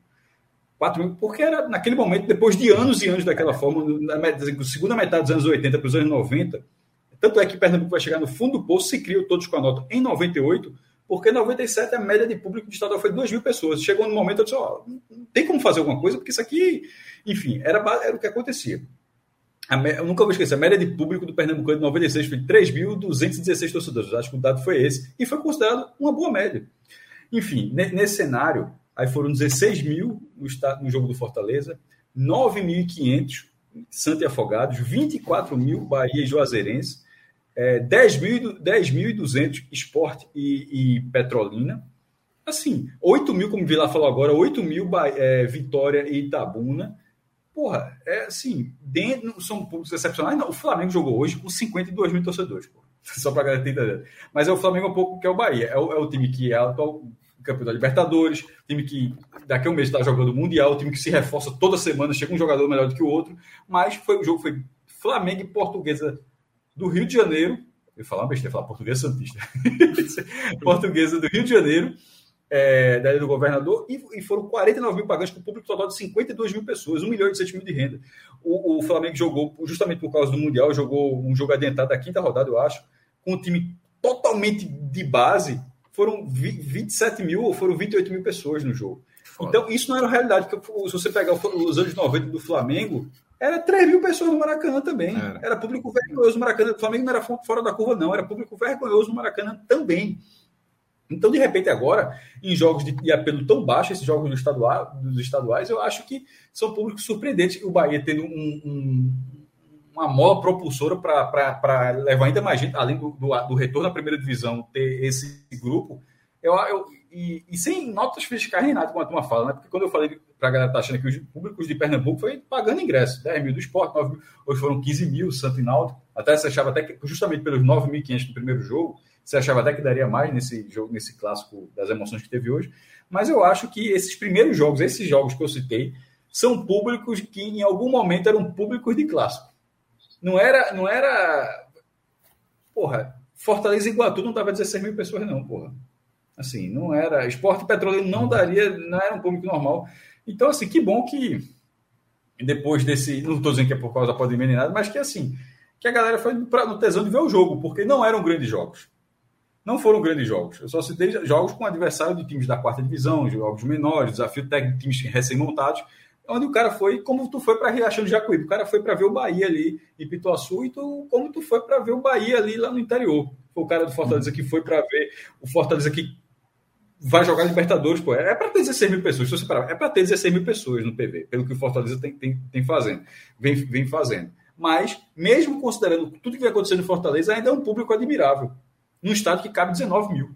Ou seja, foi quase a lotação máxima, na verdade. É, eu concordo com você, cara. Eu, eu, eu, fiz um levantamento antes da estreia do Bahia, justamente sobre esses primeiros jogos, né? Eu peguei todas as estreias do Bahia em casa, né? Toda, todas as vezes em que o Bahia estreou em casa, de 77 para cá, e a média de público é de 7 mil, que é até uma média, média alta. O Bahia costuma, sempre, sempre costuma assim, ter, ter bons públicos, mas você acha também públicos de 4 mil em estreia. É, essa média acaba indo um pouco para cima por conta de 99, justamente pelo programa de troca de notas fiscais. Né? Uma média de 7 mil uma média de 7 mil num, num recorte de 45 anos, porra. Porra, isso, então é óbvio que 24 mil é fora da curva.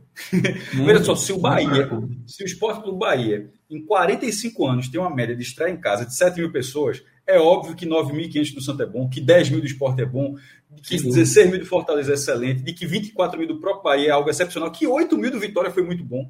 Então, assim, um, o clube de maior torcida da região, em, em, quase cinco décadas, tem uma média de 7 mil, isso só prova que todos os outros públicos, num, isso numa mesma semana, isso foi num, num intervalo de sete dias. Num, num, intervalo de sete dias, ter tido. É, esse, me chamou a atenção. Eu estou dizendo um post que eu fiquei com vontade de fazer, mas nem fiz. Mas que é justamente isso, como me chamou a atenção, como foi acima da curva, e você dizendo isso, vou, já vou dizer, vou usar esse dado. Se eu fizer. Pode usar, tá, tá, lá, tá lá no É, tá lá, post, tá lá.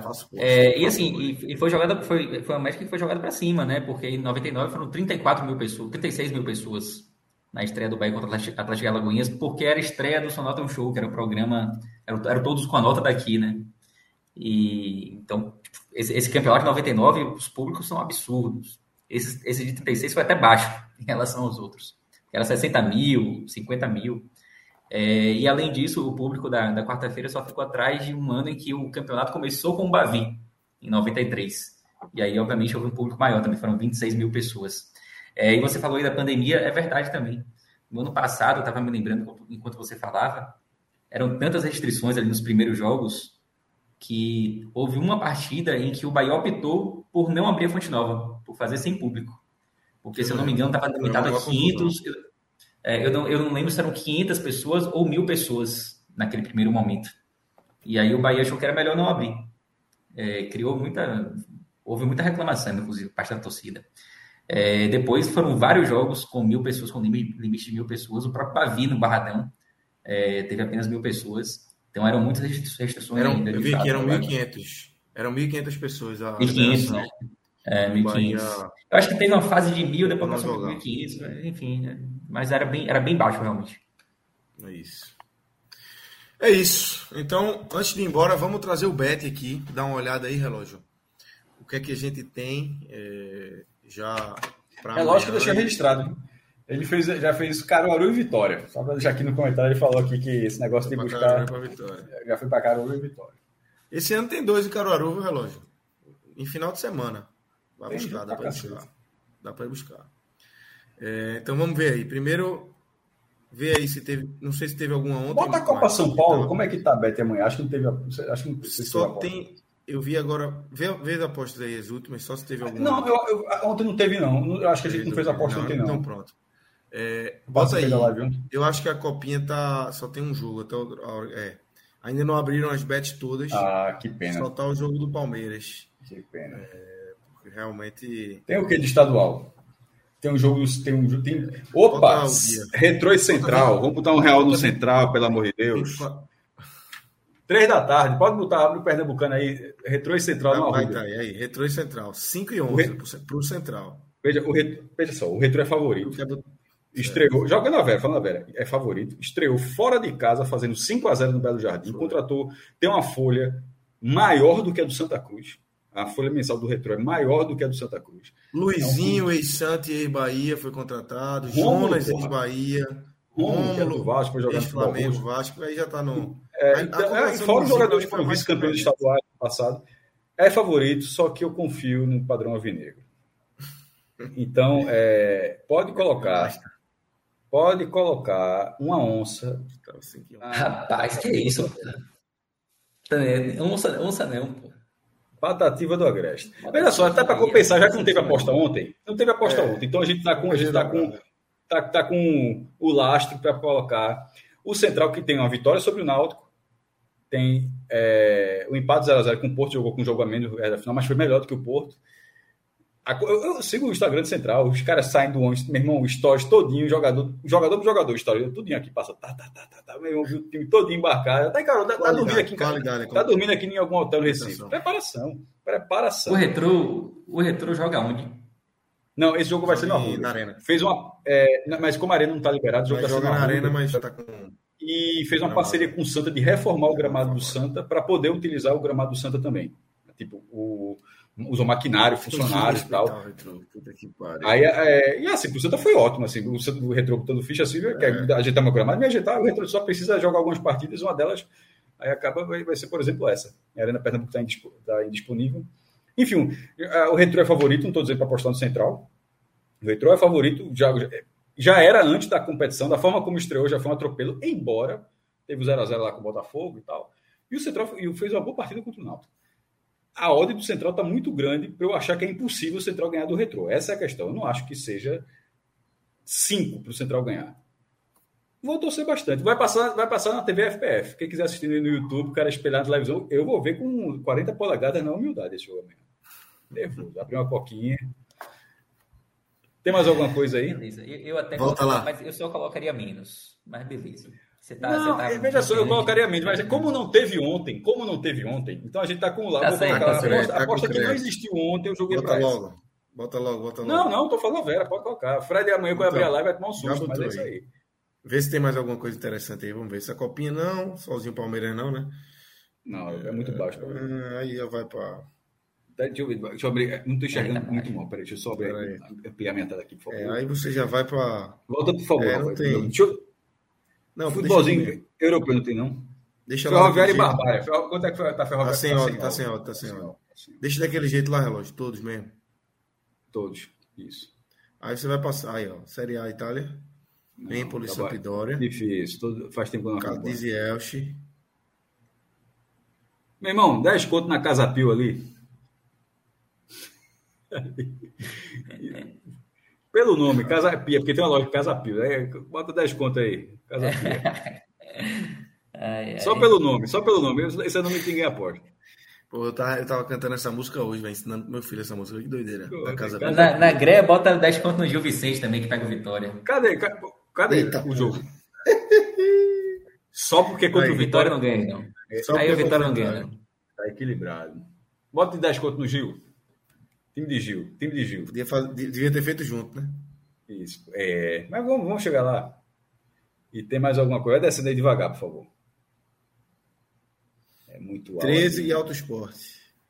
Tá muito baixa do 13.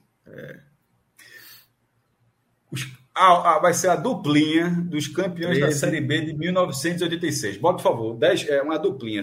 10 no 13 e 10 no Central. E isso é porque ainda não tem 10 de Limeira e Criciúma, que ganharam também. Mas vai ser a duplinha dos campeões de 86. 10 no 13 e 10 no Central. O Central tá com 60 Gostei, pontos amanhã. gostei do, do- do critério aí. O, cri- o critério é, o critério é a, é a du- Critério duplicidade bom, do título de 86. Pronto. Vai? Dez. 10, pronto. Pronto, Tá sem, bom. sem ofender ninguém. Pronto. Tá bom. Bom demais. Se bater algum desses aí, meu irmão, se bater um só, já tá Já bom, vai. Não, ve- veja só, eu acho que se eu ganhar Não, do não Central paga é não, maior não que o paga bicho. não. Se pagar o do Central é não o sei bicho. se paga. Eu não sei se paga, mas eu já estarei paga se, ganha- se o Central bater. Se bater só um- uma das duas. Porra! Eu fui falar da, não da paga. 86, tinha Inter de Limeira. Pô, vê se tem do Criciúma, por favor. Ó, Tipo, eu- entrou eu mais uma onda. agora, não foi? Não, porque eu, eu tinha falado que, foi, na verdade, foram quatro vencedores. né? Não são oficialmente campeões de 86, mas é Central 13, Inter de Limeira que eu vi ali e Criciúma. Será que o Criciúma... Ó, Inter de Limeira tá. Tem algum jogo do Criciúma? Tem não. Não aparece ali catarinense, não. Tem, não, né? Então, então deixa. É Central e 13 mesmo. Então, bora. Então é isso. www.betnacional.com, acessem, usem o código podcast45 e brinquem à vontade aí no Bet Nacional. Ah, Pedro, só Com, respons- com detalhe. responsabilidade. Fala. Com, re- com um responsabilidade. detalhe. 50 no Central não é responsabilidade. Não Isso é, aí eu não. coloquei, eu sou, eu sou muito sincero. Não façam eu coloquei isso, pelo cara. lastro de ontem. Não é, Não seja responsável, até porque isso é dinheiro de verdade. Então, isso seja. é, enfim, a gente não, não tem para que ficar induzindo nada, não. Tá? Então dizendo que o Cristiano Então, só- jogou só uma última empatou curiosidade. 0 a 0. Fala. Eita, Última jogou curiosidade hoje. so- sobre a vinda aqui para Riachão. Eu Sim, acabei vindo para minha terceira opção de hotel. Sim. Que, só curiosidade, era o hotel que a Jacuipense estava tava concentrada. E eu até estava conversando com o rapaz aqui da recepção. A Jacuipense, embora seja daqui de, de Riachão, eles não são mais sediados aqui, né? Eles ficam, eles ficam lá em Salvador. E aí só vem para cá jogar. Tipo, fica nesse bate volta aí. Na, na, na- no brasileiro, quando jogaram, jogaram no Barradão. Teve jogo, acho que foi Jacuipense e Santa Cruz, foi no Barradão. Eu, eu Eles chegaram a mandar em Pituaçu, em Pituaçu também, em alguns jogos, mas jogou com Mas, mas acho que o Pituaçu, Jacuipense e Santa Cruz especificamente, acho que o jogo foi no Mas Barradão. por quê, Pedro? Uhum. Por quê? Ou, não lembro. Por que eles estão estão O cara me disse que é por uma questão estrutural mesmo. Eu acho até que treino, eles né? tá, ano passado, eu não sei se ainda se ainda estão, mas até ano passado eles estavam treinando no Fazendão, que é o antigo centro de treinamento do Bahia. O Bahia tinha feito um acordo lá, não sei nem se recebe alguma coisa por isso, mas enfim. É, e aí a Jacuipense, ela, ela vem aqui, joga, bate e volta também, tipo, acho que deve ter, devem ter dormido aqui, obviamente, estavam aqui no né? hotel. Mas hoje já nem tem um aqui, passaram, quando tava chegando aqui, eles passaram com ônibus aqui, só pra pegar alguma coisa mesmo e se mandaram. Lula dizer que Cássio quer gastar os 5 mil. Não, porra, gastei 50 conto. E na prática, veja só, dentro de uma análise fria, eu gastei 25, porque 25 é de ontem. Não teve ontem. Então eu trouxe aqueles 25, inteirei e usei. Não, pô, gastou, gastou 25, gastou 50 não, pô. Gastou, a gente gastou 50. Eu não gastei, eu, eu ousei. 80. A gente não sabe se gostou. Não, não. As outras são apostas normais. A aposta não, anormal é, é os 50 ah, do tá. Central. As outras são apostas normais. Eu estou dizendo, eu estou justificando a aposta dos 50. 50 Seria uma aposta de 25. Como não teve ontem, eu interei só isso. Só isso. a turma está dizendo, o Pedro Coque já falou três, umas três vezes. A série The Last of Us. Vou buscar. Vou tentar assistir na hora que terminar esse programa. Provavelmente vai entrar no H-Menon, ela vai ser pauta. É isso aí. Começando agora. Então, galera, deixa o like aí. Vocês estão aqui até agora, escutando a gente. 3 horas e 40 de live. Se você não deixou o like ainda, meu amigo, é Porra, você... Porra, velho. Tem que. O cara ficou até aqui, não, não deixou o like, que... tá errado, né? Tem que deixar 5 likes mesmo. E quem estiver escutando em formato podcast, pode voltar aqui no YouTube e deixar o like também, que ajuda demais o nosso projeto e a entrega do nosso vídeo. Maestro, valeu, valeu, Foi Pedro. Valeu, Valeu galera. Abraço. Danilo que estão por aí. Abraço, galera.